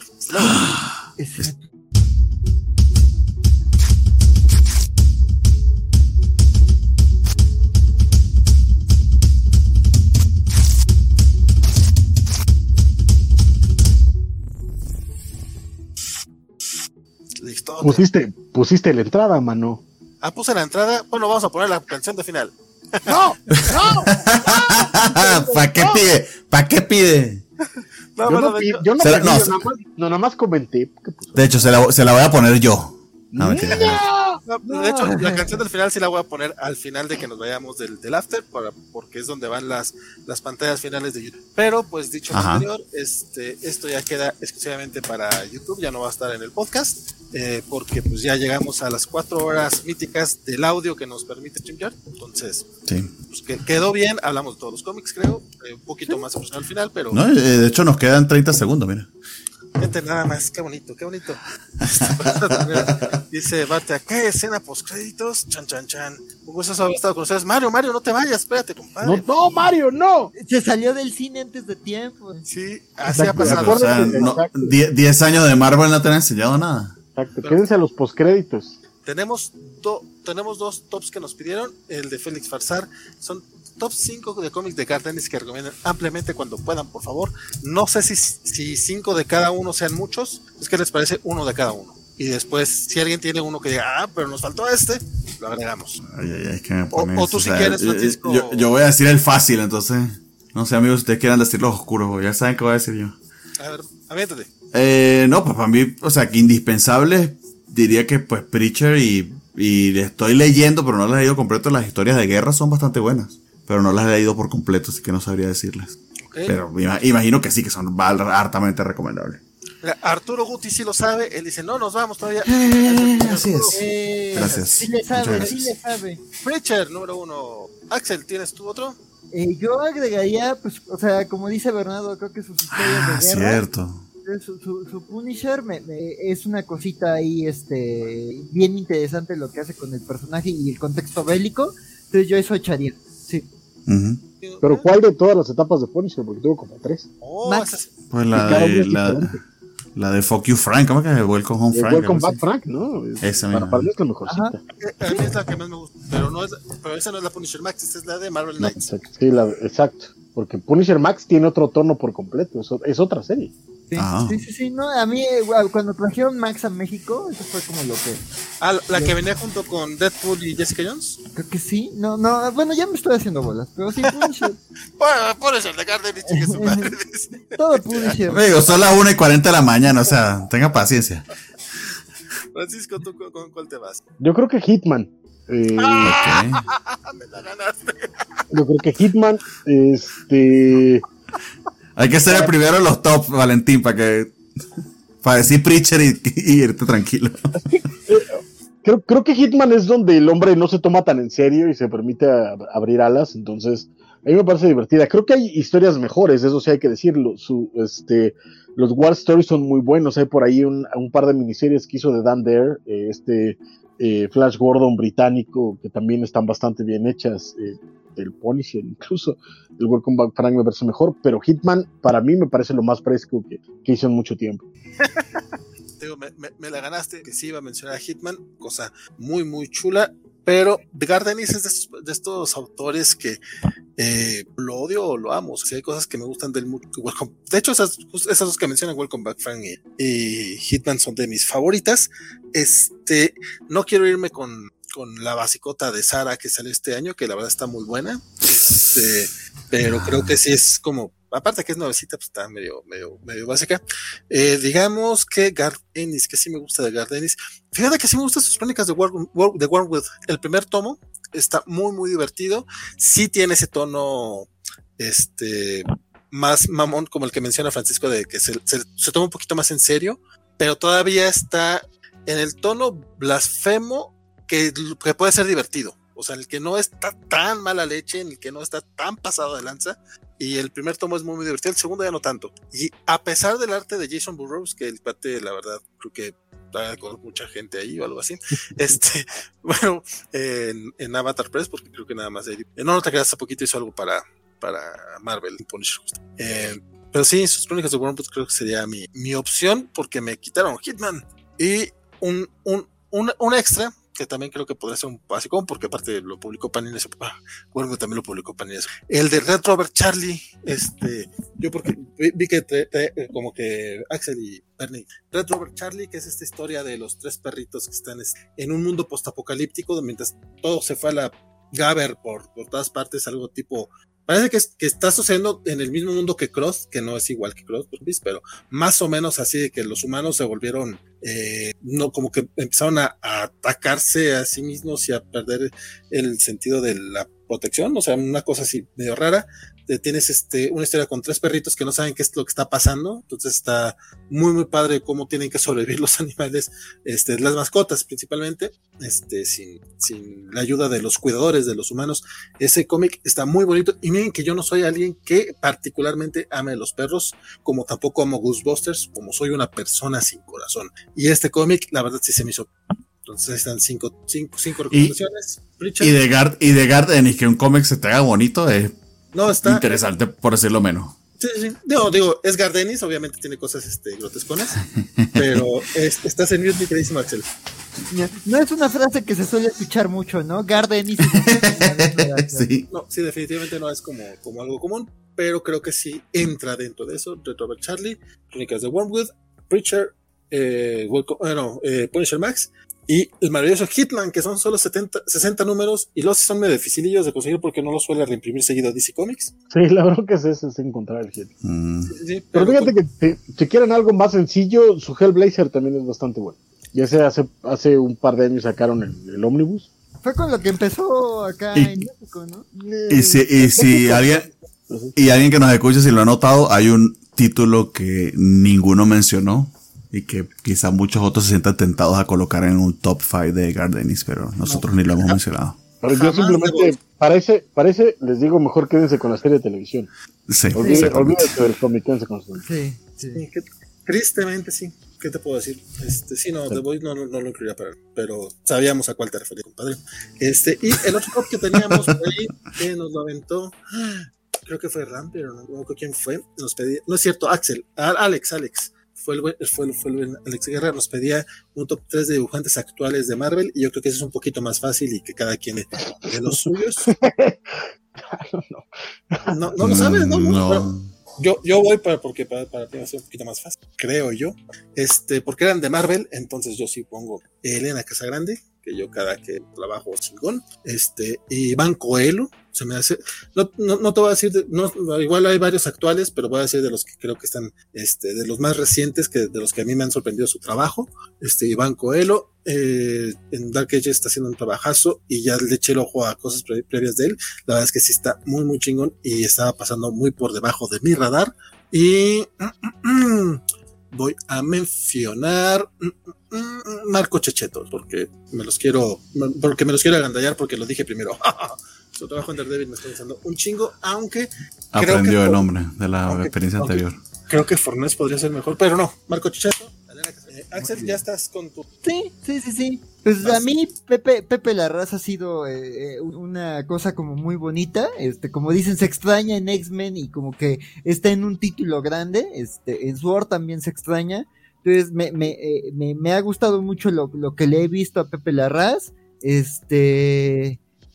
También eh, Sara Pikeli, digo, ahí no, no, hace un rato que no entrega como las grandes cosas, este, digo, esto que decían de, que lo que hizo en Spider-Man, pues no ha sido como lo mejor de Sarah Pikeli. Este, y mira que, digo, no, todavía no me he puesto al corriente con Amazing, pero pues sí, yo sí que he querido ver a, a Sara haciendo como a Peter, pero pues, eh, pero digo, a ti no otros trabajos que me gustan, además, pues sí, tengo un crush con ella, ¿no? Entonces, este, este, es linda, ¿qué puedo decir? Este, ¿y quién más agregaría? Eh, eh, pues, Digo, a mí personalmente me gusta y sobre todo me gustan sus paneles sí, fuera de contexto. Me, o me hace un arte muy bonito, pero además como que pone a sus personajes en situaciones que, que me, me, me, gusta mucho ver. Phil Noto, creo que estoy disfrutando y creo que las series en donde él participa, como que dices, bueno, la serie mejora, me gusta ver esto, es puede ser. Don Bernie, si lo sabe. Eh para mencionar, o sea, porque me quitaron todos los que tenía en la cabeza, eh, lo vimos ahorita Javier Piña, lo que hizo con Peter David me gustó muchísimo. Eh, se lo voy a robar a Francisco, lo siento Francisco, Nick Klein. No estoy leyendo el Thor de Donny Cage porque, nada, porque tengo que vivir de vez en cuando para poder trabajar y tener dinero para comprar más cómics, pero eh, honestamente cada vez que veo esas páginas me quedo grata, gratamente sorprendido. Eh, sí, diría esos dos así abuelo primero y, medio haciendo trampo a Peach Momoko, que creo que está haciendo un trabajo, sobre todo como portadista, pero, pero también lo, que está entregando para Marvel. Pero eso de decir que ella es de Marvel es medio, medio trampa, entonces, para ahí medio salvarme con el tercero. Pues Esa la dejo Francisco. La he visto más seguido en Marvel últimamente, ¿no? Digo, todos los demás. Sí, que tiene una serie con Marvel haciendo de trabajo interior que no lo habíamos visto en Estados Unidos, pero, pero sabemos que está haciendo portadas a todo el mundo. A mí este, este, esto de los tops siempre me, me, me pone en aprietos. Este, pero... No, pero en serio, hombre. No, pero es que no, es tan en serio, es que, o sea, me, me, me, me emboto, pues. Pero, por ejemplo... ¿Por qué te lo tomas en serio? Puedo... puedo eh, puedo mencionar, por ejemplo, eh, eh, Juan Cabal, que me, eh, me dio seis números de, de Guardians of the Galaxy que son absolutamente impagables. O sea, lo que hace Juan Cabal es, espectacular. Este, me ganaron a Nick Klein, pero creo que sin mucha bronca puedo ponerlo en, mi top 3. Si, se vale repetir. Este, es que estoy como repasando los, los, los, títulos que tiene eh, eh, Marvel ahorita y, me, me, Sí, cuesta, cuesta, cuesta recordar el artista. en, comparación con DC, se ve que Marvel se le durmió la. DC agarró a Damora, agarró a Jorge Jiménez, eh, a Ryan. Eh, pero. Eh, a Roswell, o sea. Pero, por ejemplo, está. Es que también tiene. tiene pues, sin duda está Mahmoud Asrar, por ejemplo. No sé si yo lo pondré en mi, top 10, pero sigue estando en Marvel, Mahmoud Asrar. Es el, el el portadista de Conan que hizo también este eh, Eternals con, con Kieran Gillen, este Rivik. Eh, eh, esa Rivik, por supuesto. Esa Rivik, el. Otro. RB, Silva pudiera ser otro. RB Silva.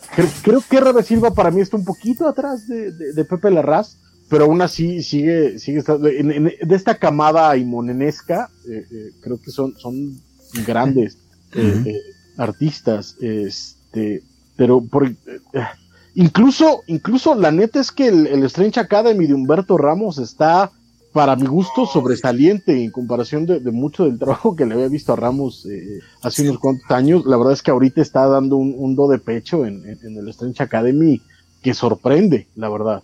Eh, el, mismo Ryan Notley en este Hulk me, me, sorprendió. Qué levantón, ¿eh? la neta, sobre todo tomando en cuenta lo que había hecho en Amazing Spider-Man, es, es espectacular. Eh, en fin, o sea, no sé, no te puedo dar un, top 3, pero ya te mencioné varios que creo que, la neta es que merecen, merecen un, buen espacio de, de, análisis. Ahí están algunos de los dibujantes de solamente de Marvel. La verdad es que eh, lo hemos dicho. No, no, no, no, no me pongan en aprieto. O sea, No, no, o sea, tampoco me van a decir, dame tu top 3. No, o sea, no, no, no, no. Sí, que eso es. es- eso- no, no, no, pero No me muero ahorita. ya hemos dicho, es un to- top 3 of Top of mind. mind. o sea, Top of mind. Top of mind, sí. los que, los que recordamos ahorita que nos gusten mucho. Este, y también pues, lo que hemos dicho en muchas ocasiones, ¿no? Que eh, en estos años que de repente como que nos quedamos siempre con, con los cómics clasiquitos que leímos en los 80, en los 90, a inicios de los 2000 y mucha gente de nuestra generación, sobre todo de, de la edad de, de Francisco y la mía, este, como que ya no quieren leer los nuevos y quieren seguir leyendo los mismos de siempre. Y sí, está bien chingón leerte el- los X-Men de Claremont, pero güey, hay tantas cosas tan buenas ahorita y artistas bien chingones y escritores que también están haciendo runs que se van a convertir clásicos sin ninguna duda. A lo mejor no son, no son tantos, pero neta, ¿cuántos X-Men de Claremont o cuántos Hulks de Peter David hay? O sea, tampoco hay tantos clásicos como creen. O sea, los hay, claro, pero Fíjate, fíjate que también es, es, es, es, eh, y lo hemos dicho siempre, ¿no? Es tratar de mantener la mente abierta y si te gustan los personajes, si te gusta el, el- medio, date una, este, eh, date, da- da- date el chance de encontrar nuevas cosas, sobre todo porque el medio no se ha parado. Y la neta es, eh, lo mencionábamos esta semana en- con, Flash, o sea, Flash tuvo un, huecote de historias bastante cool. Entonces, si te das un chancecito, ahorita puedes encontrar un gran Flash un gran Flash que no, no se pelea para nada con, con, con el material viejo de, de Mark Wade, por ejemplo, ¿sabes? Y que te puedes llevar una sorpresa y sorprenderte y disfrutar un montón y reencontrarte con Wally West y decir, mira qué bonito, ¿no?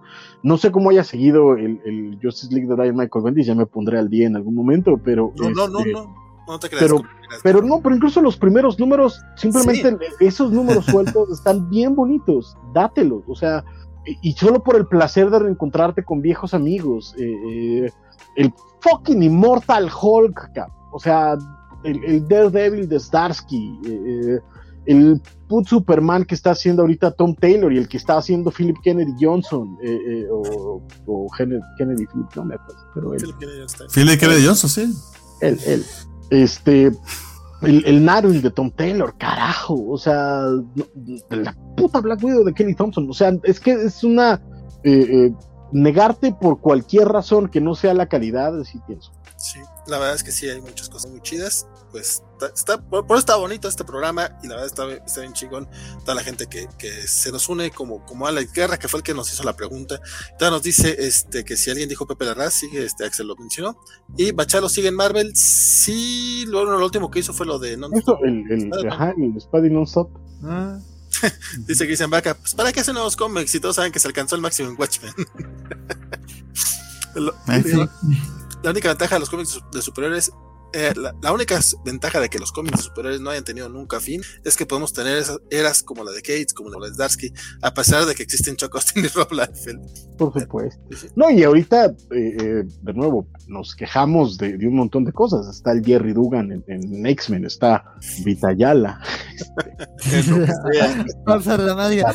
está. Tim Howard. O sea, sabem- sabe- sabemos que trabajos mediocres hay en todas las épocas. El, el punto es saberle picar, porque es muy fácil hablar de, por ahí a- alguien en algún momento nos decía, es que el- los Avengers de Busek y Pérez, pues sí, pero los Avengers de Busek y Pérez no, no vendían lo que vendían los Avengers de, de Brian Michael Bendis. Ni yendo a bailar a Chamba, ¿eh? por cierto, era- la, la diferencia era bastante. Y Sí. creo que cualquier fan de Avengers va a preferir el- el- el- a los de Busek sobre lo- los de Bendis. Ah, No porque los que gusten de sean menos fans, etcétera, pero, you know. Eh, No, no sé, pero por lo menos es esa dupla de Busick y Pérez entregaron, yo creo que uno, por lo menos en mi top 3 de crossovers, es, es lleno de fanservice el Justice League Avengers, qué cosa más hermosa es. Aunque me hicieron a un lado a Kyle, pero entiendo que hayan metido a Hal dos números. Pero ahí estaba Kyle igual y ahí estaban también. Pero, pero, pero era eso, es, como de haber, haberte dado chances en su momento, ¿no? Y ahorita eh, ahí tienes, digo, sí necesitas un montón de varo, pero están sacando un montón de colecciones de, de series clásicas. Y si no quieres invertir un montón de varo, tienes la opción de Marvel Only, por ejemplo, donde puedes tener acceso lo mismo a cómics clasiquísimos, como lo está haciendo Bernardo ahorita, que se está leyendo Los Cuatro Fantásticos de, de, Lee Kirby, al mismo tiempo que se está leyendo lo, lo más nuevo que está sacando Marvel. Entonces, con apenas tres meses, tres meses de diferencia. Antes eran seis, imagínense a mí me sonó, a mí eso me sonó, digo, no sé, Francisco, a mí me sonó que le estás dando pie a Bernardo para que nos hable del Fantastic Four Tribute Anniversary que tuvo que dejar de lado porque ya se nos acababa el tiempo, pero que quería hablar de él. Bueno, y porque lo iba a hablar Francisco también, pero ok. Ah, no, claro que sí. En, en, lo que pones eso, compadre, digo, igual no nos estamos más de 10 minutos, ya los veo muy cansaditos y la verdad es que sí, la mañana, pero eh, pero pues para que te hables eso y cerrar este after, ¿te parece? Tampoco nos vamos a... Pero aunque también teníamos el, el, que quería hablar Francisco, que de hecho lo descargué, lo del Dark ah. Stories, no sé si vamos con ese y dejamos el Fantastic Four cierto. Tienes razón, perdón, perdón, Francisco. Ya hace que me ignoras. Alejandro Guerra dice un trompo a la ah. ¿Quién es peor escritor? Vita Yala. No, no te creas, No, la verdad es que Choco porque Costen aparte tuvo acceso a todos los pinches y en todos hizo porquerías. Ay Dios. Hablemos de lo opuesto entonces. Este, no, básicamente un poquito la, la, la onda es que, eh, como les mencioné la semana pasada, gracias a lo del, lo del buen fin pude meterle las garras a este eh, historias eh, negras de, de, de, Alfonso Font que está editado en español por Planeta, por Planeta Comic, está el este, y que pueden encontrarlo relativamente fácil en Amazon y en librerías y cosas por y lo que es, es, es la reimpresión de un montón de historias que, que, Alfonso Font hizo a lo largo de los 80 para las revistas eh, independientes de, de, cómic español, en la, en la España posfranquista, que ya tiene en sí su, propio, eh, su propia historia, donde eh, además son historias de dos a cuatro páginas exclusivamente y que están perfectamente bien narradas, que no se, no se involucran, no se hace pelotas. Pueden ser considerados pequeños chistes, pero son pequeños chistes muy negros, con mucha eh, crítica social, con mucho, eh, incluso mucho expiar los dolores de, de, la vieja dictadura y lo, que, lo que se vivió en España y los horrores y, y la forma en la que se veía se veía el mundo en aquellos entonces. Entonces, lo hace muy bien. Alfonso Font es, eh, eh, yo conozco, al, conozco a Alfonso Font, igual que cuando conocí a, Hugo Pratt con, su corto maltés, incluso el, torpedo de Bolívar Net, en una revista mexicana que se llamaba Bronca, se publicó en los 80, yo la conocí en los 90, eh, y, publicaron unas de las historias que hacían en esos tiempos, pero se llamaban Historias de un futuro imperfecto. y en este caso, lo, más que las de en este caso son historias que no son exactamente ni ciencia ficción, ni tampoco son de guerra, son, son de mucha crítica social, de mucho análisis eh, eh, eh, social, sobre todo de nuevo de, después de, de, la dictadura, y que en dos páginas te puede dar unos giros de tuerca muy interesantes, muy tristes, muy negros, pero siempre también con una mala leche, con un, con un guiño de, sarcasmo, aunque de pronto también pueden ser demasiado, demasiado negras. Y lo, curioso aquí es, por ejemplo, yo lo que podría criticar de, este tomo en, realidad es que las historias fueron publicadas originalmente en blanco y negro y aquí las, colorearon digitalmente y sufre un poco de lo que sufre, por ejemplo, el Conan recoloreado que también publica Planeta, que es que eh, la paleta hace que, eh, que se vea muy, muy plana la página cuando el trazo original era riquísimo aunque a diferencia de, ese sí del Conan, aquí sí logran rescatar eh, mucho del trazo original, entonces puedes ver la, maestría que tiene Font a la hora de crear personajes, de crear los fondos, de, narrar, de, dar texturas, de, dar profundidad. Eh, y la verdad es que Font es un maestro eh, en la en la narrativa gráfica y me interesaba mencionarlo porque aunque el nombre del programa es los cómics de la semana y este no es un cómic que salió esta semana, sí me interesa como poder eh, recomendar cosas que, tal vez yo crea que tendrían que ser un poquito más populares, darle un poquito más de aire a, autores que tal vez no sean tan conocidos en México. Y, en este caso, Alfonso Fonte es uno de esos que, debería de estar ahí porque es un autor eh, eh, catalán, español, que se da un quien vive cualquier día de la semana con cualquier autor franco-belga que ha publicado en Francia, que ha publicado en Bélgica, que ha publicado en España. De hecho, algunos de los tomos de text que, que, eh, publica Bonelli en, Italia son dibujados por Alfonso Fonte. Entonces el hombre se puede dar un quien vive con los grandes artistas europeos y el hombre mantiene sin duda eh, eh, el cuerpo. Y en este caso particular, ahora que tenemos la posibilidad de encontrarlo en español, en su natal español eh, por parte de Planeta Comics, que es material clásico que rara vez se puede encontrar en, el país. recomiendo que le inviertan, el volumen no es, no es barato, pero tampoco es tan caro. Y tal vez, a diferencia del que nos está mostrando ahorita Bernardo en pantalla, que es la versión en inglés, la versión en español trae algunos artículos eh, de análisis. si, pueden poner tantito el, el, video, eh, trae algunos artículos de, análisis de la obra de, de Font, por ejemplo, ¿no? Y eh, páginas sueltas de otros de sus trabajos, en donde, por ejemplo, vemos su trabajo en acuarela, que es un trabajo a color a diferencia del, color digital que le pusieron a las otras historias, y, que podemos ver que el hombre, pues la neta es que eh, sabe trabajar. Ahorita les quiero mostrar, por ejemplo, algunos de los extras que vienen acá al, fondo. Ojalá no nos censure YouTube porque algunas de estas cosas no son muy... Eh, Family friendly.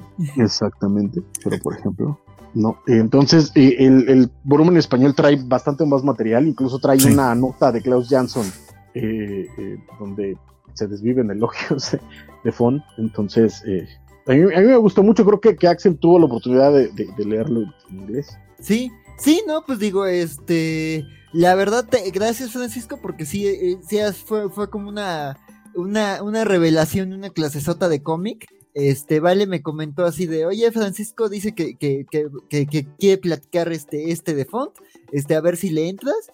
Y dije, no, pues sí, sí me llama la atención. Además, pues digo, tuve una semana como muy pesada. Entonces, digamos, entre momento y momento libre está, eh, digo, está par de que son historias muy cortitas. Entonces decía como de, a ver, quiero leer, o entre cómic y cómic, era como de, a ver, vengo de Bendis, a ver, quiero leerme algo para desintoxicarme, este, y te echas una historia cortita, ¿no? Entonces, este, eh, la verdad, este, eh, eh, fue una, digo, me gusta que sí cumple con lo que dice el título, si son historias negras, oscuras, sí, sí, como dice, son, son, a veces son chistes con mala leche, a veces son como reflexiones sobre cosas muy dolorosas que solo con ironía salen, a veces son como comentarios sociales o reflexiones como sobre la historia o nada más a veces son juegos con ideas, ¿no? Digo, esta historia como de este explorador que se pierde y se encuentra con otro y ambos creen que están salvados, pero pues en realidad están, o sea, uno está salvado, pero pues el otro no le va a ir tan bien. O sea, como que también hablan de, de, de, reflexiones de alguien sobre la condición humana. Entonces, la verdad está muy padre. Sí, sí hubo varias historias que sí me, me llegaron, ¿no? Y también creo que está bien que sean chiquitas porque creo que hay mucho que te puede dejar este pensando este la la la cada cada historia, ¿no? Y cada una da como para análisis muy ricos o nada más como para un sentimiento acá estrujador, ¿no? O sea, también esta del soldado que que masacra y destruye y, te revelan por qué masacra y destruye y qué pasa después, dices, ay, o sea, qué buen comentario, qué, qué historia tan bien contenida, o sea, aunque no haya un comentario, aunque, aunque le destiles todo eso, dices, una historia muy bien armada, muy bien estructurada, muy bien compuesta a nivel panel. Y, en dos páginas. Dos páginas, ajá, y te cuentan un montón de cosas, sí. Sí, entonces la verdad sí estoy, este pues mira, qué bueno que, eh, digo, en primera pues ya la descubrí en inglés y en formato digital, pero mira, si mencionas que ahorita está en librerías y que lo sacó Planeta, pues digo, ya no agarro ofertas de buen fin, pero sí está como bien buscarlo, porque la verdad sí se sintió algo fresco, es algo interesante, como dices, es como más en la tradición del cómic europeo, pero creo que está, está bien, y, les digo, el, formato de que sean dos paginitas habla de que son historias muy bien hechas, pero también está como para leértelo así en, algún ratito, como un silogismo o algo. Entonces sí, como está, está, está rico para, para eh, eh, conocer un poquito más del cómic. Digo, el cómic gringo tiene muchas posibilidades, lo vemos aquí semana a semana, pero también en, otras latitudes se hacen otras cosas bien, bien interesantes. Es que justo se trata de eso.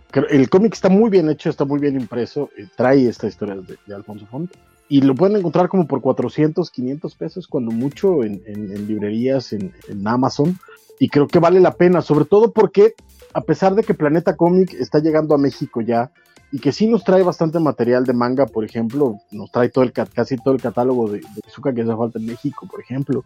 Este, y claro, nos trae este, historias como Something is Killing the Children o Discovered Country, el Paper Girls, que, que valen la pena tenerlas en, español, pero que, pues mira, eh, los tenemos mucho más cerca. Creo que el material europeo que pueda llegar a traer Planeta, a mí es lo que se me haría una, una inversión importante creo que mientras más vean interés ese tipo de material, más, más eh, impresiones de este estilo eh, importar a Planeta, entonces creo que es una buena opción para, para Sí. también impulsar el mercado y no nos vuelva a pasar lo mismo que con Panini, que cuando empezaron a traer material eh, europeo, este, no hubo el apoyo suficiente y nos quedamos sin Bonelli, sin Murena, sin un montón de, de cómics que pues valen muchísimo. Si no es indiscreción, ¿cuánto te salía, Francisco? 400, es que en, en precio normal estaba en 460 o 70 y yo le metí un descuentito de 10%, pero me daba 100 pesos. Está, está ahorita en 529, pero con otros vendedores. No sé si lo compraste directo de Amazon. No, lo compré directo de, de Amazon, porque de nuevo me daba un, un- un cuponcito. Pero también en librerías lo pueden encontrar. eh, Según yo no está tan caro. O sea, a mí no se me hace caro para un tamaño álbum pasta dura. No, y para la cantidad de páginas creo que está bien. Entonces, este, pues mira, eh, de nuevo lo recomiendo. Y insisto, tal vez por, por mi egoísmo de querer que, que Planeta vea que si hay interés por este tipo de material y de entonces veamos más material del, del el- el cómic europeo que tienen. No, pues la verdad, gracias por la recomendación, Francisco. Sí, muy recomendable y sí les recomiendo que, que si se lo encuentran y, y está al alcance de su bolsillo, sí, le, sí se lo lleven a casita. Yo nomás quiero decir que se nota que Francisco es mejor persona que yo, porque si a mí me hubiera dicho el buen Axel, si no es indiscreción, ¿cuánto costó? Le hubiera dicho, sí, sí es indiscreción. Ya después decía, no te creas, pero, pero primero hacía el chiste mala leche. Y, ya, y me sentí mal nada más por haberlo pensado. Tu jajaja, el vale. Ah. Sí. Evil Valley. Rencores. Eso, pues, eso, eso pasa cuando no aman Ghostbusters, chicos. Por eso amigo. Sí, no, seguramente esa es la razón. pues bueno, este, Ah, bueno, yo nada más quería aprovechar, este, hacer una recomendación así chiquitita, este, aprovechando, digo, eh, los descuentos, lo que el buen fin nos dejó, este, yo me compré, este, en Amazon, es, este que se llama Zona de Crisis de, de Simon Hanselman, eh, Simon Hanselman es artista de fanzine, este, es de origen australiano, este, eh, eh, la verdad, su, su, su, cómic es, eh, bueno, es todo esto parte de, los cómics de, de Meg Búho. Básicamente es una serie que se publicó en Vice, entonces ya saben como a qué atenerse si estuvo en Vice. Hay mucho sexo, hay muchas drogas, hay muchos chistes como muy de millennials, pero creo que tiene ahí como, como, co- si les gustan las cosas muy ácidas, está interesante, eh, eh, es, es- hay historias como, a pesar de lo irreverente y de lo chocante que pueden llegar a ser sus personajes, sí hay historias como muy llegadoras, como sobre qué hace uno con su existencia, y acá en zona de crisis, o sea, cuando se decretó la pandemia en marzo de, de- del 2020, el, el, la- el artista este, dijo, ah, pues esto cuánto va a durar, voy a poner a mis personajes en la pandemia y voy a hacer una, una tía en Instagram, todo se subió a su Instagram, a simon.hanselman, este, voy a subir una tía de 10 páginas, 10, 10 viñetitas diario. Y pues de repente la pandemia se salió de control y pues de marzo a diciembre sacó, digo, co- con unas semanas de descanso, sacó tiras diario. Entonces está como muy interesante eh, eh, esto de que pues fue hecho casi en vivo, con- eh, ironizando sobre cosas que iban pasando a lo largo del 2020, las cuarentenas, los disturbios, la muerte de Chadwick Boseman, este Tiger King.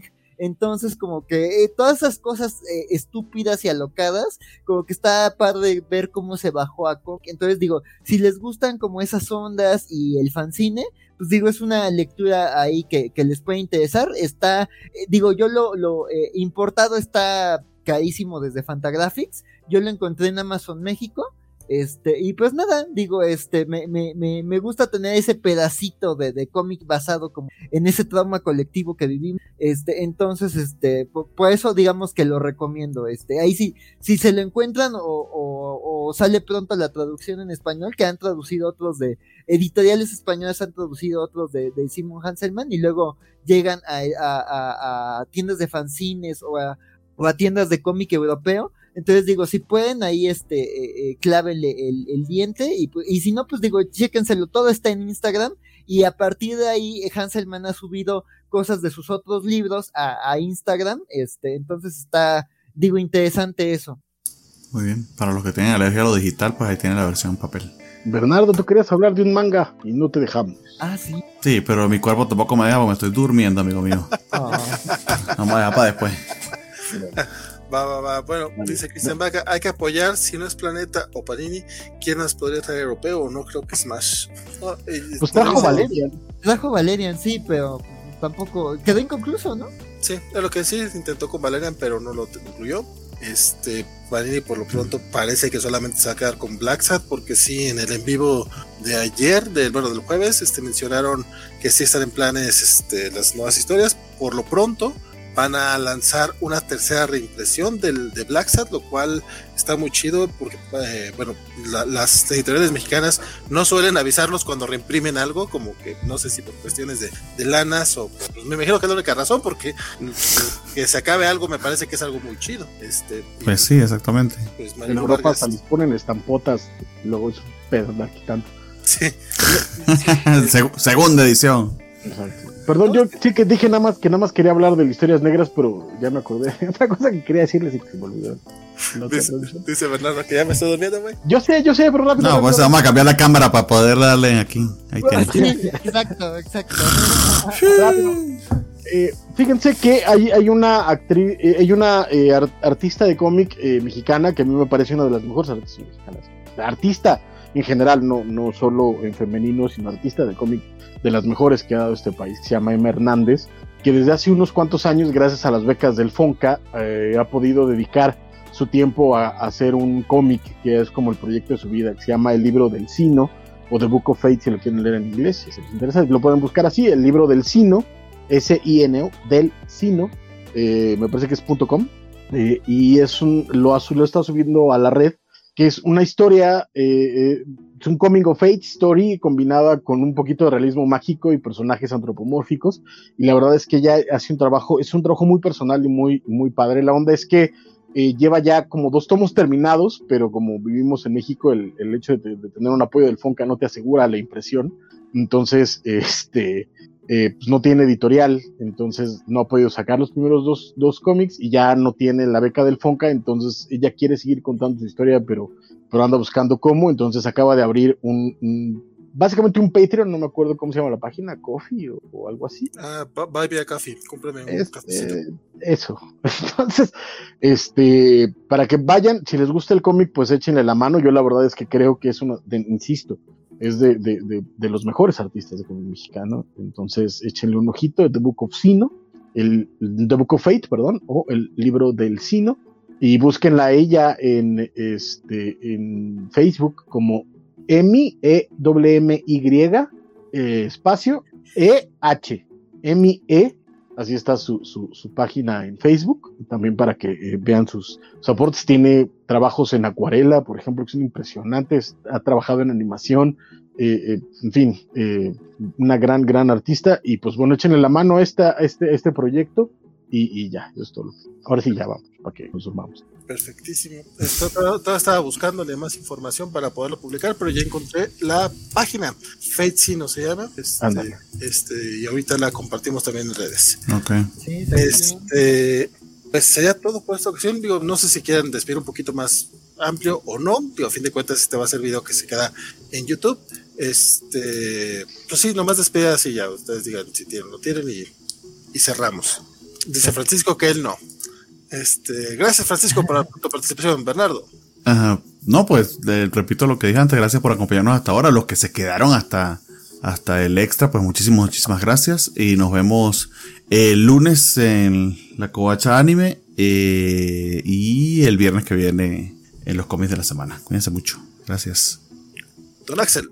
Pues nada, ahí eh, eh, adiós de nuevo, este, pásenla muy bien, este, ahí este, cualquier cosa seguimos la plática en mis redes sociales y pues nada, ahí gracias a los que se quedaron mientras barrían la sala, este, este, pues nada, qué gusto contar con un público tan leal. Igual yo le agradezco mucho a, a Arturo Guti, a Javier Saurio, a Alex Tierra, a Cristian Baca que andan por acá.